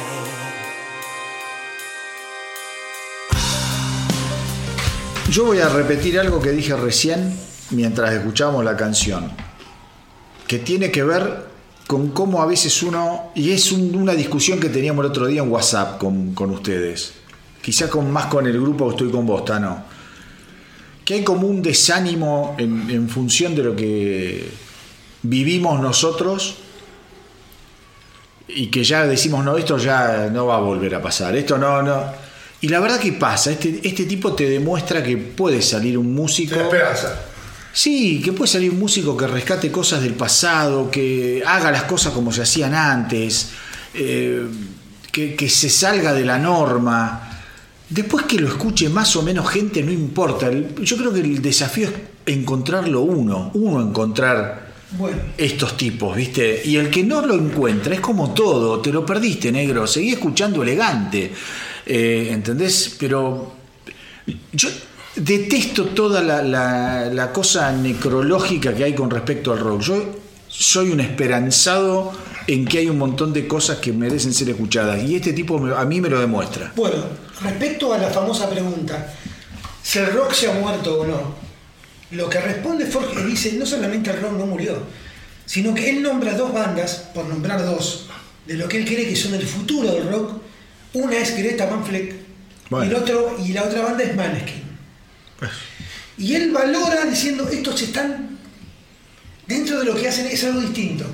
Porque todos traemos cosas de atrás. Obviamente. Todos, no hay nadie que. A ver, es como la tabla rasa de Locke, eso no existe. El tema es lo que hace este. Cómo el tipo, ¿sí? Eh, tiene como una osmosis con un montón de, Sí. de rítmicas y décadas y le da su, su plus, le pone un valor agregado. La raíz. Lo hace exactamente. Vos, la raíz va por abajo y no sabes a dónde llega. Y viste, a mí me rompe las pelotas. No, Greta Van Fleet, eh, lo copian a Zeppelin. Deja que lo copien a Zeppelin. ¿A quién cree que Bueno, a, a la bomba bueno, tucumana claro. cree que copien? La concha de tu madre. Después que te guste o no. Pero prefiero que copien a Zeppelin, que copien a Sabbath, que copien. Copien, ¿entendés lo que hay que copiar? ¿Viste este tipo, Forge? Y el tipo copia. Y sí, hay un montón de cosas que estamos hablando acá que el tipo se nutre, que copia. Como digo yo, la raíz. Va por abajo. Hace la música que te gusta. Y hace la música, claro. Bueno, yo, Yo voy, tengo un tema más, ¿eh? yo también, ah, te toca a vos. a mí. Dale. Eh, perdóname, Man- Manolo, porque te voy a cagar. No creo. Para mí, el gran hit de este disco. Witch. No, no me cagaste, así que vamos a seguir escuchando este disco. Así. Witchy es maravilloso, maravilloso, vamos.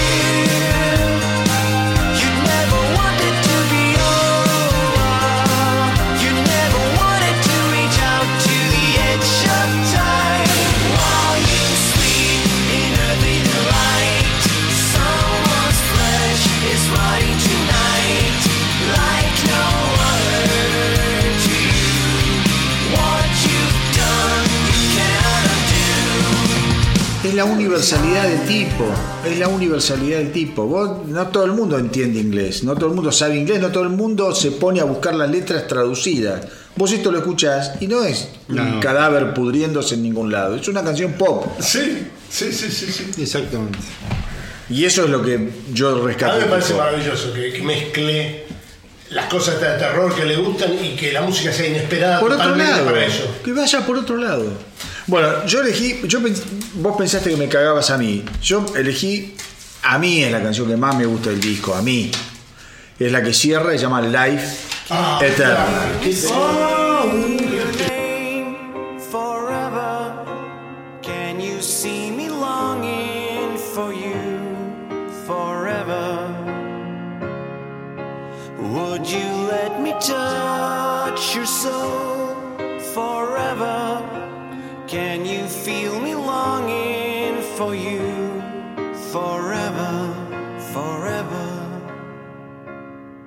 I know the light grows darker down below, but in your eyes, it's gone before you know.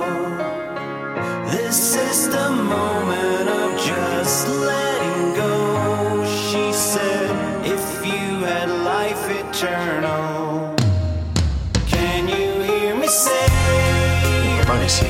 Sí. Ahí va. No, un comentario sobre la letra de la canción que realmente es muy linda, muy triste. Eh, obviamente habla de un tipo que está enamorado de una chica que está muriendo. Y dice que baila mientras las manos se le ponen frías. O sea, es jodida, jodida. Pero no es macabra, no es macabra, es triste. Triste. Y, y se pregunta si tiene sentido tener la vida eterna. Dice, estaría como para siempre, pero como que pregunta si está bien eso. ¿Entendés? Algo como lo que pasa con Highlander en un momento de la Y película. más o menos. Algo bastante filosófico, pero muy linda canción, muy triste. Pero a mí es la canción que más me gustó de, Me Bien. parece fabulosa. Bien. de Prequel. Bien Y porque se creo que, disfrutó. y creo que el disco lo hicimos. Le sacamos leche a la teta, ¿eh? Sí, sí, sí, sí, sí. Sí, Eh, año 2022, ¿ya llegamos? Sí, un detalle antes. Un detalle- 2019. 2019. 2019. Claro. 2019 eh, terminan de girar y 2020, un mes antes de la pandemia, un mes antes de la Terminan de pandemia, girar con Metallica. dicen, vamos a hacer un último show y vamos a tomar un sabático.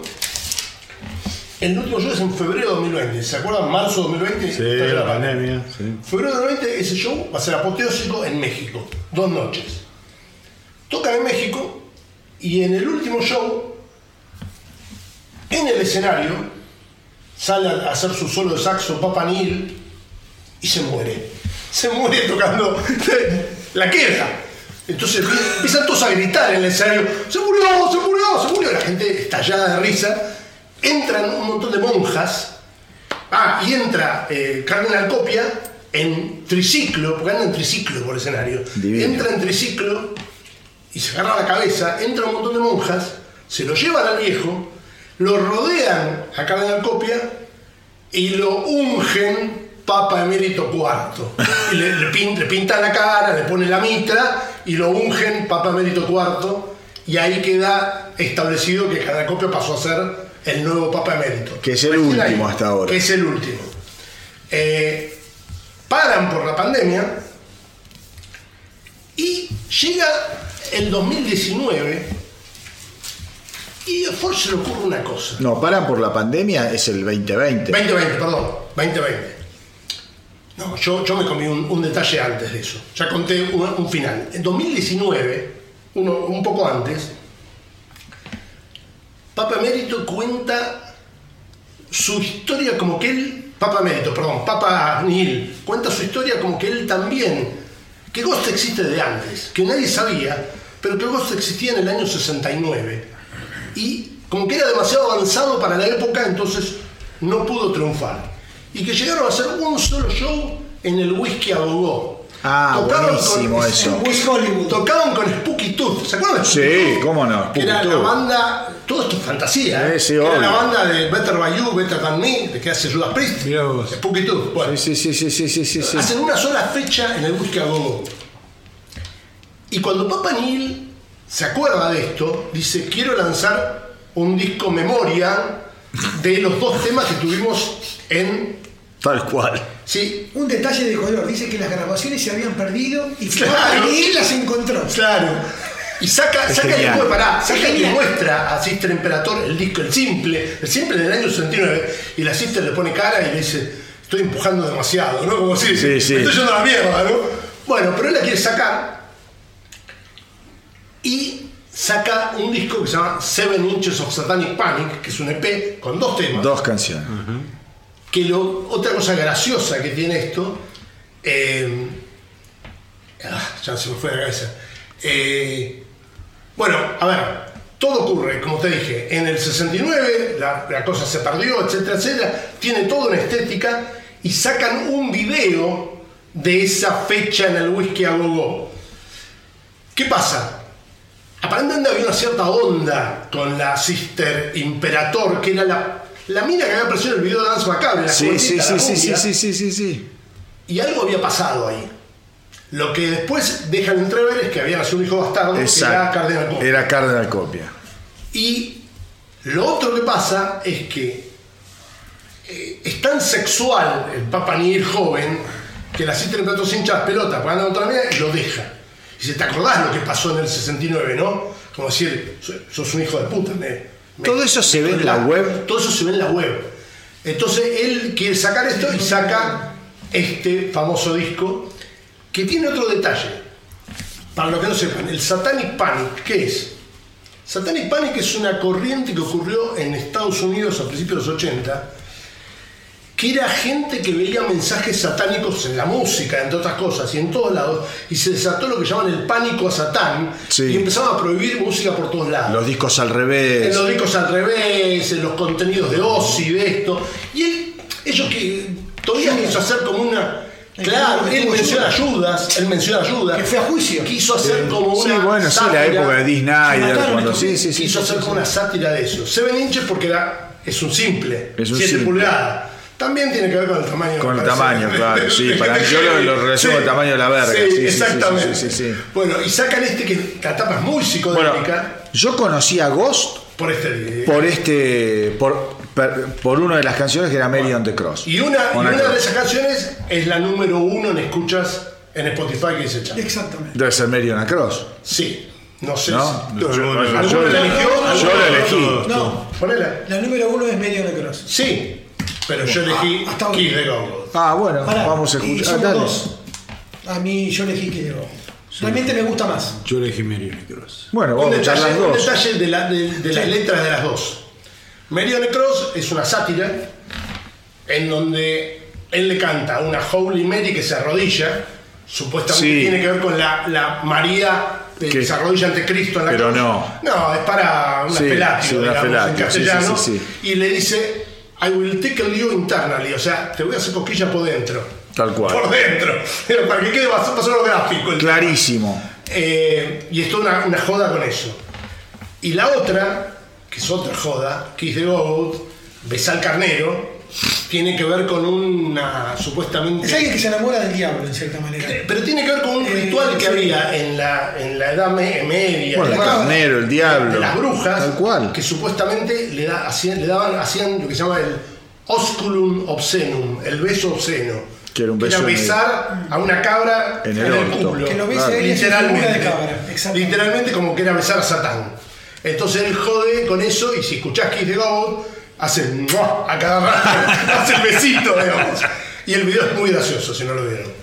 Sí, y algo, un dato más allá de la música, que yo vuelvo con el tema de la producción, porque comienzan con este disco y va a seguir. Y vuelvo con la selección de Suecia. Entran dos personas acá a componer y a producir con él y se hacen muy íntimos de él. Que es raro, es un dúo eh, de música electropop que el nombre es Vargas Lágola. Y los productores que tienen nombres raros, uno es Salem Al Fakir y el otro es Vincent Pontaré. Entre los tres escriben estas canciones fantásticas, estas dos canciones fantásticas, y van a tener una gran influencia. Son todos suecos, ¿eh? Perdón, absolutamente imbuido en la música de los 60. Los Sí, dos temas. no, no. Total. Eh, no, digo como dato. Eh, Poné- poné el como- primero que. Vamos, vamos, yo. Eh, primero, va- vamos, con- en el orden que es. Go Go y después Mary on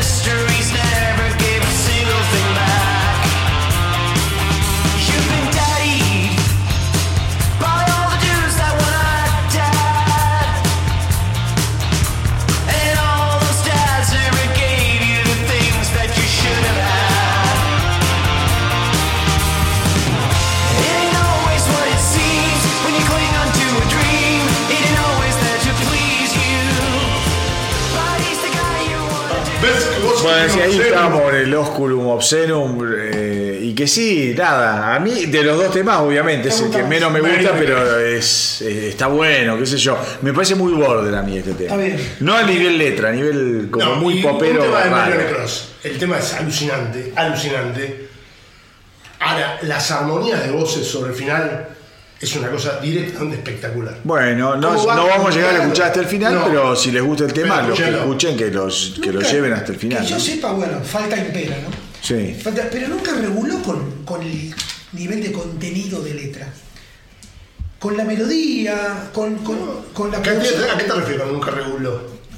Que el tipo se mantuvo. cantando lo que quiere. Ahí, pero voy a esto. No es que acompasó, va, si querés. la chota. Cla- claro. No le pero lo importa que pasa es que nada. la escuchás y Bueno, pero es un tema, ¿eh? Para mí es un tema. Un limitante, sí. Sí, para mí es un limitante. A futuro es un limitante. Bueno, a un temita, una cosa con Marion Cross, perdón, muy importante. Eh, Marion Cross, lanzado en 2019, era el lado B de el corte era Kiss the Go, fue el que sa- salió en video. Todavía Ford sabía que era un temazo de Marion Cross. No pasaba nada. No pasó nada en el 2019 con Marion Cross. Y decía, ¿qué carajo pasa? Porque para mí es un temazo, no pasa nada con este tema. Llega 2020. Eh, Con Impera. 2021. No, 22 es impera. impera. 2021 y de pronto lo agarra la hija, la hija era una, chica de 17 años, y le dice, papá, ¿vos sabés lo que está pasando con Marion Cross, no? No. Dice, ¿vos sabés lo que es TikTok? Eh, lo escuché nombrar, tiene menos redes que vos. O sea, digo, no, lo escuché nombrar a TikTok, pero no, papá, es viral en TikTok. Claro. Es viral en TikTok Marion Cross y le pone. Entonces, bueno, este dice, está bien, ni bola le dio. A las dos semanas lo llaman de la discográfica. Tiene que ser un simple. Estalla Claro. Marion Cross, tenés que hacer algo porque estalla. Entonces, el pibe agarra y sacan uno, un disco de recopilación que se llama eh, Message from the Clergy, Ah, que sale en el 21, creo Sí. con Marion Cross al frente. Y, eh, y sacan el video del recital de Tampa. Explotó. Explotó. Explotó. La canción era de 2019, en 2019 no pasó nada. Dos años después explotó. Qué bárbaro eso, ¿eh? Viral. Eh. Los fans fueron. Qué bárbaro, boludo. Qué increíble. vuelvo a esto de, de- El video de Tampa es increíble. No, no lo vi, no lo vi, no lo vi. Sí, buenísimo. La chica disfrazada cantando. Sí, sí, Increíble. sí, sí. Sobre este tema, eh, una de las cosas que leí es que Ford dijo que es un tema que habla mucho digamos, más allá de, de, de Mary, en el fondo habla mucho de él y de esta cuestión de la vida privada de la vida pública. La, la distancia que hay entre lo que, entre lo que sos y lo que mostrás. Eh, y que se basó mucho en una película que a él le pegó que es El perfume, El perfume, Eh, sí, sí, sí, sí.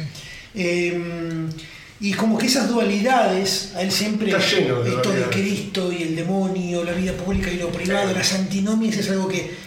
Que el tipo debe La vida y que- la muerte, tiene- de- tiene como el una- tipo tuvo que aprender seguramente a lidiar entre lo público y lo privado, a la fuerza. Sí, a la fuerza, porque al principio lo tenía muy controlada, después se Claro. descontroló. Y después... Exactamente. Bueno, vamos con Mary Mary Cross. Onacross.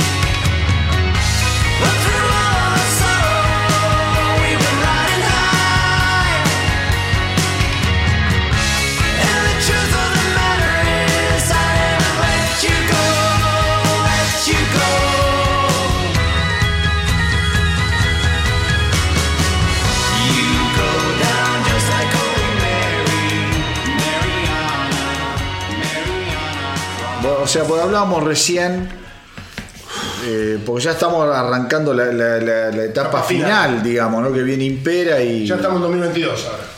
Claro, 2021 pandemia. viene Impera y el EP eh, Phantomime. Phantomime. Y decíamos, ¿qué, qué, qué puede hacer un tipo así, volver atrás? Y yo, viste, no sé qué es volver atrás. Yo ya no creo más en esos discursos de volver a los Pero no, orígenes. no, no, no. Eh, Yo creo que es una avanzada, viste, que ya va... llegó, llegó un punto en el cual, en algún momento, lo digo siempre, no quiero que ocurra porque me gustan demasiado, pero en algún momento con algo la va a pifiar, pero la va a pifiar en la suya. Eso es lo que me queda claro. O sea, no hay vuelta atrás acá. Eh, estamos en 2022, 2022, Impera. Impera. post pandemia. Retrasado por la pandemia. Eh, el, sí. Ya existe Papa Emérito IV, pero ha aparecido solamente en el- cuando lo ungieron en el escenario en México, no apareció más. Lo invitan a tocar en un especial en Suecia con los Helicopters. Ah. Los Helicopters. Qué disco, Gran el último disco de Helicopter, y tocan una versión de Sympathy of the Devil cantada por Papa Emeritus IV, Tobias Forge, que es impresionante. Mirá que ese tema lo hizo cover todo el mundo. Te puedo- Lemmy, boludo. La versión es impresionante. En vivo. Eh, y se prepara lo que viene Impera. ¿Qué, qué, qué le pasa a los fans con Forge? Ya claro, como, como tiene todo el mambo satánico y demás, y ya la pegó con la predicción de la pandemia, precuel, ya ven fantasmas por todos lados, ven ghosts por todos lados. Entonces dicen, este va a sacar un disco sobre la caída de los imperios y acaba de invadir Rusia-Ucrania. O sea, ya todo el mundo dice, no, este pibe tiene una bola de cristal Vos sabés que, y ve, claro. cosas, ve cosas que los demás no ven. Porque Bueno, hace, es que el, el concepto un poco del álbum es ese. bueno, y Forge dice, no muchacho, no tengo la bola de cristal. La historia es cíclica. Ah. La historia se repite todo el tiempo.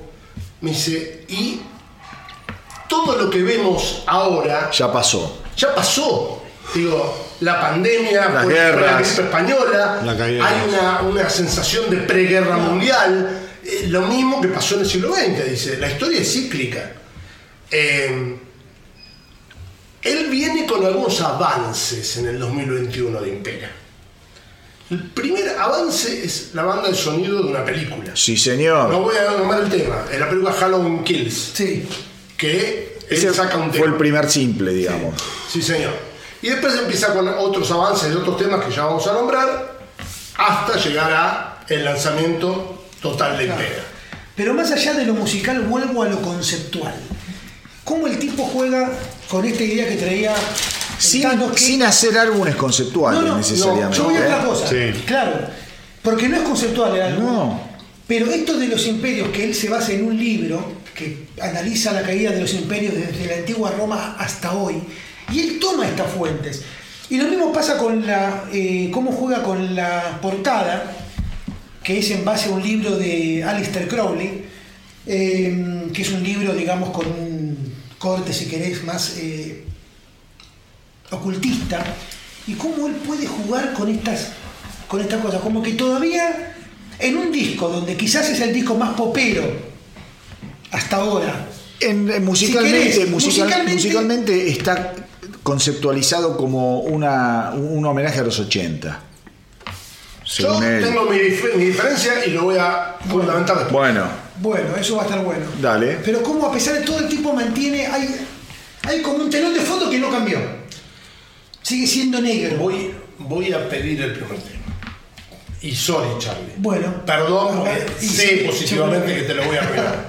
sé positivamente. A ver. Pero para mí es por muy lejos el mejor tema del disco. Tema de la época victoriana. A ver si yo- El tema que sabía, y sabía que te lo cagaba. El tema que habla de Jack el Destripador. No puedo ganar siempre. que se llama Respite on the Spitalfields. Tremendo tema. Claro.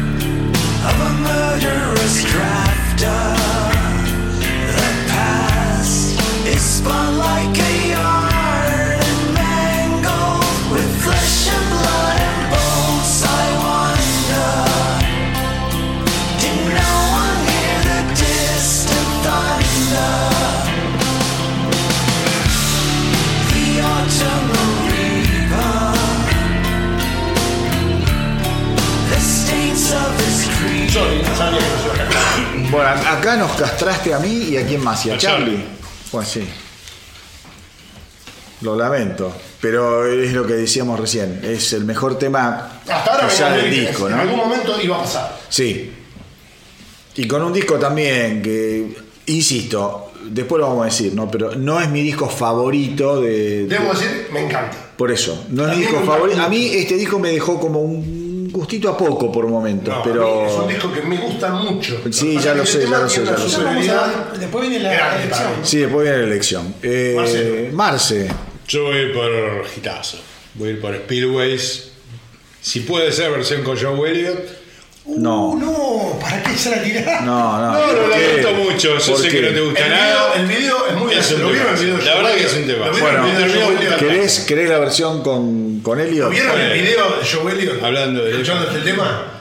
No. Es muy gracioso. Está en los, webs- en los webisodios. Bueno, va, va la versión con, con Joe Tu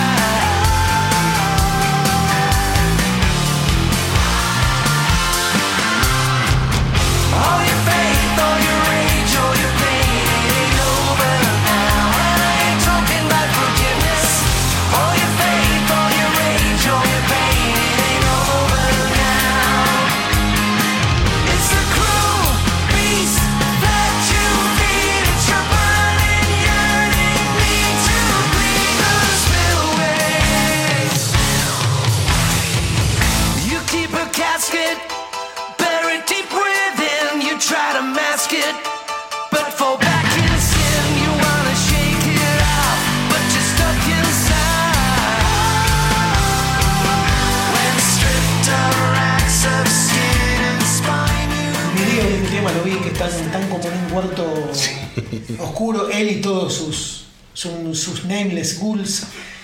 Y hay como unas eh, mujeres danzantes, Sí. es como que se les ca- le cae como si fuera sangre de los ojos, es una cosa rara. Es la canción que más escuché este año. ¿En serio? Número uno en, mi to- en, en repetición en, en el Spotify. Con. Elliot. Y bueno, porque la, Con letra- la- perdón, la letra dice así, es tu necesidad de sangrar a través de los sumideros de tu alma. Pará, Con pero es Elliot. interesante porque encima. Pará, con Elliot, que va a ser el próximo. con el, Elliot. el próximo. Emérito. Por ahí es el próximo Es el próximo Papa No emérito, boludo, Elliot. Sabés que soy gran fan de Def Leppard. Yo también soy fan de Def Leppard, ¿no? que no tanto No, como vos, no. pero está bien. Bueno, Te pido por favor, Charlie, porque que me queda una canción. Va, les pido a todos, pero bueno, está bien. Creo que cagamos.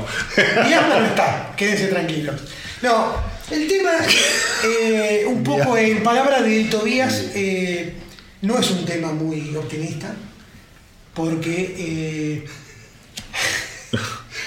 no me tenté. Nos reímos entre nosotros de todo esto. Está bien, está bien. Eh, vos pensás que estés haciendo lo que estés haciendo y de repente se te haga presente Satanás, Lucifer, el diablo y te diga siempre voy a estar para ti. Sí, ya sé con el. Call me Little Sunshine. Ah, Zafé. Por ahora, Un día. por ahora Zafé. Un Ya día. sabía que le habías elegido. Gran tema, gran tema. Con mi Mefisto feliz.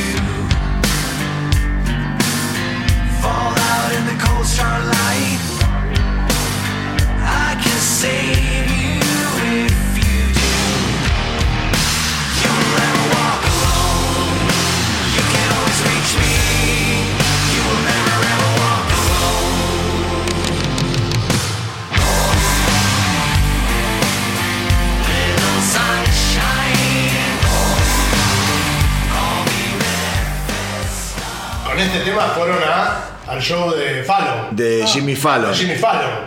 Y los presentó con bombos y platillos y salió todo disfrazado. Una versión tremenda. Bueno, conquistó América finalmente. sí, sí. sí, sí. ¿No?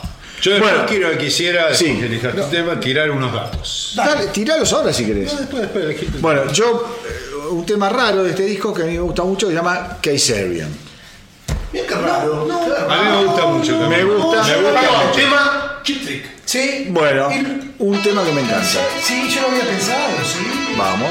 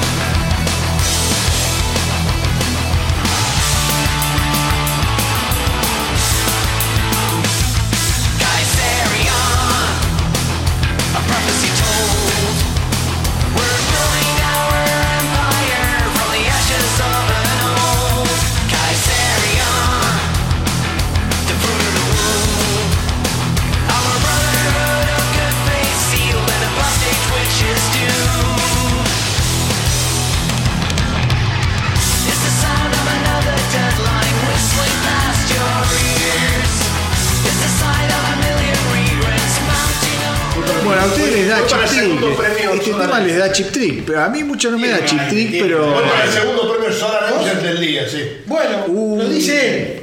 Voy para el segundo premio Solar Angel del día. A ver. a una vez le preguntaron a Forge cuál es el límite. Y dijo, No, no, yo, no. sé, yo sé que a veces empujo a niveles No, que me voy de mambo, dijo. ¿Te lo puedo adelantar yo? Sí. Porque es un tema que odio. Sí. Twenties. Correcto. Que sabía que iba a elegir esta cagada. Correcto. Pero bueno, está bien. Eh, y, le y hace referencia a este a este tema, porque si hubiera que mezclar el heavy metal con el reggaetón, sale esto que vamos a escuchar. A mí me parece horrible, pero está bien. Está muy bien que lo hayas elegido.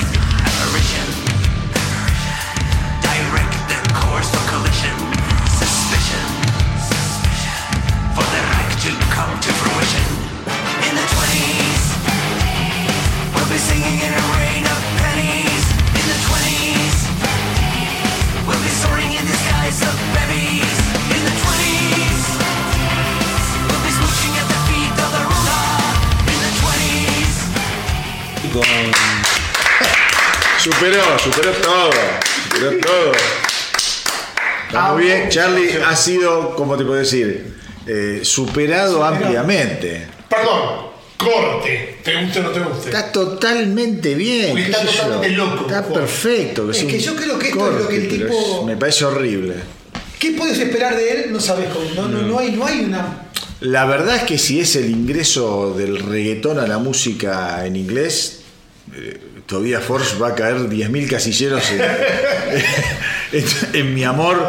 O sea, Veremos que. No, espero que no, ¿no? que no sigan los pasos de esta, Y de yendo al disco Impera, esta cosa. eh, yendo al disco Impera, Sí. hay dos temas que me gustan mucho, mucho, que no salieron y no van a salir, pues se horneó, que son... ¿Se acabó? Ya está. Sí, se acabó. Eh, Sí. Sí, porque a mí me diste oh, el Destripador y ya después está. elegí. eh, ¿Y Hunter's Moon no va a estar? Eh, Hunter's Moon que iba afuera. es un temazo. ¿Watcher in the Sky? Bueno, los dos son los dos temas que yo hubiera elegido también. Dios mío.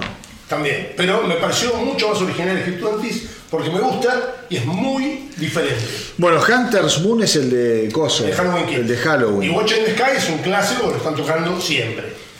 Eh, a mí no es un tema que me encante. ¿Watcher in the Watch in the Sky. Dios, me libre, no, ¿te gusta Twenty?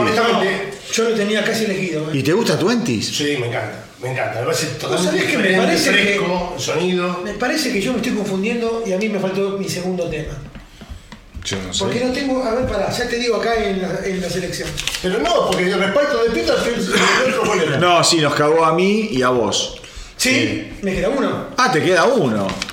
Me queda Ah, uno. le queda uno, mirá. Por Y favor, el que elegí me bien. queda. No, y el que me queda es eh, Watcher in the Sky. Ok, menos mal. Menos Un cierre para arriba, por lo menos.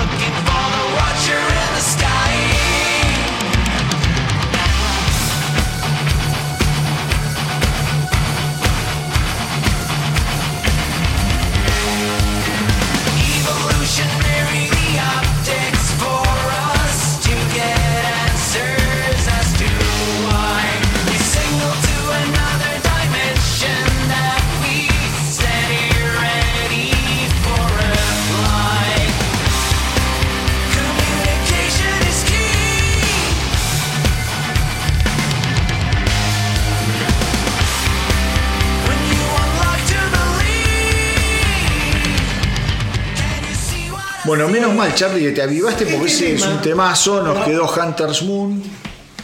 Eh, trata un poco, como es el nombre de la... Y voy a ser un polémico, el tema instrumental, que es una intro, que se llama Impera, Imperium, ¿se llama? Imperium. Es muy bueno. Sí, me gusta también. Imperium. Me agrada. Es muy buen tema. Bueno, llegamos ahora ya al final con. eh, Llegamos al final. Phantomime. Es de un disco de este anto, de este anto, de este año. Yo quisiera tirar unos números. que- Dale. Tirá los números. Tiro unos números de Spotify para que veamos dónde está parado Ghost hoy. ¿no? Ghost en Spotify tiene 9 millones y medio de escuchas mensuales. Eso es mucho, poco, más o menos. Y depende como uno lo miro, como uno lo mire, ¿no? Eh, a ver, pongamos a un par de bandas clásicas. Judas Priest tiene 5 millones de escuchas mensuales. Bueno, Iron Maiden tiene 8, o sea, tiene más Ghost que Iron Maiden hoy. ¿No? Bandas americanas, Shinedown tiene 6 millones de escuchas mensuales. ¿sí?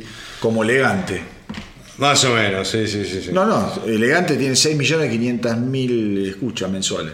Motley Crue tiene 8 millones. 8. 8,8. Mucho. Sí. pará, o sea que vos estás por arriba de todos estos que te están Sí, sí, Sí, señor. pero pará, Motley Crue tiene 40 años. Por eso te está digo, de capa bueno, no exacto. Pero por eso la ventaja es el momento, porque Está en el momento. Judas Está, básicamente, lo que quiero decir es que estamos con una banda que es importante. es como Totalmente. si yo te dijera, Es muy importante, De ¿no? aquí a 30 años va a mantener este nivel de escuchas, es contrafáctico. ¿Judas cuántos tiene hoy? 5 millones 100. Bueno, ¿Tendrá Ghost dentro de 30 años? ¿5 No millones sabemos. 100? Ojalá que sí. ojalá. Eh, vamos a llegar al 2023. Sí. Tiro otra banda nada más para terminar, que es Slipknot, otra banda tal vez exitosa. de este siglo importante, que estaría bueno en algún momento hablar de Slipknot. 12 millones, lo supera. Es muy exitoso. Es muy exitosa, ¿no? Son las dos. Y súper extrema al lado de esto. Sí, Sí. sí. Para mí son como los Eh, polos opuestos. Pero del- no, no disfruto, yo escucho eh, temas del himno, pero la verdad que no me impacta como. Sí, es otra cosa. Es otra cosa, es otra cosa. Por eso digo.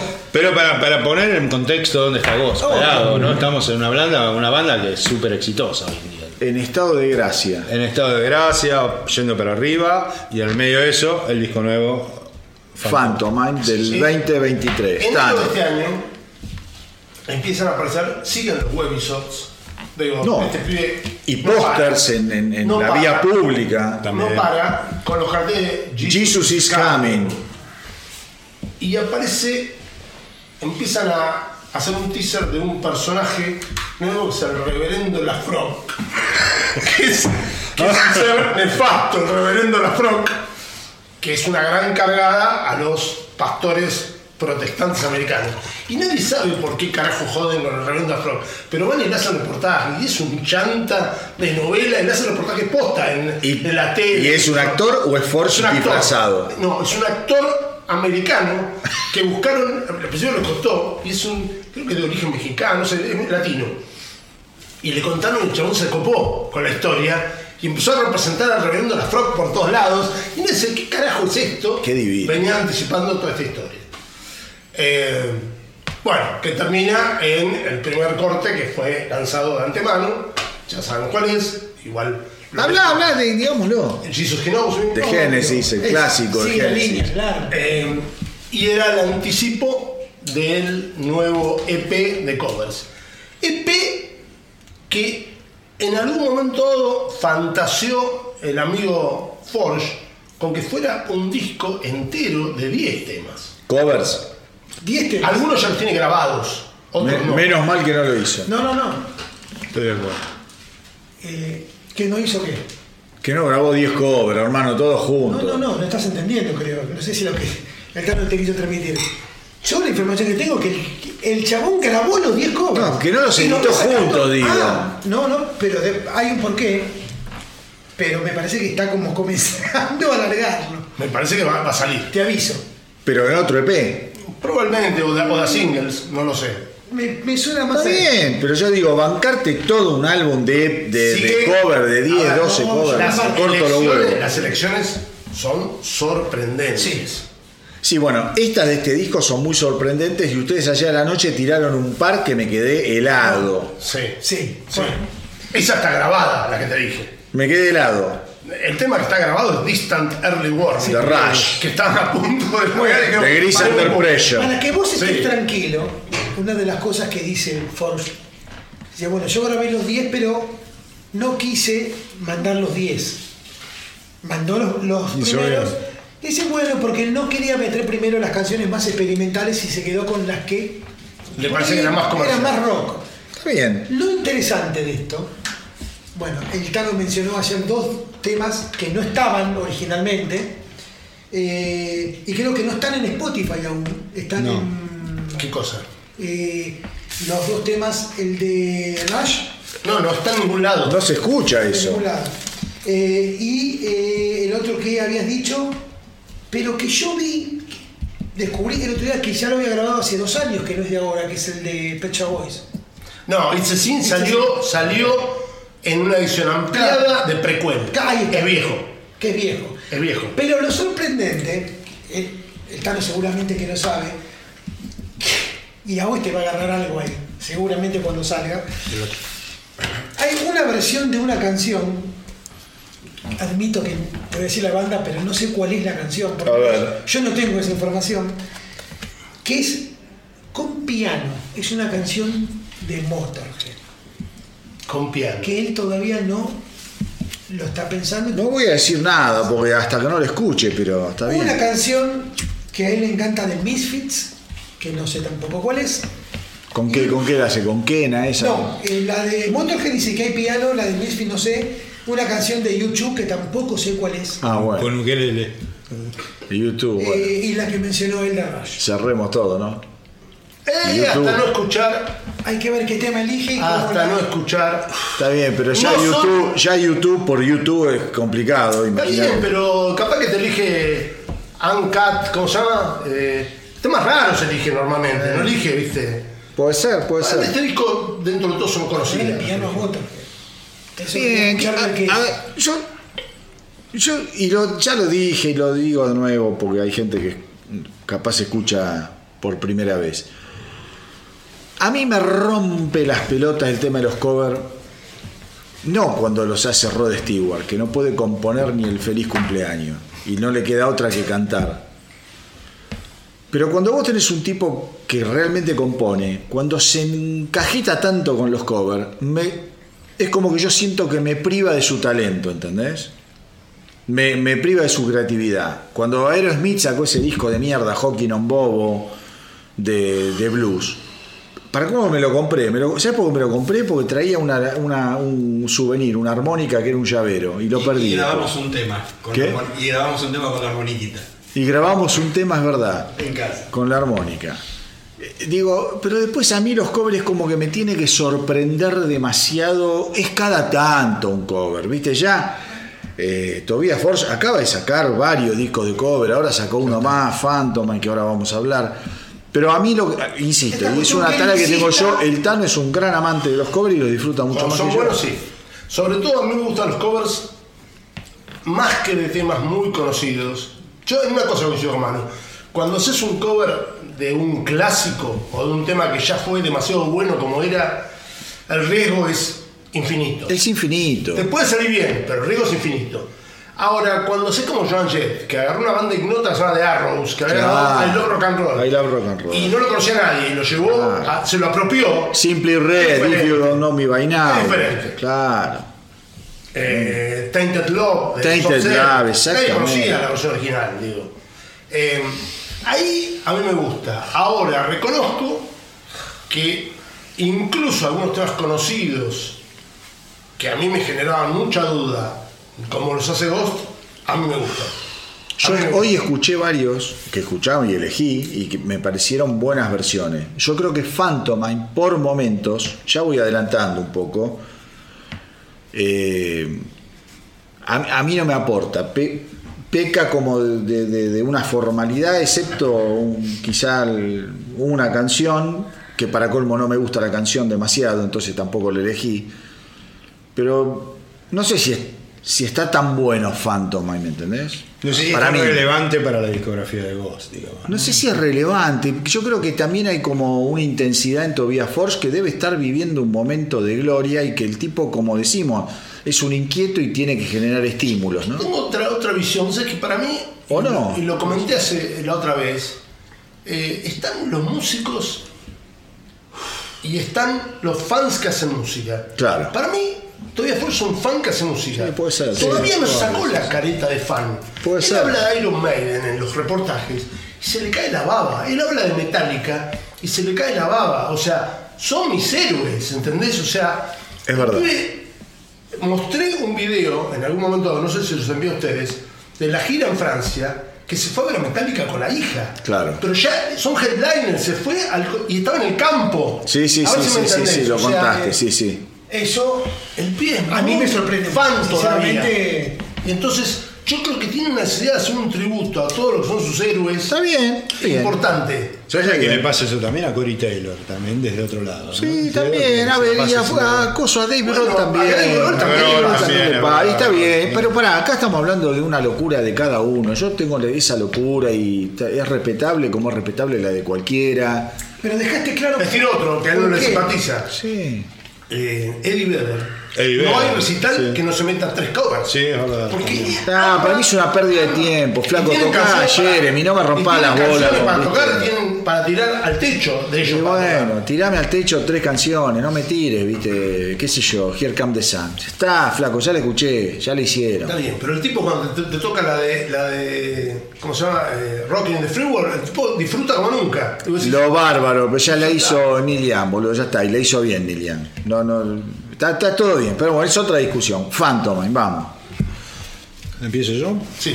Sí, obvio, el que quiera. Bueno, yo voy a empezar con un cover de la reciente difunta que soy muy fan y me parece excelente la versión. Toma. Me parece un 10 la versión. Y ¿eh? yo la voy a defender. Eh, We Don't Need Another Hero. Bueno, vamos. Yo te banco y la voy a defender. Y supera todo lo que hizo. Igual la elegiste también. Más, sí. Un día uno, que es un solo tema. A mí me hundió.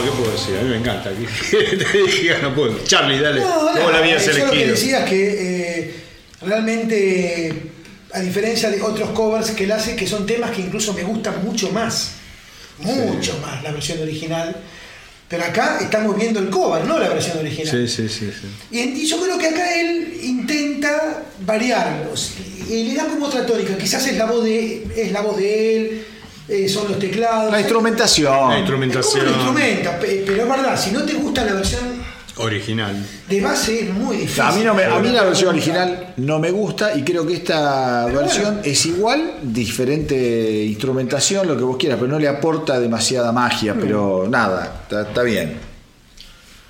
Me toca a mí. Eh, Te toca a vos, a ver. Eh, a mí me gusta bastante el LP. Me gustan muchos temas. Me hubiera gustado elegir otro. Dos. Me hubiera gustado elegir otro que el que voy a elegir. Pero el que voy a elegir considero que es el mejor del disco. Eh, así que voy a volver al reverendo La Frock. Bueno, A mí, yo no soy fan de Genesis. no, no, ya lo sé. Ni de los 70 ni de los No. 80. ni de los 90, nada. Ahora, cuando escuché la versión de Jesus Genome me partió la cabeza. Es buenísima. Literal. Eh, cuando vi ese video tan profano, Bueno, ahí está el que, tema. que hay que hablar de ese video porque es una cosa que no se puede mostrar en ningún medio que no sea prohibido para 50 años directamente. Bueno, yo, adela- yo adelanto algo. Yo no elegí ninguna canción de este. Ah, bueno, cago. No, no, no, porque no, no me aporta nada. Porque si tengo que elegir, elijo Phantom of the Opera. Y la verdad, y si, la elijo porque está tan bueno Phantom of the Opera. Me gusta tanto que, le hacen los parchís y la elijo. Pero no le, tampoco le aportó demasiado para mí. Con lo cual. eh, Cierra eso. Jesus, Jesus eh, va a cerrar el, el programa y hablemos, porque yo creo que lo valioso de, de todo Phantom Mind, para mí lo valioso es lo bizarro del video de Jesus Me. A ver, para los que no lo vieron, eh, muestra al reverendo primero eh, con sus feligreses, qué sé yo, recolectando guita, literal, plata, sí, sí, plata, tremendo. de una forma abusiva, se sube a una 4x4, una, una del carajo, y empieza a tomar merca, literal, pastilla, sube una puta, le Sí, sí, sí, sí, happy ahí en, en el auto, sigue, arma una fiesta con, con todo tipo de seres, de enanos, No, literalmente es aberrante. cosa. Y después termina, eh, el reverendo Lafroc supuestamente auspiciaba al equipo de hockey. Aparece el equipo de hockey todo parado y todos se empiezan a masturbar y le, le acaban la jeta, Sí, sí, sí. literal. Y ves- literal. ves el semen. Ves los chorros, ¿entendés? Ves el chorro. Y, y el Es una sale- locura. Sale peinado a la gomina, todo con, con, Bueno. con semen, y vuelve, vuelve, vuelve a la feligresía. Es una cosa que es prohibido para 50 años, ¿no? Pero pará, pero ahora pará, pero yo digo, yo digo esto, yo digo esto y por eso me, me extraña qué vuelta de tuerca le va a dar a su carrera, porque Jisoo, o ya los Estados Unidos dijeron, bueno, esto vende y que pasemos cualquier cosa, porque es para un yankee es muy difícil de ver Pero eso. ahora vamos, vamos a lo que pasa. No solamente el tema pegó bien, sino que con ese video exagerado y todo, el otro día mostré un post de Génesis diciendo, por favor, si no la escucharon, escuchen esta excelente versión de nuestro tema hecha por la banda Ghost. O sea, ellos como diciendo, esto está bueno, ¿entendés? Yo digo... Bueno, ahí si hay varias lecturas ahí. Pero ¿no? si yo fuera el autor diría, boludo, agarraste mi tema e hiciste algo totalmente profano. Digo, Sí, está bien, pero las regalías, las regalías le van a Génesis. Originalmente Yo te diría lo mismo. Véanlo, escúchenlo, consúmanlo. Para, para, originalmente la Y que y las consecuencias del video se la fume el boludo este. En el fondo, si vos te la podés pensar maquiavélicamente, dame los beneficios y el quilombo que lo tenga Ford. Originalmente la letra de Jesus, de Jesus de Génesis ya era una letra muy profana. Absoluta. Eh, y tuvo mucha difusión. Era muy, muy, muy profano también, muchos likes. Y hay un cambio de letra que se equivoca, para mi gusto, yo creo que se equivoca porque no lo entiende, Forge, que era clave en la primera. Hay una parte que dice, eh, get down on your knees and, and dice Génesis. Ponete rodillas así. Y garpá. Y él dice and pray. Error. O sea, error, porque estaba bien como lo había pensado. Además que tiene que ver con el video que hizo él. Exactamente.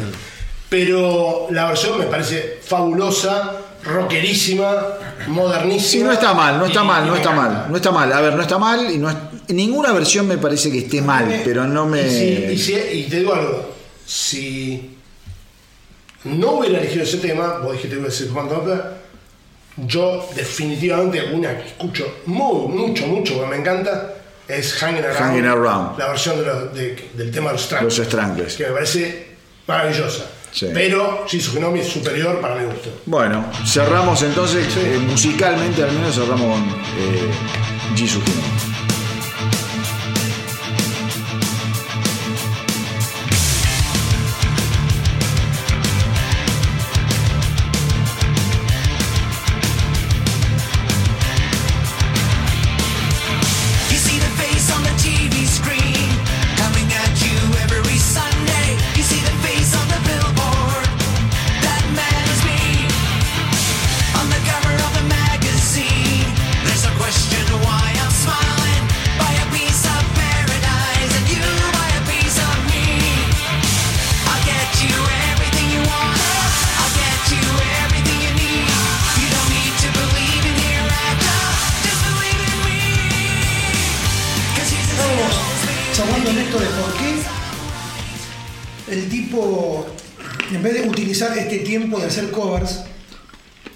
Hace más música propia. Sea, bueno, pero, o sea, ¿por qué se desgasta con los covers? El Tano decía recién, mirá, porque sigue en el lugar de fan. Yo creo que sí, pero claro, como siento que es un tipo que tiene todas las piezas pensadas y hasta ahora le, o sea, cada día le va mejor. eh, yo, claro, yo busco bandas de gente que es de otra generación que, los, que lleguen a mí, no por mí, no por Ford ni por Ghost, por Génesis. Le escuchan y si les gusta bien. Y es lo que voy a quitar recién. Y quizás sea una puerta de entrada a decir, che, voy a escuchar algo más de este tipo. Claro, no- evangelizar. Se me ocurre. Sí, el aporte, el aporte, claro. Pero, pero cierto, ¿Quién puede pensar cierto eso? punto. Primero que esto es amigable para generaciones más grandes. Pero además, como el, como el tema es bueno, digo, te sirve para presentar la banda a gente que normalmente no se hubiera acercado a una banda con estas características y que dicen, che, me gusta, está bueno. Eh, Es más, de vuelta, acordate cómo empezamos el programa. ¿Qué te perdiste? Hola, tenés 18 años, ¿qué te perdiste los últimos 5 décadas de música? Y no sé, escucha esto y después te voy a enseñar otras cositas. Es- es- pero también es eh, esa forma de pensar es, es como muy generosa a, eh, a favor de Forge. Porque si vos decís, él tra- eh, tranquilamente te puede meter lo que pasaba hace 30, 40 años desde sus canciones. Y no solo hace eso, sino que además es generoso en el, en el formato cover. Sí, Está bien, Sí. es una manera de pensarlo interesante. Yo no la había pens- no la pienso quizá de esa manera, pero me parece interesante.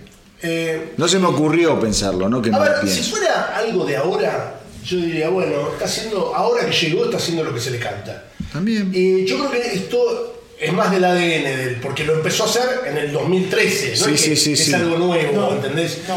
Quiere decir que esto está en el ADN del De él. A mí cada tanto me gusta versionar a y lo hace y se le canta. Bueno, sí. pará, también es, eh, también es, es cierto que se usa mucho, que hay mucha gente que hace cover, Sí, eh, nos guste o me guste a mí o no.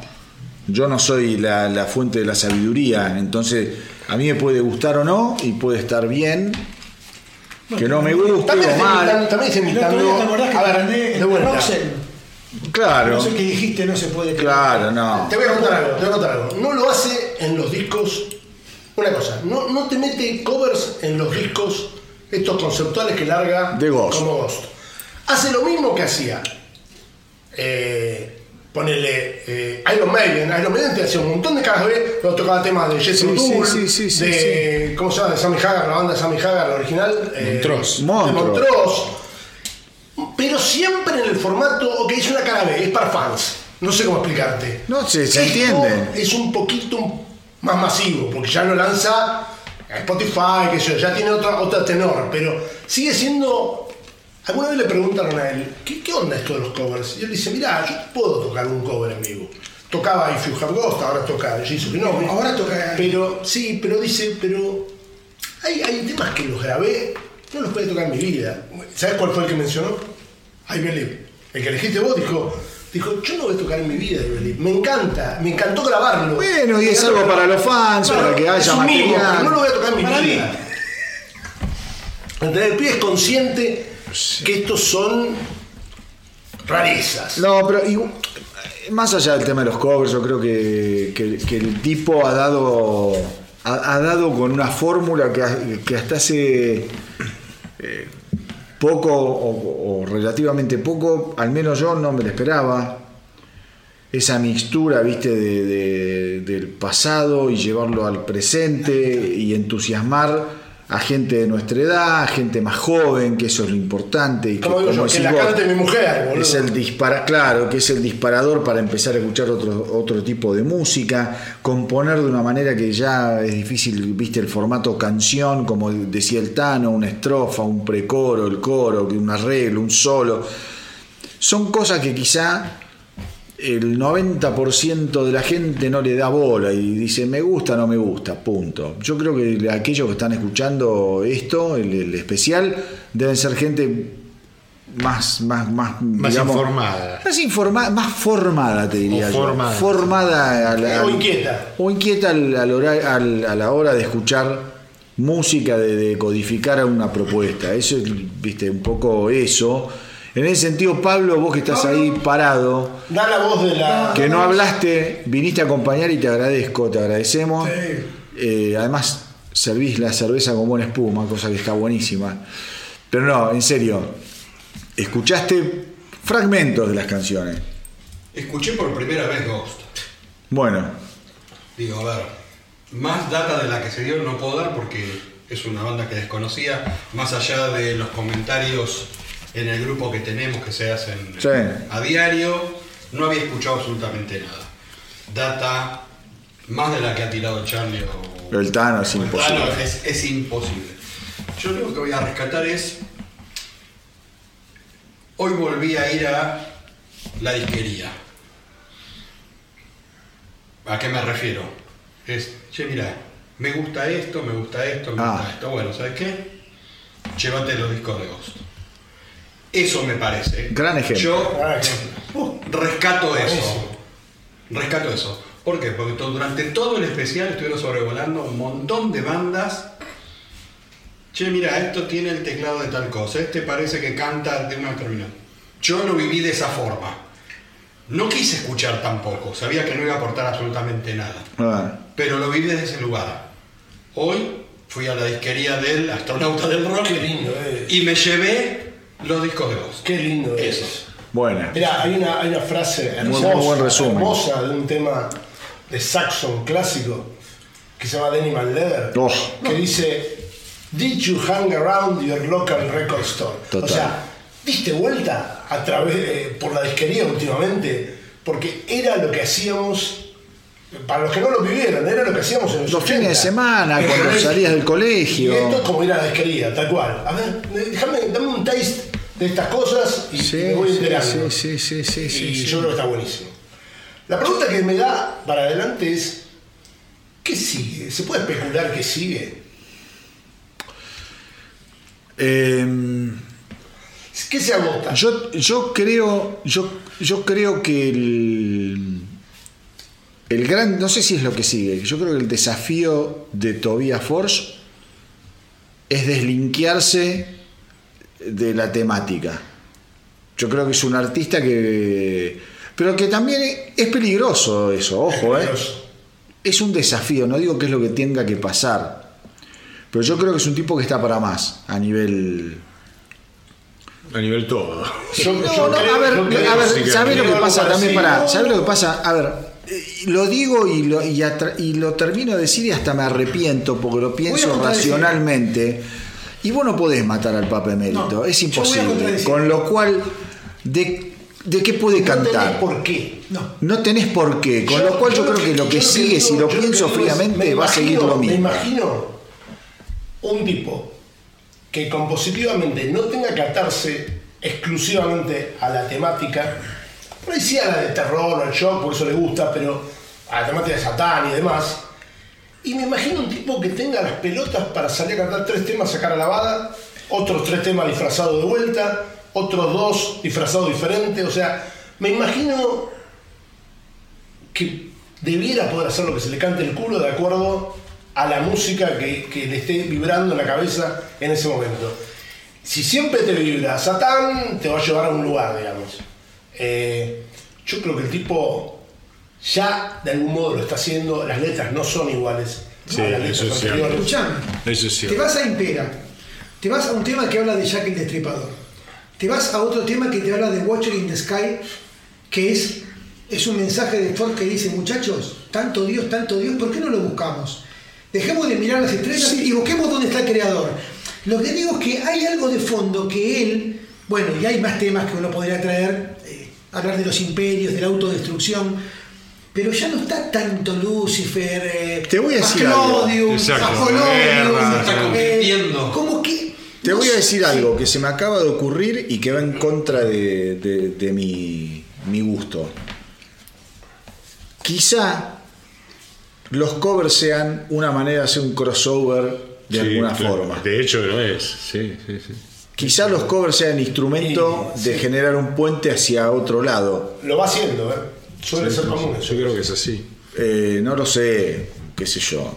Eh, em, me, me da la sensación también que sostener el, el- el circo debe ser una tentación gigantesca, ¿viste? Porque... Sí, yo creo que. Ojo, decís sale a cara lavada y ya no es lo mismo. Yo no, no creo que pueda salir No creo por la con estética. la marca Goss a cara lavada. Veremos. Me, me Bueno, cuesta. Pero ahora tenemos historia con Sí, Kiss, ¿no? Kiss lo hizo.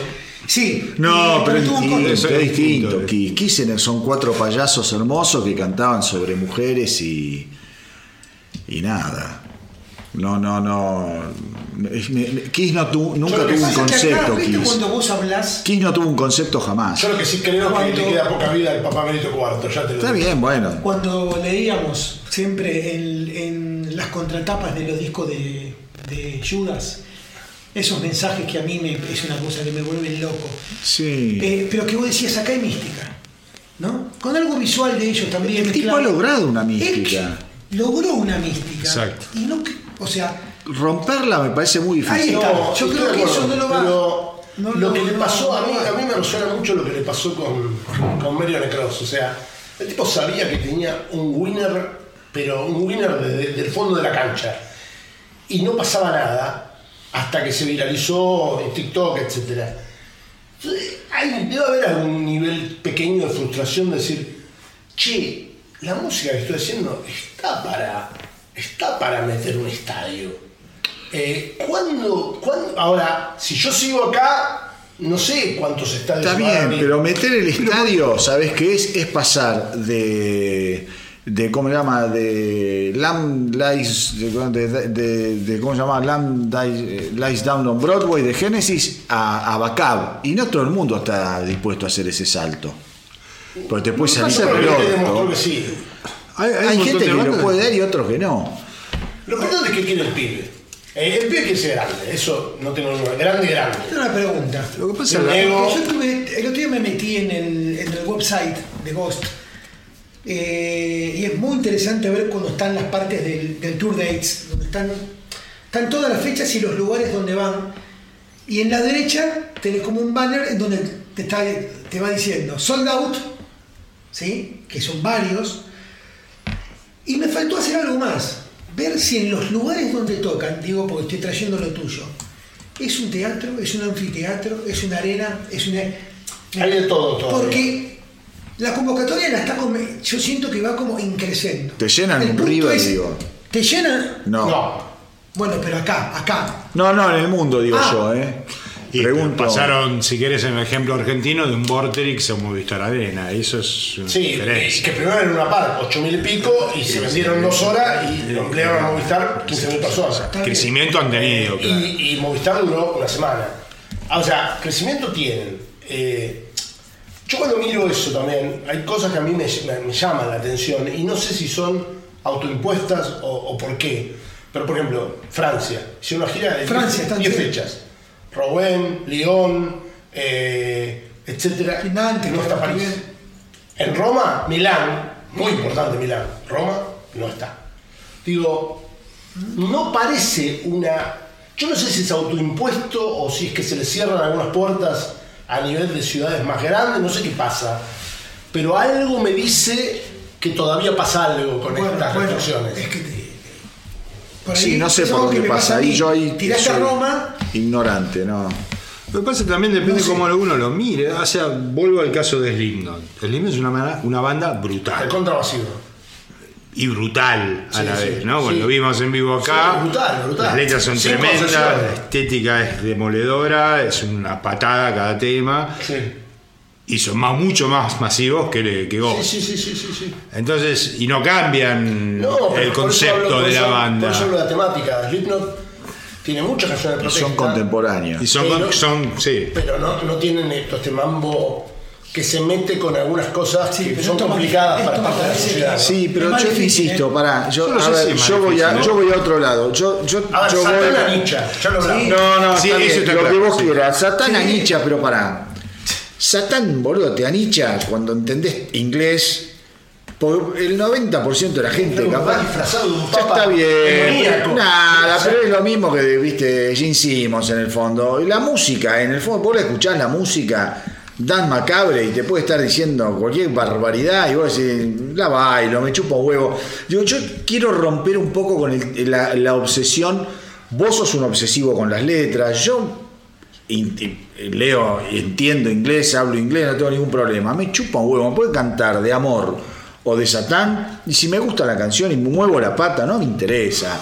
Digo, tampoco hay que ver las cosas tan anichado, ¿entendés? Yo creo que capaz la propuesta del tipo a nosotros nos vuelve loco, un montón de gente, pero a nivel masivo, masivo, masivo, no sé si pasa solo por Satán. No sé, negro, ne- vos pensás. No lo sé, di, lo es una pregunta. Desde la óptica de un tipo que no. Lengua natal no es el inglés. Exacto. Si tenés que ir a Estados Unidos, si vos le cagás Hell Satan te van a entender. O sea, no es que le da lo mismo. bien, está ¿entendés? bien, está- está O sea, perfecto. Digo, y, que, y si vos tenés problemas para conseguir tamaño de estadio más por las cosas que cantás, y eso es una limitante. Ahora. ¿Cuándo vos transas? ¿O cuándo ganás la pulseada? O que es lo que está pasando. Sí. Que dicen, bueno, ¿sabes qué? Sí, cantan toda esta mierda de Satán, pero ¿sabes qué? Está buenísimo y lo voy a invitar igual al, A al- Johnny a- a- Fallon, A a Jimmy, Jimmy Fallon. Fallon. Ahí están ganando la Ahí está pulseada. ganando una pulseada. Pero la Yo creo que hay una combinación. Yo creo que todavía es como una película. No hay, viste, todavía no tenés la foto final. Yo no soy muy creyente en esto de- del nicho satánico porque no acompaña a la música. Yo creo que es mucho más nicho es Slipknot. Si vos me lo pones, si me, si vos me pones a escuchar una cosa y otra, yo te- y es más nicho lo de Slipknot. Seguro, mi mujer no te escucha himno. Bueno, Sí. pero fíjate No, que. bueno, es- musicalmente pero pará, pero estoy equivocado en el fondo, porque el nicho de Slipknot es. Es mucho más grande que el Claro, entonces vos decís, ¿qué mierda pasa? Y yo no sé qué pasa, nadie sabe qué pasa ni cómo se de- desarrolla hasta el final. Pero vos escuchás la música de, de, de Ghost y es una música agradable para escuchar. Te, te Lucifer, te chupa un huevo, sí está buenísimo. Pero capaz, como dice el Tano, y no, mirá, ¿sabes qué? Te cierran No sé, puertas. pasa, no sé qué le pasa al, Claro. al que, al que, Al que ese escucha a idioma. Lucifer, ¿viste? Claro, Eh, dice. De todos modos, de vuelta, creo que hay mucho para, para ver por delante Sí. sobre- de esta banda. Eh, cada disco es muy diferente al anterior, ya lo Sí, dijimos. sí, sí. Eh, yo supongo que el próximo va a ser muy diferente a Impera también. Quiero pensar. Ojalá, eso. ojalá. A mí me gustaría que sea muy distinto porque no Eh, fue un álbum que me volvió. Para mí, para mí nunca se la pegaron. Te puede gustar un disco más o menos, ahora vamos a ver cuál le gusta a cada uno. Pero para mí nunca se la pegaron. Siempre hicieron cosas. Habrá que esperar, la verdad es que hay que esperar. En algún momento se la pueden pegar. No conozco banda de las que a mí me fascinan. ¿eh? Que no Maiden. se la haya pegado. No conozco banda que no se la haya pegado en algún disco. ¿Entendés? Sí. Y bueno, en algún disco te la puedes pegar. Eh, lo importante es generar algo que quede. Sí, yo insisto, la huella de, de Ghost ya quedó, no es, no es un grupo que va a pasar sin dejar una huella. Pero bueno, eh, disco favorito, no sé. Empiecen ustedes. Marcelo. Uy, me mataste. La verdad no sé si nombrar un disco favorito. Yo la verdad es que como me gustan cosas de cada Porque es una banda que no la vivimos a nivel disco cuando fue saliendo, Exacto, cuando fue sí, la- a, mí, a mí me pasa eso. Respecto de todo lo que Eh, hicimos hasta ahora. Está claro, es un desafío para nosotros también. Yo estoy contento con 15 canciones. Bueno, son pocas, Entonces, Son pocas, pero está bien. digamos, con, con la lista que me, mi que me armé. Tiene 55 temas. Bueno, Sí, la mía dura 51 minutos. pero Podría digamos, agregar- no, tenés un álbum favorito. No, no, yo, yo podría agregar 10 canciones más de las que escuchamos hoy, que por ahí no elegí, pero mm, pero no, no tengo un disco favorito que me vuelve más loco Está que bien, otro. perfecto. Charlie. No, yo sí tengo un disco favorito eh, porque siento que es, eh, que es, bueno, lo voy a decir primero que es precuel. Es el disco que más me emociona de ellos porque siento que ahí hay un salto. Ahí, pero no es un pequeño salto, hay un gran salto desde la lírica, hay un gran salto desde, desde la producción, hay un gran salto desde que creo que el tipo se anima, la verdad que siempre se animó, ¿no?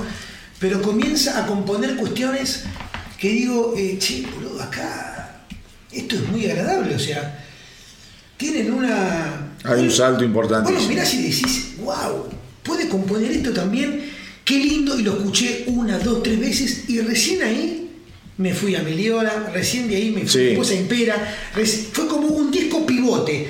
Me fui al primer disco y dije, boludo, Claro, ¿cómo es llegué? la misma Claro, banda. es la misma banda. Ese tipo que hace eh, la canción esta del eh, Enterrado en Repugnant y de repente puede hacer eh, Dan Casino Macabre. o His. Es una versatilidad fantástica, pero sentí como que Prequel. a mí, por las melodías, em, me- me- como que me tocó muy de cerca. Tano.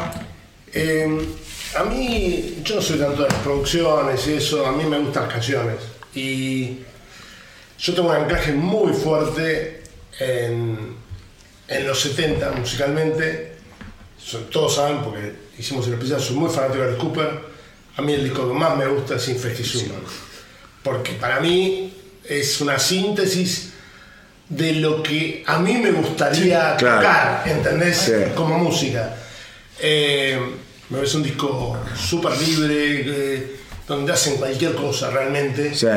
Y de vuelta, no es el mejor producido ni, ni de casualidad, no dio el salto de calidad ni de casualidad, pero me genera amor, porque la música me encanta. Bueno, no coincidimos ninguno. A mí el que más me gusta es Meliora. Por justa, creo que tiene que ver con lo que me pasa con la música a mí, como le pasa al Tano. A mí me gusta el rock pesado, marcado, y creo que Meliora es un disco en donde hacen ese cambio a la, a la cosa más pesada, guitarrera, veniendo de quizá un Infesticiuman que es más volado, teclados. Y yo creo que en Meliora redondean lo que es el hard rock, el rock pesado. eh, de, de un- de una forma que después digo, se va como ablandando de a poco. Yo creo que después, si tengo que elegir, elegiría prequel. Bueno, en algunos rankings que vi de fans de Ghost, Meliora está por arriba. A mí es el disco que más me como- cierra. Después está Prequel, pero primero. A mí es un disco que me vuelve bueno, loco. Obviamente son los dos, la verdad. Me gusta mucho todo, el primero. No, el que- primero es Impera, que digo, me gusta, me suena poco, también está buenísimo, digo. Lo que pasa es una banda que no tiene tantos En- discos y tenés que empezar a, echar en- bueno, en, yo un digo, bosque muy, En Impera muy poco frondoso. Mencionamos un tema que no nos gustó, mencionamos uno que me gusta a mí y a nadie le gusta, y después mencionamos dos que le gusta a todo el mundo, uno nos eligió, que es Hunter Moon. Hay cosas No musicales. mencionamos un tema que a mí me encanta ese disco, ni se menciona, no sé por qué, que se llama Griftwood, que Sí, para mí Driftwood. tiene una Tiene parte, cosas- un coro en el medio, que es una cosa de loco también. Pasa que el anclaje ochentoso de ese disco es tremendo Es y tremendo. Griftwood es lo más rato, doquen o lepar del disco. Sí, sí, por eso. Y decís, está A ver, acá. es, es interesante que una banda con tan pocos discos haya elegido cada uno de nosotros discos distintos. Guarda. Sí.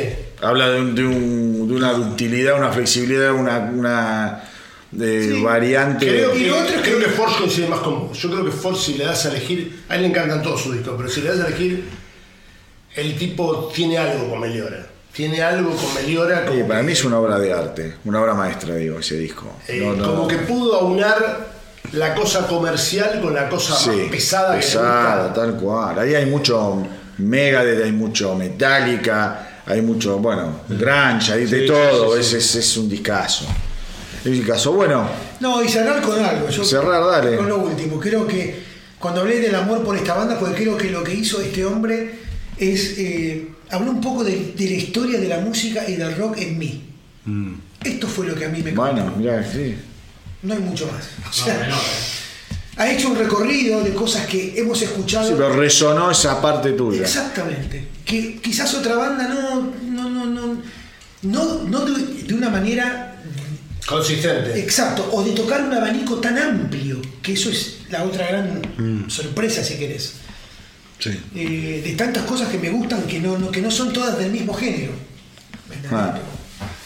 Bueno, la verdad que súper. Me pareció un ejercicio, ya lo dije, re lindo porque es una banda que no es contemporánea nuestra, es contemporánea de ahora, pero no es nuestra, No. de nuestra época.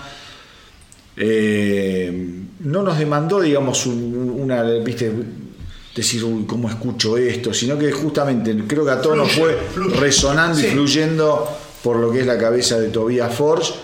Eh, y, y que se nutre de lo mismo que nos gustó a nosotros de chicos, de adolescentes, y eso te, te linkea mucho con el tipo. Eh, Es un personaje interesante. es un personaje interesante, inteligente. Tiene 42 añitos. Y es ma- joven, ¿eh? Es joven, tie- pero la pegó con todo lo que es la, parte de la imagen, eh, que para mí eso se está perdiendo en el rock en- en- en- Bueno. de una manera tan, tan inteligentemente no, armada. perdón, y no hablamos de la Eso es lo que Char-. Charlie sobrevoló un punto, porque tal vez no era tan importante, estaban focalizados en la música. Charlie sobrevoló un tema del marketing. eh, todo esto de los webisodes que comentábamos, del lore que se llaman la, la liturgia, la mística, todo esto genera contenidos que en algún momento puede llegar a saturar, lo admito, pero digo, para mí es, es lo que pasaba en los, en los 70 y los 80. Absolutamente. Los muñequitos, el muñequito, el Papa Emérito. No, no, el- Solamente el cam- cambió, la, cambió la manera en que se amplifica. Sí, pero ahora es más necesario que entonces. Totalmente. Te comprabas discos e ibas a recitales. Ahora, recitales hay pocos por los Ahora, boludo, agarrás el teléfono y tenés de vos, tenés video, música, fotos, todo. Sí, no tenés, que, tenés que generar Por cualquier eso, cantidad de todo contenido. esto, el merchandise y demás, da una esperanza de lo que a vos siempre te preocupa, que es cómo sobreviven los músicos hoy. Bueno, Sí. puede que sobrevivan. Bueno, no es casual que. Dios no- quiera. No es casual que justamente las bandas que nosotros mencionamos o que nos gustan mucho de ahora son bandas con mucho laburo conceptual, digamos, Sí. ¿no? Y, o sea, vos lo que ves en, la, ba- en Ghost, que es lo que yo veo en Slipknot, que es lo que podés ver en alguna otra banda actual, es mucho concepto de lo que vos querés hacer con esa banda, digamos. Hay un laburo. Siempre hay un dictador atrás. ¿eh? No, no, no, Taylor, no, todo lo que vos quieras. Foo Fighters, o sea, Troll es Foo Fighters. O sea. No existe la democracia. La democracia es un invento, boludo. No existe. Pero lo, lo que digo es que si vos ves una banda de rock en el contexto musical actual que es exitosa y que está creciendo, es porque hay atrás un clarísimo concepto de algún, de su miembro líder, digamos, una de lo que quiere hacer. desesperada de destacarse. Y Ghost tiene eso. Estar, boludo, estar ahí. Sí. ¿Cómo, cómo, cómo destacarse ser un hoy? botón para que la gente toque. Sí, yo creo que se escribe día que no pasó nada, día que no se habló de algo, día que no generó nada, se- A ver, que Tano, el tipo se levanta y tiene una reunión de directorio. Es un CEO. sí, sí, sí, sí, sí. Va a la oficina, a ver. Sí, eh, sí, y su- sí. después de la oficina se va a tocar. Sí, sí, sí, sí. Y tiene Zoom todos los días cuando está de gira con su. Sí, ¿Cuánto vendimos? ¿Cuánto vendimos? ¿Cuánto vendimos? ¿Qué hacemos? ¿Qué video? ¿Grabaste? ¿No grabaste? ¿Hay estudio? No es que yo. Bueno, yo te decía antes de, de empezar la charla que a mí me hace acordar mucho eh, Tobias Forge a Jen Simmons en algún punto. Sí, ¿no? sí, la obvio, cosa es obvio. pensar un Bueno, concepto, una estética. aprendieron de Sí, ellos. Aprendieron de ellos y yo insisto, acá estamos hablando de una industria, estamos hablando de marcas, estamos hablando, viste, de... de, de- de- Sí, pero hay marcas mal llevadas y marcas bien Pero llevadas. totalmente, pero totalmente. Cuando hablamos de la gente que tiene realmente éxito, Iron Maiden, vos te pensás que se... se- Es tremendo, obvio. Maiden es un ejemplo excelente. Es otro Porque mil claro. años después siguen tratando de generar Pero por cosas, supuesto, boludo. por Sí, sí, supuesto. ¿Qué necesidad tenían de, de salir a 35 años después a ensayar Phantom of the Opera? Digo, Phantom of No, Ale- Ale- Alexander de su vida. Eh, bueno. Y hay algo. Generas cosas. la gente le gusta. Metallica, ¿por qué tiene que hacer dos shows con eh, uno seguido del otro y Claro, todas canciones y- distintas? y vendo dos shows. Claro, y vos vas a uno y cagaste, no viste Enter Sandman, la puta que te parió y te, te comes Orion. Po, te los huevos. Me encanta. Y lo hacen, boludo. Eso es generar. Cosas, digo, estamos hablando de un nivel de, de empresa, no estamos hablando de un nivel de música. Ahora acá hablamos de la música, nos cagamos de risas, sí, qué tema te Una cosa gusta. no puede divorciar pero no te puede divorciar. Hoy en día O sea, el que la se es divorcia. necesaria y la otra parte Nada. te potencia. Pero nada, y yo insisto, yo muchas veces, y esto ya para, para ir cerrando, muchas veces las bandas que me, que, viste, yo pido material que me manden las bandas en el astronauta, me mandan fotos de mierda, no me mandan información.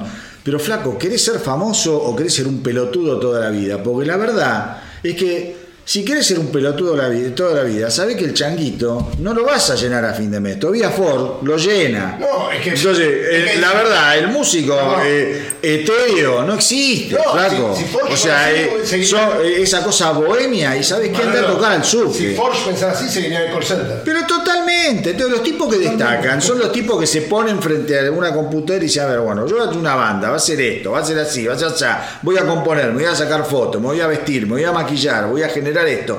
Está lleno de pibes que deben tener un montón de talento, pero que son unos pobres pelotudos que no saben cómo manejarse. Hay que invertir, tenés que invertir en imagen, tenés que invertir Sí, en logística, tiempo, en tiempo, tiempo, en pensar, flaco. Exacto. Es así de simple. El mundo va para ese lado. Ya pasó la de, eh, ¿entendés? Estar en- en- en, eh, con la guitarra acústica cagando y componer la balsa. Ya está. No va más así el mundo.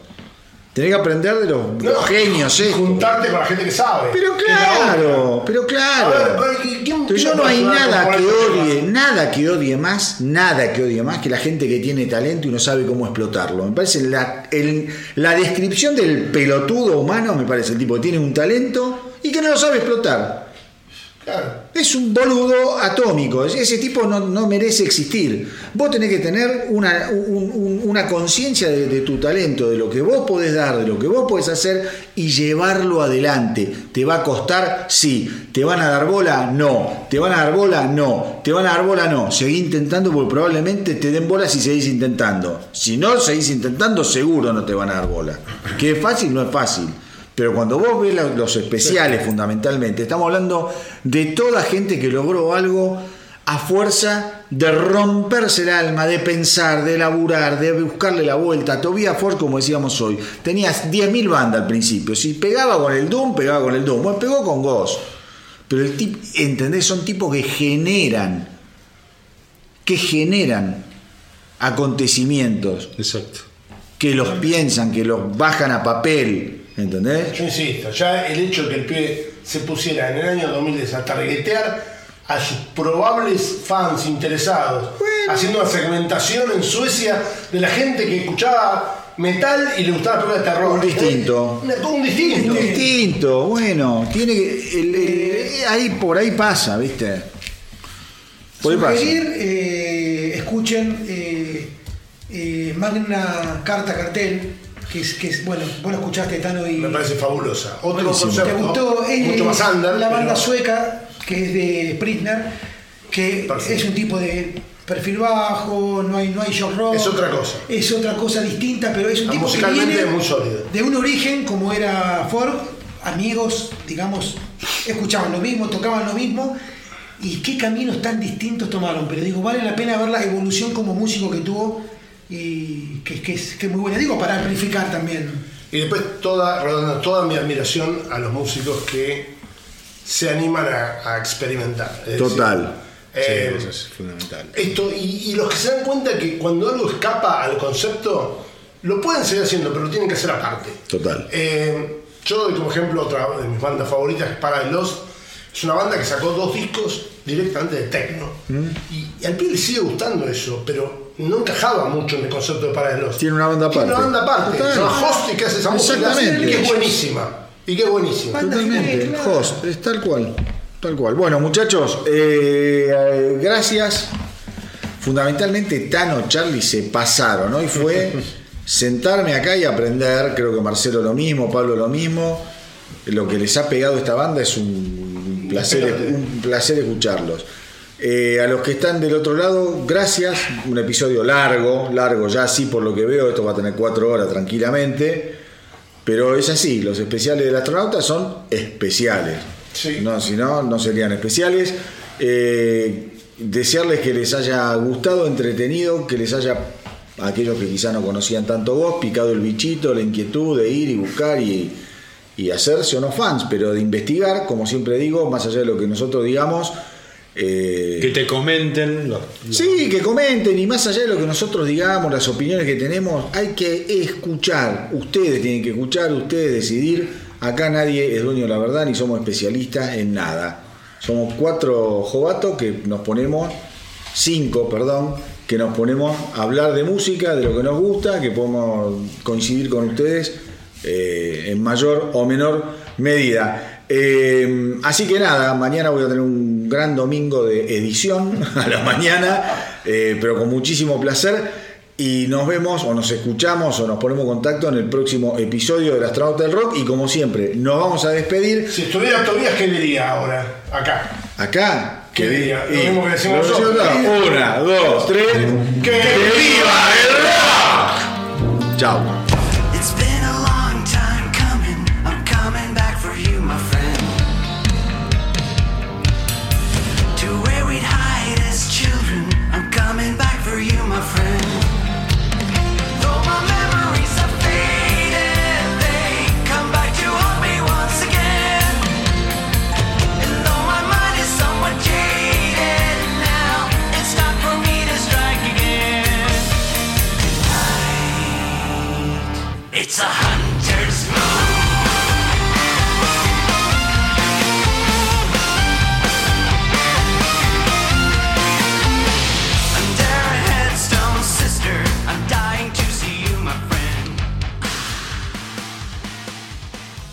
The old cemetery.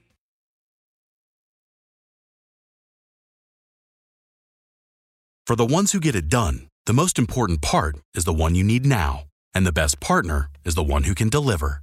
That's why millions of maintenance and repair pros trust Granger, because we have professional grade supplies for every industry, even hard to find products. And we have same day pickup and next day delivery on most orders. But most importantly, we have an unwavering commitment to help keep you up and running. Call, clickgranger.com, or just stop by. Granger, for the ones who get it done.